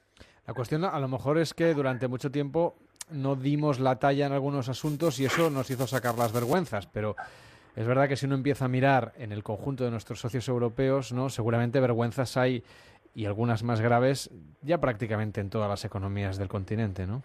Bueno, por supuesto, la primera Alemania. La Alemania ha incumplido mm, tanto o más que veces que nosotros y que otros países los compromisos de déficit, por ejemplo y no pasó nada. Entonces, que se pongan gallitos ahora, pues eh, oiga, vamos a ver qué problemas tiene cada uno y veremos a ver cómo los podemos eh, resolver, pero no nos dé usted lecciones. Por ejemplo, la política y la evolución de los salarios, como explico en el libro, por cierto, eh, en Alemania es menos ejemplar, es más dañina para el conjunto de la Unión Europea que la que se ha hecho en otros países como Francia, Italia o España, a los que habitualmente se les culpa de hacer o de tener una dinámica salarial inadecuada. Eso no, no es, no es, para bueno, completamente en, Alemania explica en el libro ¿no? que en realidad durante este periodo de crisis se han subido los salarios. En, en, Alemania lo que ha ocurrido es que los salarios han crecido demasiado poco, porque los salarios tendrían que haberse ajustado, dicen los alemanes, a los crecimientos de la productividad Vale, es cierto que en Francia, en Italia y en España los salarios han subido un poquito por encima de la productividad, pero es que en Alemania han, han ido muy por debajo de la productividad. Quien más ha alejado de la norma europea, es decir, quien más, eh, más lejos ha estado de lo que tendría que haberse hecho, ha sido Alemania y por debajo, es decir, en contra de sus propios trabajadores que tenían que tener salarios más altos. Si Alemania hubiera tenido salarios más altos, además de crear menos déficit en otros países, habría eh, conseguido que el, excedente tan enorme que tiene su economía, en lugar de haberse ido a financiar burbujas financieras a través de sus bancos en otros países, hubiera mejorado la condición de vida de su población o incluso el estado de sus infraestructuras, sin ir más lejos. Sin embargo, han preferido eh, mantener baja la masa salarial, eh, crear eh, trabajos de mala calidad eh, y generar un excedente que, como es bien sabido, pues ha provocado unos problemas gravísimos en el resto de Europa. En este caso, una de las cosas que va a marcar sin duda este año 2017 va a ser la nueva presidencia en Estados Unidos. Pasa siempre que se elige a un nuevo candidato, un nuevo inquilino, en este caso de la Casa Blanca, pero claro, es que este año además vamos a tener a Donald Trump al frente de la que de momento sigue siendo la principal economía del mundo. Veremos cómo evoluciona en los próximos años y qué posición adquiere China. ¿Eso nos va a afectar en qué medida? A la economía española y, si usted quiere, a la del conjunto de la Unión Europea? Eh, eh, todavía es difícil, yo creo, porque eh, seguramente entre lo que ha dicho Donald Trump en, la campaña y, entre lo que haga finalmente, yo creo que las distancias van a cambiar, ¿no? Entonces tendremos que ver ya en la práctica lo que realmente va a constituir su, su política económica efectiva, ¿no? No la de boquilla, ¿no? Y, insisto que creo que ahí, eh, en fin, se menguará un poco eh, esa eh, frase que, a veces... Se pues, matizará un poquito alguna de las propuestas, pero los nombramientos que ha hecho en las últimas semanas del año, esta esperanza blanca un poco que teníamos todos, no sé si se desdibuja un poquito. No, no, él va a hacer eh, era la segunda cuestión que le iba a decir, que va a suponer un cambio muy importante, porque lo que no se puede olvidar es, creo yo, es que detrás de Trump lo que hay es un cambio muy importante en la sociedad y en los valores eh, en Estados Unidos. Eh, está feo que yo lo diga, pero eh, antes de la elección en Estados Unidos yo escribí un artículo en el que, mm, en fin, analizando unos eh, unas estadísticas sobre qué piensa y cómo se comporta y en qué condiciones vive la, llamada generación del milenio en Estados Unidos, pues uno veía que lo que están haciendo es una nación muy diferente a la que era. Entonces ahí hay una fuente de valores y de actitudes eh, muy preocupante por una parte y que por otra pues efectivamente puede hacer que las cosas cambien. Yo creo que sí van a cambiar porque eh, la geoestrategia influye mucho en la economía mundial porque va a haber efectos sobre la política energética y luego también sobre el papel y la posición, por ejemplo, del dólar en la economía internacional. Yo creo que eso va a afectar a los tipos de interés y, por ejemplo, yo creo que de la mano de Trump es muy posible que venga una subida de tipos de interés en toda la economía mundial que es eh, posiblemente eh, la amenaza más eh, grande que hoy día haya, porque fíjese que una ligera subida de, en fin, de un punto de dos en los tipos de interés es que multiplica la factura que los países están pagando por intereses en una situación de incremento vertiginoso de la deuda a la que nadie sabe hacer frente, porque se le quiere hacer frente sin cerrar la fuente que la genera permanentemente. Entonces, si eso fuera así, y además es posible que el propio Trump estimule subidas de tipos de interés precisamente para poder disponer de fondos que financien sus políticas de inversión, pues entonces eso puede generar una perturbación en toda la economía mundial, pero de, de, dimensiones que no me atrevo yo aquí ahora a adelantar, pero sin duda grandes. Imagínese en el caso de España, estamos pagando treinta y tantos mil millones de euros en intereses con tipos de interés hasta casi en algunos casos hasta negativos, pues imagínense que subiera a un punto dos o que estuviéramos en una pero en una subida importante. Bueno, eh, nos encontraríamos en situación muy delicada y no solamente España, sino otros, otros otras grandes potencias. Sin duda este 2017 va a ser un año muy intenso en lo económico, por eso conviene tener claros algunos conceptos, estas 50 preguntas y sus consiguientes respuestas que vamos a encontrar en economía para no dejarse engañar por los economistas. Juan Torres López, gracias por estar en este programa. Feliz año, feliz Navidad y hasta la próxima. Muchas gracias, feliz año también a todos ustedes. Pares y nones, Onda Cero.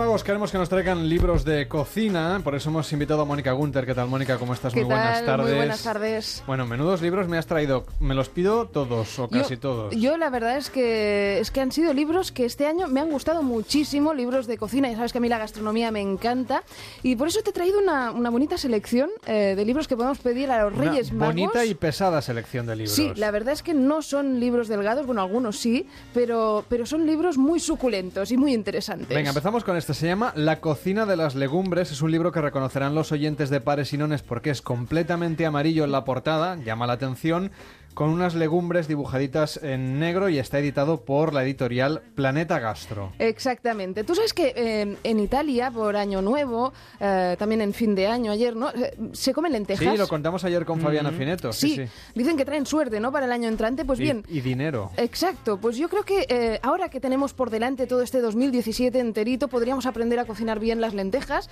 y, ¿por qué no?, también todo el resto de legumbres en general. Y para esto os recomiendo este libro, La cocina de las legumbres, eh, como decías, editado por Planeta Gastro, pero eh, elaborado por la Fundación Alicia.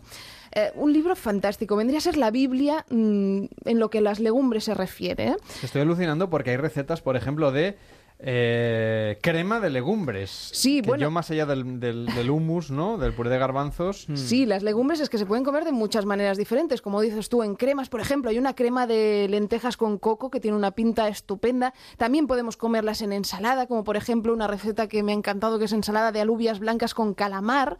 También podemos hacer un guiso de legumbres, como un marmitaco de garbanzos y atún. Incluso, y esto, Carlas, no sé si lo sabías, podemos hacer dulces con eh, las legumbres. serio? Sí, por ejemplo, nos proponen hacer unos buñuelos dulces de garbanzo y también unas galletas de lentejas con pepitas de chocolate. Galletas de lentejas con pepitas de chocolate. Sí, señor. Hay- David, pero qué cosas se inventan. Yo eso no, sí que no me lo pensaba. Oye, pues yo creo que tiene que tener buena dulces, pinta. O sea, eso ya es, vamos.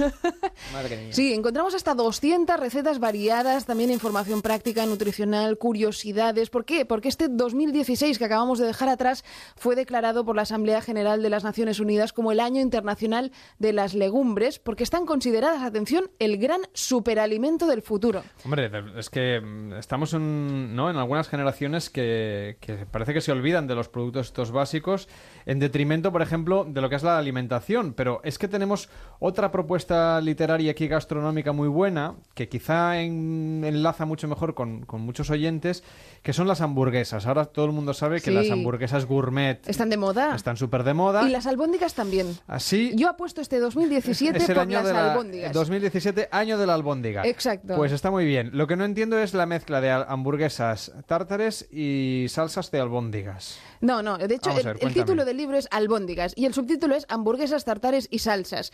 Eh, ¿Qué encontramos? Esto lo ha editado Larousse y, como te digo, se han puesto muy de moda este año las hamburguesas gourmet también, las albóndigas. Y si eres un amante de la carne picada, la verdad es que esta propuesta te encanta. Es un libro que, como tú bien estás ojeando, hace salivar, no sé si... Tengo mucha hambre, ¿Verdad sí. que dan ganas de pegarle un bocado a cada página? Porque Uy, tiene unas de- fotos de espectaculares. pescado.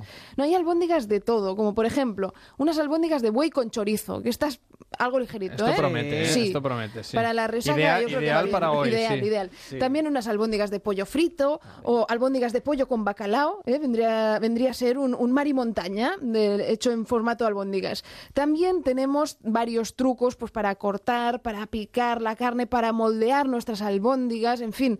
Esto también es una biblia en lo que a la carne picada se refiere. Y además un montón de salsas buenísimas que Para acompañar las albóndigas acompañar o las las, hamburguesas. albóndigas o hamburguesas, pero atención. O los tartares, si, os lo, o si preferís la carne cruda, sin cocer. Exactamente. Pero es que atención, son salsas que aprenderéis que luego tienen otros usos, ¿eh? si queréis, que están muy bien Claro. para acompañar, por ejemplo, de otro tipo de carne.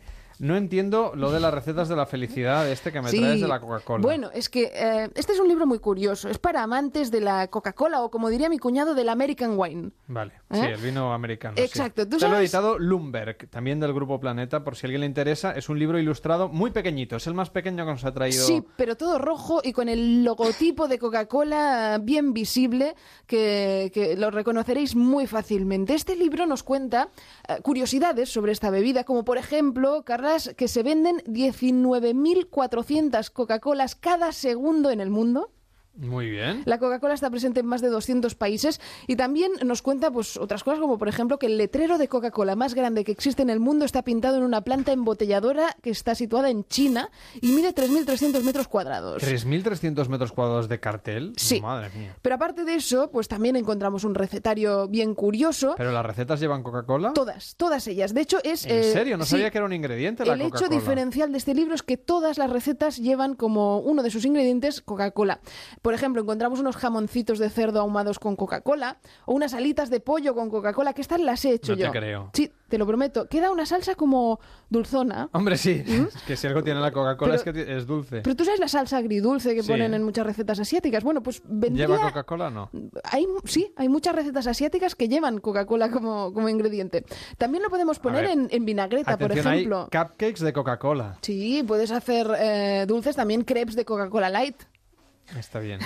sí. O una ensalada de queso de cabra y bacon con vinagreta de Coca-Cola. ¿Qué No te me lo puedo creer. Esto es tema de conversación para los próximos días. cocinar productos con Coca-Cola como ingrediente. Sin duda. Y uno para aquellos que quieren pasárselo bien mientras cocinan. Se Sí. llama Pop Food. Cocina Es- entre viñetas. Es un eh, Es un libro de cocina para los amantes de los cómics, exactamente.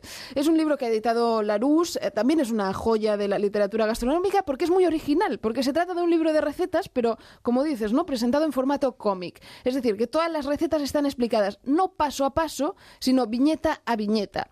Y son todo propuestas sencillas, tiene un toque vintage, ¿no? Como, como estos eh, los cómics de, de la era A, pop. ver, a mí me alucina Sí. que te expliquen cómo se hace una paella de marisco en dos páginas Y con viñetas. ilustradas prácticamente todo y con muy poca letra. Sí, o mira, por ahí encontrarás una receta que a mí me ha encantado, que es una tarta de limón, Mm. para la que solo necesitamos pues una masa quebrada que la hacemos nosotros mismos y el relleno que se- mm, es con tres limones, huevos, azúcar y nata, ya está. Y tenemos una tarta de limón que tiene una pinta exquisita. Pero también tenemos recetas más sanas, como smoothies verdes, que están muy de moda ahora, o recetas saladas originales como una tarta tatén de tomate, o unos unos tallarines con salmón ahumado.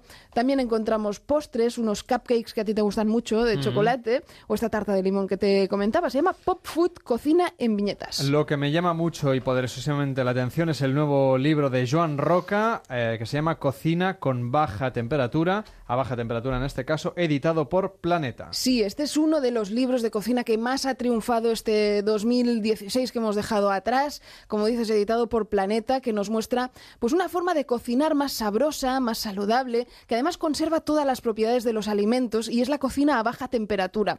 Y mm, garantía de éxito es que lo hacemos de la mano del chef del Sayeda Can Roca, que es considerado el mejor restaurante del mundo. Y mm, cuando hablamos de cocinar a baja temperatura, no sé, Carla, si has tenido ocasión de probar Sí, algún plato. muchas cosas, sí. ¿Verdad que sí? Nos referimos a cocinar a temperaturas muy suaves, que van de los 50 a los 100 grados, pero nunca sobrepasan esta, esta temperatura. Y varios tipos de cocción, ¿no? En el horno, también sumergido en líquido, que puede ser aceite, agua, caldo, también al vapor, pero siempre controlando con muchísima, muchísima precisión a cuántos grados cocinamos ese, ese alimento. Esto es para gente entregada, digamos. ¿eh? Sí, no este no es tienes más- que ponerte a No. poner las cosas en el horno y, y esperar, sino Esto que hay es- que estar ahí pendiente. Además, para gente ya un poco avanzada en temas de fogones. Mm, Sí, no es para Mm, principiantes. No, Para los principiantes dejaremos lo de la Coca-Cola. O el pop food, O sí. las. Este no, este vendría a ser para gente ya un poquito avanzada en el tema culinario. Encontraremos platos, eh, algunos platos típicos, como por ejemplo una sepia con guisantes, unas alcachofas con jamón, pero también platos exóticos, como por ejemplo una dorada thai con salsa de coco y curry rojo, o postres como un plátano flambé o una macedonia de frutas con sorpresa. ¿Sabes cuál es la sorpresa? No. Me gusta la sorpresa. Pues la sorpresa es que las frutas están impregnadas en bebidas espirituosas, es decir, que es una Macedonia alegre. ¡Me lo pido! Y puedes hacer incluso yogur, es decir, no solamente cosas eh, súper mm, eh, curiosas y diferentes, sino también algo que puedes poner en la mesa todos los días con este Cocina con Joan Roca a baja temperatura. Muchísimas gracias, Mónica, por traernos estas propuestas para cerrar hoy el Gracias programa. Feliz 2017. Igualmente, muy Adelante buen año. y muy buenas tardes. Así hemos llegado al final, David. No sé si te lo crees o no, pero ya podemos irnos de vacaciones. ¿Qué te parece? Ah, pero es, eh, ¿es verdad eso? Sí, O sí, sea, sí, de- parece de- ser. ya parece ser. Está, por igualmente. confirmar que no, sí, pero no- nosotros nos vamos ya de Sí, vacaciones. o sea, sí. nos vamos de vacaciones. Y volvemos mañana. Y aquí ¿no? acaba la cuarta edición de eh, Pares y Nones. Esperamos volvernos a encontrar en la sintonía de Onda Cero en cualquier momento, sea para hablar de Mm. cocina, para hablar de fin de año, eh, también con todos los personajes que nos han venido visitando y Sí. que, bueno, ha interpretado magistralmente. Ahora sí ya podemos. Puedes sacarte la máscara. Sí, bueno. David Sarballó, que Ya nos ha traído muchas cosas. La, Dime. fa- la factura del psicólogo. Bueno, pues tenemos unos cuantos en este programa, o Por sea que no eso, te preocupes, que estarás bien atendido. Ah, seguro que sí. Pues nada, aquí lo dejamos. Ahora continúa la programación de Onda Cero con muchísimas historias. Nosotros lo dejamos aquí. Ha sido un placer estar con todos ustedes en estas tardes tan especiales, unos días mágicos los de la Navidad, el 24, el 25, el 31 y en esta primera tarde del año 2017. Un placer, volveremos en cualquier momento y hasta la próxima. Muy buenas tardes, felices fiestas y feliz año.